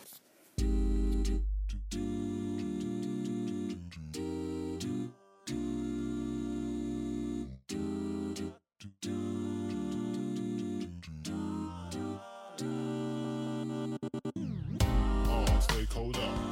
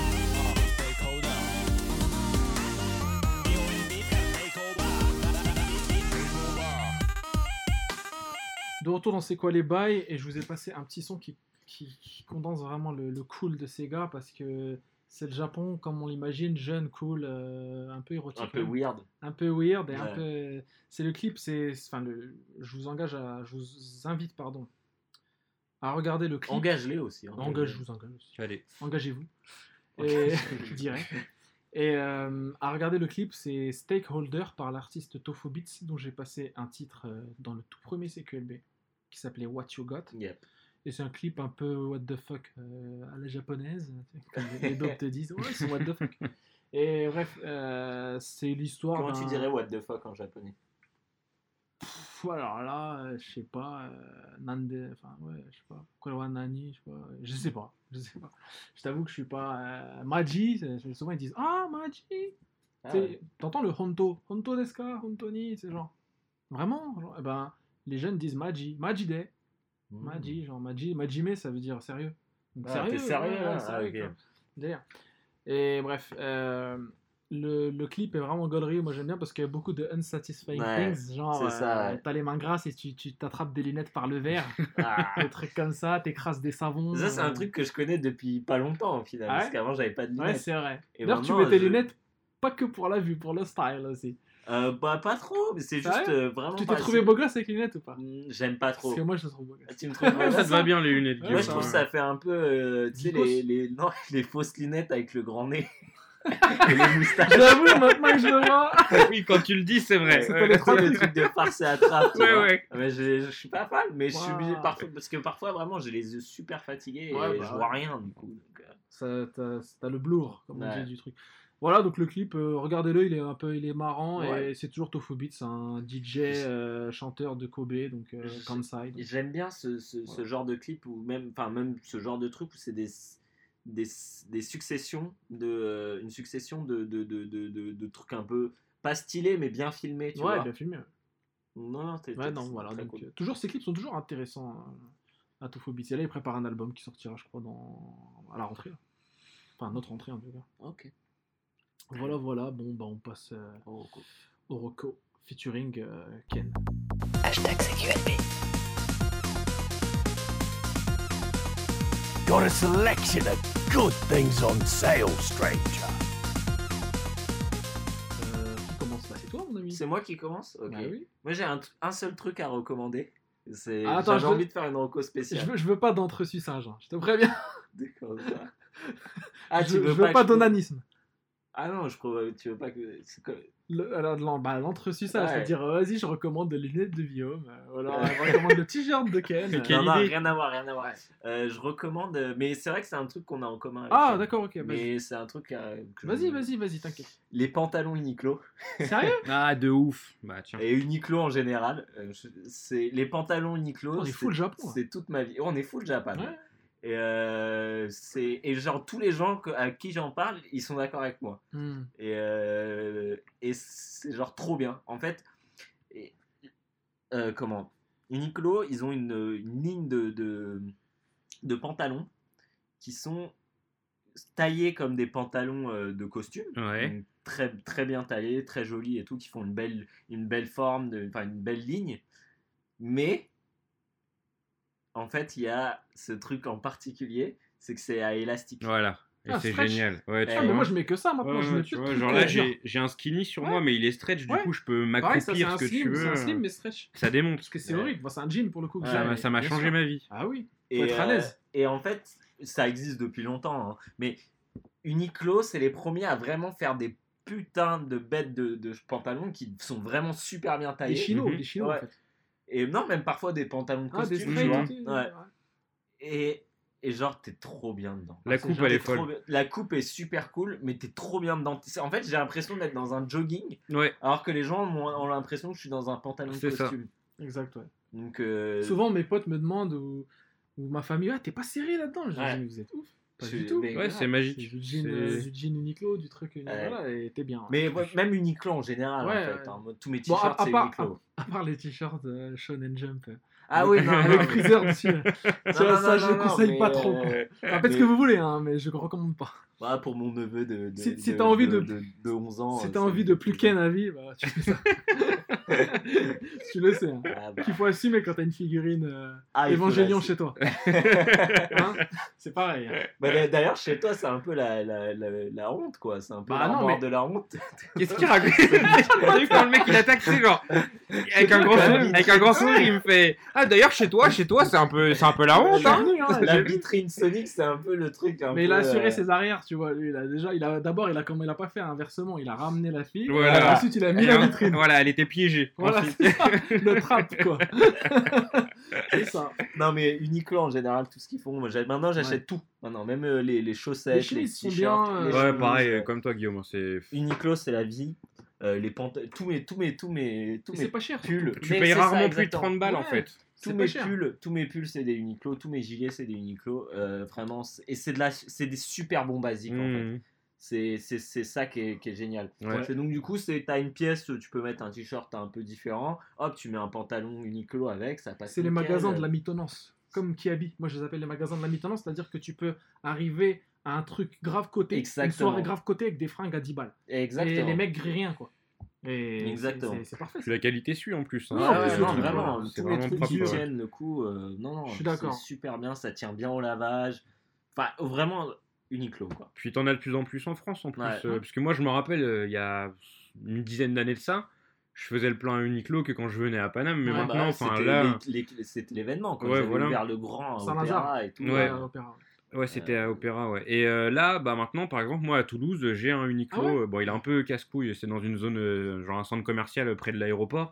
Donc c'est pas dans Toulouse, mais euh, du coup, euh, si j'ai besoin de faire le plein Uniqlo, j'ai plus besoin de bouger jusqu'à Paname. Donc ouais, je pense, je sais pas où est-ce qu'il y en a exactement, mais je pense qu'il y en a de plus en plus à travers la France. aussi. ouais. hein. Ah ouais, tu peux commander aussi, ouais. tu peux Ouais, bah voilà, voilà, ouais.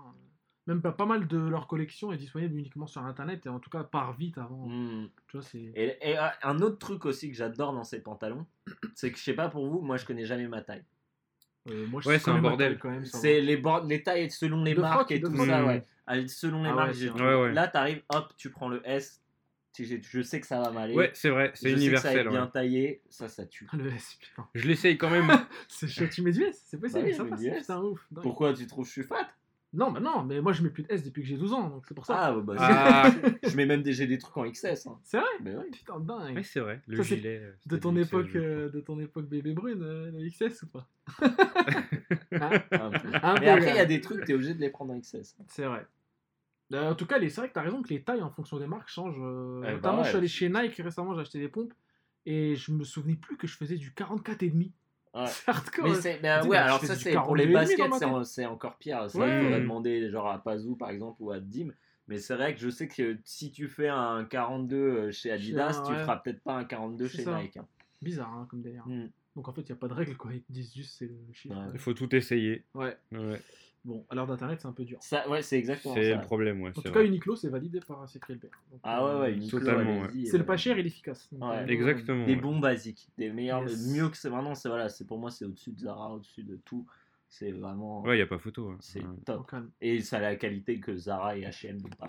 C'est Parce vrai. que c'est la, ça reste la qualité japonaise. quand Ouais, ça reste du, du Jap. euh, Ouais. Bon fait en Indonésie, mais Jap. même. quand Ouais, bah.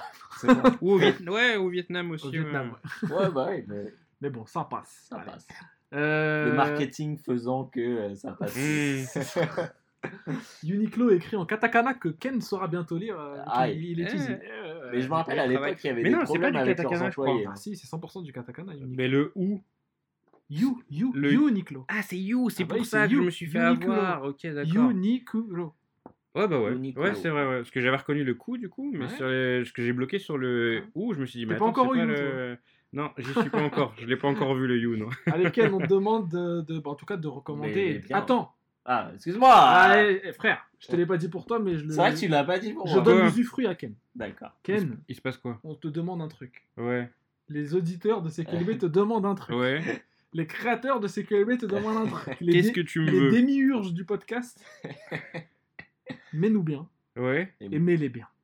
Ok, très bien. Et mets-toi bien. Mais Ouais, toi, bah ouais, tant qu'à faire, bah justement, je vais parler d'un truc avec lequel je me mets très bien. Ah. T'es presque dans le thème, Guillaume. Euh, je vais vous parler d'un groupe qui s'appelle The Internet. Ah. Vous connaissez pas? Non euh, Hot Future, ça vous parle ou pas du tout? Non. Hot Future, c'est euh, un label qui était euh, entre autres emmené par euh, Tyler, the Creator. Ok. Quand il est au début des années 2010, euh, quand il faisait pas mal le con, il y a eu aussi Earl Sweatshirt par exemple. Mm. Euh, donc eux, c'était dans le rap. Et en gros, il bossait avec une... euh, Il y a eu Frank Océan aussi qui était à Hot Future, je crois, au tout début. Il bossait avec une meuf qui s'appelait Sid the Kid. Et elle a fondé après ensuite son groupe, euh, pareil, sur le label qui s'appelle The Internet. Ils sont, je crois, 3 ou 4 dans le groupe. Ils avaient sorti un album qui s'appelle Ego Death, qui était sorti en 2015. Mhm. Meilleur album du monde pour baiser. Ok, il Mais a là, il sait, il sait que tout de s'est suite, mis- il il s'est mis au parfum, il disant, s'est mis au parfum. C'est pour ça que je sais, quand je t'ai dit que déshabillé, tu te mets dans le thème, incroyable. C'est une ambiance, pff, c'est compliqué à expliquer niveau ambiance, c'est du RB, mais vraiment euh, méga lent au niveau du tempo. Charnel. Ok. Ouais, ouais, c'est Moi, extrêmement moi, je, te, charnel. je te dis par exemple, mon, mon, mon album numéro 1 pour Ouais. baiser, c'est. Oh, les euh, mecs, vous pouvez, vous pouvez c'est être un peu plus. Sexuality de Des- Oui, je sais, je sais, ouais. Sexuality. C'est dans une autre ambiance. C'est le meilleur album du monde. Ok. Il est... Non, mais ouais, je sais que Guillaume est Sexuality, mais euh, dans une autre ambiance, euh, t'écoutes juste Ego Death, les deux, trois premières musiques. Ok, Je bah, je vais comprends. mettre ça direct sur mon Apple Music. Pourtant, le, le titre Egodes euh, évoque pas trop la sexualité. Non, pas du tout, mais c'est vraiment une ambiance méga, euh, méga Contrairement à sexuelle. Sexuality. Voilà, c'est ça. c'est- plutôt parlant. Mais mais- même, même dans les paroles, euh, Ouais. ça, ça évoque beaucoup le sexe, etc. Ah. Donc, euh, ouais, c'est. La, la, la dernière pochette de CQLB, euh, celle donc, de l'épisode Gaiden 3, Mhm. c'est inspiré de la pochette de Sexuality Ah, de Sébastien Tellier. Genre, il y a quoi sur la pochette de. Euh, c'est lui sur un cheval euh, sur le corps d'une femme. Ah, dont d'où le corps de la femme Voilà. qui, qui était, euh, qui était pas mal. J'avais bien aimé. Ok. Et du coup, ouais, si je voulais en parler en reco, c'est parce qu'il y a un nouvel album qui vient de sortir qui s'appelle Hive Mind qui est sorti fin juillet. Ouais. Euh, j'ai pas encore eu le temps de m'y pencher à fond parce que enfin il y a le spectre d'Egodes qui traîne. Je l'ai écouté pendant 3 ans Egodes donc Ouais. du coup il reste en moi quoi. Mais euh, du peu que j'en ai écouté, c'est un excellent album donc euh, ouais si jamais vous avez envie d'écouter un truc assez récent, euh, assez cool qui s'écoute même en dehors de la baise, hein, il peut parfaitement s'écouter pour taffer ou quoi que ce soit. Tu l'as pas découvert en. Non, en je l'ai pas, je hein. l'ai pas découvert en baisant. non. Ça aurait été compliqué, le mec il est en shuffle, tu sais. Ouais, mais grave, ça. C'est quoi ça ouais. ça peut, quoi, ça, ça arriver, ça peut arriver. Mais non, ouais, pas du tout. Je l'avais découvert euh, bah, justement grâce à Tyler the Creator et, à- et à Future. Mais ouais, je vous conseille vraiment euh, bah, Ego Death d'une part, puisque l'album est vraiment ouf. Et puis si jamais vous kiffez, ouais, le nouvel album Hive Mind, il est bien sympa aussi. Ok, c'est enregistré. Merci à, à toi, Ken. Et enfin, on va faire. Ah, alors voilà. euh, Guillaume euh, nous montre le, le vinyle. Ah oui, c'est vraiment. euh, bon, c'est pas maritime, par contre, c'est très Ouais. aérien. Mais je vois, je vois là l'inspiration. Et il faut savoir que ce vinyle, j'en suis très fier. Parce Pourquoi que c'est une édition spéciale. Ah, il est blanc. C'est une édition spéciale Il est il comme Apparel. c'est une édition spéciale American Apparel qui ne se fait plus. Ouais. Et que, en fait, à l'époque, j'avais eu pour absolument rien. Sur, parce qu'en me baladant sur, au fin fond du site d'American Apparel, Mhm. en fait. Et genre, il était en solde à 5 balles, tu vois. Alors qu'aujourd'hui, ça se trouve À l'époque de ça la boutique à pyramide. Non, non, dans les, dans, sur Internet, Sur sur, le le net, d'accord, ok. Et en fait, le truc, c'est qu'il me l'envoyait à chaque fois. Et à chaque fois, il était corné à cause du Ah plastique. merde, putain. Et donc à chaque fois, je... non, mais à chaque fois, je leur envoyais un mail et les mecs me demandaient même pas de le renvoyer. Ah ouais? Ils me renvoyaient juste un album, donc j'en ai trois. T'es sérieux? Et j'en ai un qui est encore sous blister du coup. Ah putain, la classe. Ah, le collectionneur. euh, Ouais, les mecs s'en battaient les couilles, quoi. Ils voulaient écouler le stock. Ouais, parce qu'à chaque fois, ils me l'envoyaient comme ça. tu vois. Ouah Ah ouais, merde. Ok, d'accord. T'es tatillon quand même. Le truc a rien, quoi. Ouais, gros, j'ai des vinyles qui sont arrivés dans des états bien Ouais. plus Mais lamentables. parce qu'après, en fait, ils sont, ils sont gondolés. Ouais. Ah oui, si ça abîme le truc, évidemment. hein, C'est. C'est dommageable. Euh, ok, ok, bah moi ça va être rapide. Je voulais juste conseiller deux podcasts qui m'ont fait l'été. Euh, des podcasts anglophones malheureusement, donc si vous comprenez pas trop l'anglais, bon après c'est de l'anglais pas, pas de ouf quoi, c'est pas... Ouais, N'oublions pas, pas apprenez l'anglais, les gens. Ah ça je connais pas, c'est qui Ah c'est pas externe C'est- Apprenez l'anglais, genre. Mais c'est de l'anglais vraiment basique, euh, c'est pas de l'anglais Shakespeare, mais c'est The Lore Runner, qui est un gars qui fait des, qui est fan de jeux vidéo, fan de pop culture, et qui fait des reviews. Bon, chaque jour il fait environ deux podcasts par jour, Ah un où il parle de jeux vidéo et un où il parle de Star Trek parce que c'est un trick ricain, tu vois, façon. Et il, il revient sur des putains de jeux parfois où genre il te décortique euh, Xenosaga 1, 2, 3, euh, un, un par épisode, des, tu sais, des jeux graves obscurs, tout ça. En vraiment en, en- Le mec est super intelligent en fait. Il te fait vraiment des analyses, ce qui est rare chez les Américains, faut bien le dire. c'est, le monde de Star Trek, c'est tout un délire. Le monde de Star Trek, c'est un délire. Et lui, il fait par épisode. Genre Mhm. l'épisode 9 de la saison 4 de Deep Space Nine, euh, il te revient dessus, Ouais. il te met en parallèle les œuvres, les Ah inspirations. bah ouais. Le mec est ouf, il fait ça avec les jeux, il fait ça avec euh, les films, il fait tu sais, par exemple les Avengers, tout ça. Ouais. Et il s'y connaît en tout, je sais pas comment il fait quoi. Et il est tout seul à parler. Ah, c'est Et c'est l'un des premiers podcasts où le gars est solo où ça me fait pas chier. Ouais, j'allais te poser la question. Parce Voilà. que s'il est solo, il n'y a pas d'échange ni rien. Ah, souvent euh. ça me fait chier, mais là ça me fait pas chier, c'est jamais très long.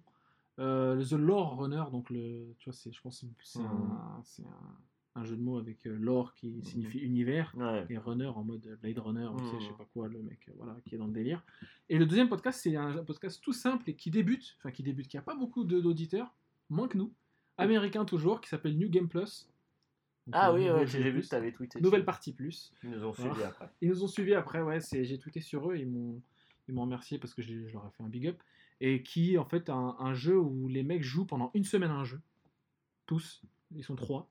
Euh, Et ils, ont, ils, ils font une récap de ce qu'ils ont trouvé dans le jeu. Des fois, c'est le mec a détesté, des fois, ils ont adoré, des fois, ils sont mitigés et tout. Des fois, ils ont vraiment joué deux secondes et ça les a chier, mais ils, ils en parlent quand même. Hmm. Et toutes les semaines, ça sort. Et euh, là, récemment, ils ont fait euh, FF Tactics. Et c'est intéressant de voir que, comme c'est des Américains, ils ont connu certains jeux que nous, on n'a pas connus. Hmm.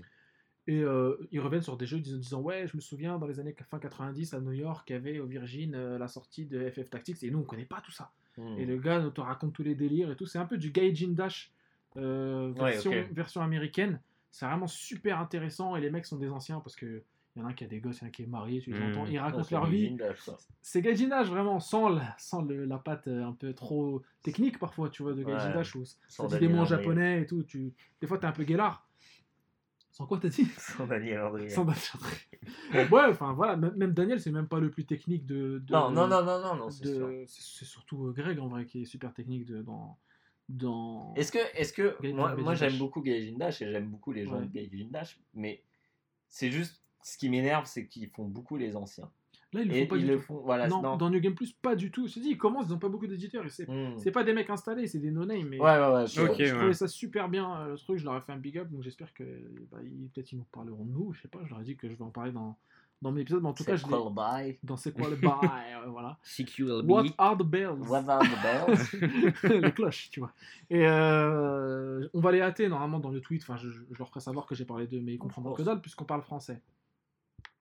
That's the ah Apprenez le français, les gens. Apprenez le français. Ils peut-être un excerpt chez eux. Certainement. Learn French, guys. Un, un, un, comment, un Trumpiste. Un Trumpiste.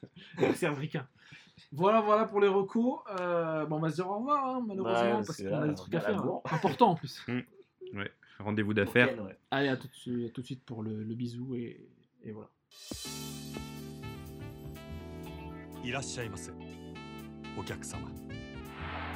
いませお客様いらっしゃいませ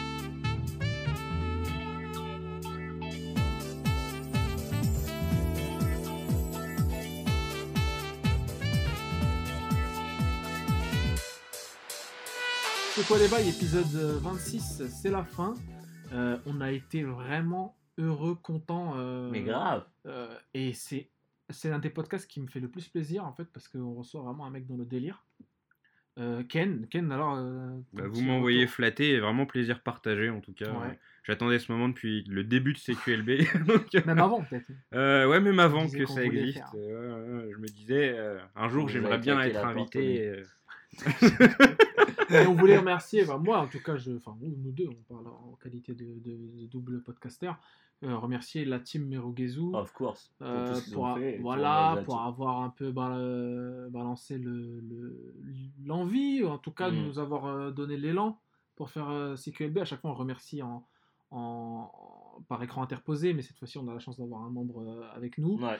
Euh, donc, euh, écoutez, tu veux nous faire une petite dernière pub pour Merugezu? Qu'est-ce que tu conseillerais, par exemple, à nos auditeurs qui, faut savoir, on partage beaucoup de votre, votre audimat. euh, Ouais. Ouais. Mais il y a beaucoup de gens qui sont pas non plus euh, jeux vidéo. hein. Ah, il y a beaucoup de nos auditeurs ne sont Ouais. pas du tout jeux vidéo. Donc, Euh, alors, qu'est-ce que est-ce que tu as un programme, toi, de Merugezu que tu penses pour être plus adapté pour. euh, Pour eux. Qui est existant à l'heure actuelle ou euh, Ouais, ouais. Bah, le plus approprié ça pourrait être la mixtape, même si pour le moment Mm. les épisodes sont encore un petit peu tournés vers des, des gens du jeu vidéo, mais ça pourrait être amené bah à ouais. changer. bah, Euh, Sofiane fera, fera une. Par exemple, prochaine, ouais. Le délire en fait, c'est que bah on prend un invité qui provient du jeu vidéo ou non. On commence déjà à chercher, euh, par exemple, euh, bah on sait pas des artistes musicaux, ou enfin Mhm. vraiment des gens de tout horizon quoi, Euh, de tous horizons. Comment on dit tout horizon ou tous horizons? Ni l'un ni l'autre. Tous Tout- les horizons, donc Ouais. tous, tous horizons. D'accord, très bien. Maintenant. Tu fais la liaison avec le H? Maintenant, on l'a fait. hein. D'accord, très bien. C'était un petit. Avant, on euh, la faisait pas. On peut maintenant. Maintenant, on peut. Ça m'énerve Les haricots. mais ça m'énerve quand Les gens disent ça. Juste parce que les gens savent plus parler maintenant. On on, on a on le droit maintenant. hein. Bah oui, justement, mais parce que les gens savent plus parler. Je sais pas pourquoi. On leur Je voulais pas t'énerver, euh, Guillaume. Man est parti, putain, c'est. Et du coup, ouais, la mixtape, bah, le gars, en fait, il raconte euh, son parcours. Bon, là, du coup, son parcours de joueur, mais l'avantage du truc, bah, le meilleur épisode, si jamais vous n'êtes pas particulièrement fan de jeux vidéo, pour le moment, c'est celui de Guillaume, justement, euh, qui était passé chez moi. On avait fait son épisode, et donc, il raconte sa vie de joueur, certes, mais en mettant pas mal de morceaux qui ne sont pas du jeu vidéo. Et puis, il a mis pas mal d'anecdotes de vie aussi qui croisent le jeu vidéo, mais c'est pas forcément lié. Et donc, ouais, ce serait le contenu. En plus, c'est un contenu audio, donc si jamais. euh, enfin les gens qui viennent de chez vous forcément sont plus attachés à l'audio, donc je pense que ce serait le contenu, euh, le contenu à écouter, ouais. Et puis du coup, si vous voulez en savoir un petit peu plus sur Guillaume, sur ses petites sauteries de jeunesse, Moi, je pense qu'il suffit aussi d'écouter c'est quoi. C'est le vrai. Un épisode. le plus court même. 3 minutes, c'est bon. Mais c'est vrai que c'était très cool à faire ce. Et, ce- et ce- même ce si vous aimez, enfin si vous voulez découvrir de la musique aussi, parce que la musique Mm. de vidéo c'est pas que des piou piou. Ouais. Ouais, non, cla- clairement, exactement. Il y a aussi de la musique euh, orchestrale. Bah ouais, mais vous pouvez même écouter la, la soundtrack du dimanche qui est animée par par euh, par Pazou, ouais, en effet, qui, ouais. est, euh, qui est vachement qui est assez didactique là-dessus et qui laisse vachement place à la musique. Donc même si vous n'êtes pas forcément, Dans les anecdotes de jeux vidéo voilà. et tout ça, ouais. euh, vous avez de quoi écouter des, des musiques qui, qui peuvent être sympas quoi. Bien Ouais. sûr. Euh, dans un épisode, je sais plus lequel, peut-être la- l'antépénultième ou je sais plus, que je parlais de. J'avais recommandé la biographie de Shigeru Miyamoto par William Mm. Oduro, qui s'appelait Sur les traces de Miyamoto. Ouais. Yes, Il faut savoir que euh, Ken anime une émission qui s'appelle La Bibliothèque. ouais. yes. Comme son nom l'indique, fait une biographie euh, de personnalités vidéoludiques. On a fait une sur Miyamoto, j'imagine qu'il l'a utilisé comme euh, source Bah, plus ou moins. je, je, brandis même le bouquin à la fin du- de l'épisode, Voilà. ouais, parce que c'était ma source principale, même Voilà. si malheureusement ça s'arrête un peu tôt. Oui, Et oui c'est vrai que ça ouais. s'arrête tôt. Ouais. J'ai galéré parce qu'il y avait une Un deuxième, Zelda, hein, ouais, ouais, il y avait une deuxième partie qui était prévue, mais euh, annulée par l'éditeur. J'ai même demandé Ah ouais? euh, machin. Ah, dommage. euh, je Dommage, sais pas parce que pourquoi. le bouquin était, c'est le meilleur Ouais. hein, pour moi, la meilleure biographie de. C'est c'est oufissime. Quand je le lisais, je me disais, wow, le mec, génial. il a fait un taf, il est parti sur place à Sonobe et tout. Enfin, c'est plus. Sonobe, mais voilà. Ouais, Nanto, Na- Nantanshi, Ouais, ouais. Enfin, ouais, gros taf, quoi. Ouais, et, donc cette émission euh, qui est la, qui va reprendre donc fin septembre, tu l'as Ouais. dit tout à l'heure. Fin septembre, ça reprend. on va essayer de re- rebosser un petit peu la formule. J'ai envie de la, la raccourcir en fait, parce que Ouais. je me suis moi-même rendu compte que 20 minutes c'était beaucoup et écouter 20 minutes sur euh, un parcours euh, même euh, qui est super cool, ça peut être un petit peu long. Donc on va essayer de, de cadencer ça un petit peu plus, que ce soit plus, euh, Compact. plus compact, ouais, en effet, pour que ce soit plus digeste aussi pour les gens. Parce que la base, la base de Merugezu, c'était de faire du contenu qui pouvait justement plaire à des gens qui n'étaient pas à fond sur le jeu vidéo. C'est devenu très hardcore au final. Malheureusement, c'est devenu très hardcore parce qu'on on s'ennuie à discuter de choses, euh, de banalités de jeux Mm, vidéo. Déjà, mais aussi, enfin forcément, quand tu échanges avec des gens qui sont un peu dans ton délire, euh, tu perds le côté pédagogie. Bien Et sûr. euh, Mm. on l'a vu encore dans cet épisode de CQLB. Tout à l'heure, on parlait de Sega, on balançait des blazes et Guillaume il nous disait Ah, mais attendez, ça c'est quoi Du coup, Ouais. faut expliquer. Et euh, nous, on est complètement rentré dans la brèche. Et maintenant, ouais, c'est un truc qui est assez pointu. Mais du coup, ouais, avec la bibliothèque, j'avais vraiment vocation de faire des trucs plus, Didactique. bah, plus didactiques. Et euh, là aussi, je m'étais un petit peu égaré en chemin. Et je vais essayer de recadrer tout ça avec Guillaume pour que on fasse des contenus qui soient plus intéressants à regarder, même pour le, le mec qui Mm. s'intéresse vite fait. Quoi. Mais je crois que c'est un des mecs de, de nos amis de Retour vers le Turfu qui m'a a lancé un nouveau podcast euh, là-dessus, Je sais pas. sur euh, qui s'appelle Noobs ou un truc comme ça, sur justement expliquer euh, des, des, des, euh, c'était en plus on avait on en avait parlé une fois. Rappelle-toi dans Merugezu, on s'était Mhm. dit tiens ce serait peut-être cool de faire un truc plus didactique où Mhm. justement on prend le temps d'expliquer un un, enfin, il va ouais. faire une espèce de lexique Ouais. du jeu vidéo pour les gens qui De toute façon, ne- nous, on s'est, on donné pour mission à chaque fois qu'on évoquait un terme Ouais. un peu pointu du jeu vidéo ou même du cinéma, d'expliquer ce que c'était. Ouais, Ouais, c'est essentiel. Dans, dans euh, CQLB, on le fait. Et c'est impossible, Guillaume, tu le sais, et Ken aussi, d'évoquer Merugezu sans évoquer le travail de Théo, qui, pour le coup, est, est, est le, le- le- l'ovni du jeu vidéo, euh, Ah bah, de- c'est- des blogs jeux vidéo indépendants, du journalisme, parce que le, le gars fait des vidéos plus humoristiques, et, là, bizarrement, ce serait plus le gars que je conseillerais, par exemple, la dernière vidéo qui s'appelle Le sexe dans le jeu vidéo. C'est vrai. Je la conseillerais plus à un, à un néophyte du jeu vidéo, Hmm. pourrait rigoler en même temps, découvrir des trucs un petit peu euh, what the fuck, comme on dit, Ouais. un petit peu magie. Oui, c'est vrai quoi. Bah, vidéo qui a été faite ouais, du coup avec, Avec Guillaume. Guillaume, euh, ouais. Euh, en collaboration étroite hein, avec euh, Guillaume. euh, Bon, on l'a écrit, ouais, on l'a écrit Voilà. avec, avec Ken. Avec Et- Ken, Ouais. évidemment, aussi. Enfin, tout, tout le monde a Mm. participé, j'imagine. Et sous la houlette de Théo. Euh, voilà, je pense qu'on a fait le tour. hein. magnifiquement réalisé par Théo et interprété aussi Théo Ouais, hein, ouais, c'est ouais. un putain Ouais, c'est d'acteur vrai faut le que- dire Ouais, il hein. est, il est bon. Il arrive à se glisser dans un personnage. Belle Même des voix fois, il off. fait des petites vidéos à la con sur Twitter. Le mec, il se glisse Ouais. dans ses personnages en 3 secondes. Et il y a un truc à, creuser avec les Théo le Fou. euh. Mais Ouais. le problème de, de-. Théo dans sa, sa personnalité d'artiste, c'est qu'il faut réussir à l'attraper au bon moment. Tu vois Ouais, c'est ça, Il c'est est que t'as super vers- 70% de déchets et t'as les 30% c'est du génie, tu Je crois vois. pas que c'est ce qu'il Non, voulait dire. non, c'est pas ce que je voulais dire. Je voulais dire qu'il est extrêmement versatile et que du coup, euh, Ouais. il bosse, enfin, il, il est motivé, Ouais. chaud, avec une idée et motivé est à bosser une est fois de temps en temps. Ouais, il est Ouais. très dispersé, ouais, c'est vrai. Mais dès qu'on arrive à choper le bon moment, bah, comme on l'a eu avec certains Théo le Fou et puis là avec cet épisode aussi, euh, bah, ça donne du grand Théo et c'est génial, quoi. C'est c'est hilarant. ouais. Ah ouais, moi, nous, on sait qu'on l'adore, hein, c'est CQLB Théo, et on, euh, on espère là, le, le recevoir un jour. Avec grand. Parvez grand- aussi évidemment, Euh, enfin Pazou. Et, et voilà, donc jusque-là, euh, tout, est, tout, est, tout, tout est dans les. Le, le- t'as le soleil couchant sur ton Ah, visage. t'as vu, là, on est bon, c'est- là, on est Ah. parfait, là. Là, c'est le. C'est une belle C'est le dernière moment image. d'écouter la La fin- reco de. C'est la fin d'Outrun de et c'est le moment d'écouter la reco de Ken. Si on n'est pas solo à la maison. Euh, la condition, c'est d'avoir un, un- un deuxième joueur. Ah. Euh, une deuxième manette branchée. Euh, nous, on nous retrouve évidemment sur, le, sur le, la page SoundCloud, sur les différents clients de podcast, Instagram. savoir iTunes, Vous sur avez un Instagram. Insta- on a un, enfin vous avez, moi j'ai du mal, mais on a un Instagram aussi avec Merugezu. Oui, Euh, tout à fait, ouais. ouais. On s'en sert euh, pas des masses. Parce qu'il faut savoir que euh, Ken c'est un super bon graphiste et je le dis depuis toujours et je veux pas faire une formation de graphiste. Parce que non mais c'est vrai que C'est mon conseiller Pôle emploi, Guillaume. On va faire une formation. Euh, non, non, mais parce que les, les, les, les pochettes euh, des contenus euh, Merugezo sont souvent super cool. Ouais. Euh, tu fais tous les, toutes les covers de la soundtrack du dimanche. Mmh. Les et- emotes sont pas mal. Ouais. hein, ouais, il y a des- Bah, il y les emotes, c'est pas mal Guillaume aussi. Ah. J'ai repris un peu le flambeau. ouais. Ouais. Ok. Donc vous pouvez nous retrouver comme je, je disais avant que. Guillaume me coupe, il n'y a pas de souci. Euh, me couper au ciseau. Euh, euh, vous pouvez nous retrouver sur CQLB Podcast, euh, tout attaché euh, sur SoundCloud, iTunes euh, et tous les autres clients, euh, Mixcloud, tous les autres clients de podcast. Vous pouvez nous retrouver évidemment sur Instagram avec tout le travail de Guillaume compilé. Euh, On commence à avoir un putain de beau Instagram. hein. C'est Ouais. vrai.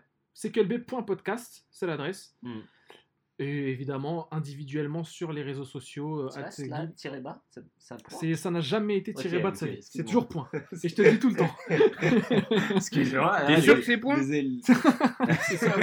Je viens me poser la question, t'es sûr que c'est point c'est sûr et certain que c'est point. Ouais, parce que c'est le même que notre euh, Twitter, D'accord. Voilà. Et que notre adresse mail, Euh, adresse mail. cqlb.podcast.gmail.com. Mais Bref, votre, Twitter, c'est point hein Votre Twitter, c'est point aussi non, notre, notre Twitter, c'est tiré bas. Ah, mais vous m'avez dit que c'était comme Twitter. Ah ouais, c'est Guillaume qui t'a dit que c'est comme Twitter. Ouais, Mais Guillaume, ouais. il sait pas. Ah ouais. il ne sait rien. You know nothing. Il y a Guillaume. nothing beyond. Euh, voilà, vous pouvez le retrouver individuellement at Funk Dreamer, on peut le dire sur Twitter. Ouais, tout à fait, ouais, Funk Dreamer, ouais. ouais. Voilà, Si at- tu veux des tweets sur Sonic, euh, Voilà. à- à- de manière très intempestive. Ouais. sur Yakuza. ou sur Yakuza. Des tweets de Là, je platine me, Yakuza. je me suis calmé sur Yakuza, mais ça va reprendre la semaine prochaine, là. bon. Ah, merde alors. Ouais, ouais. Faudra le mute, hein, désolé.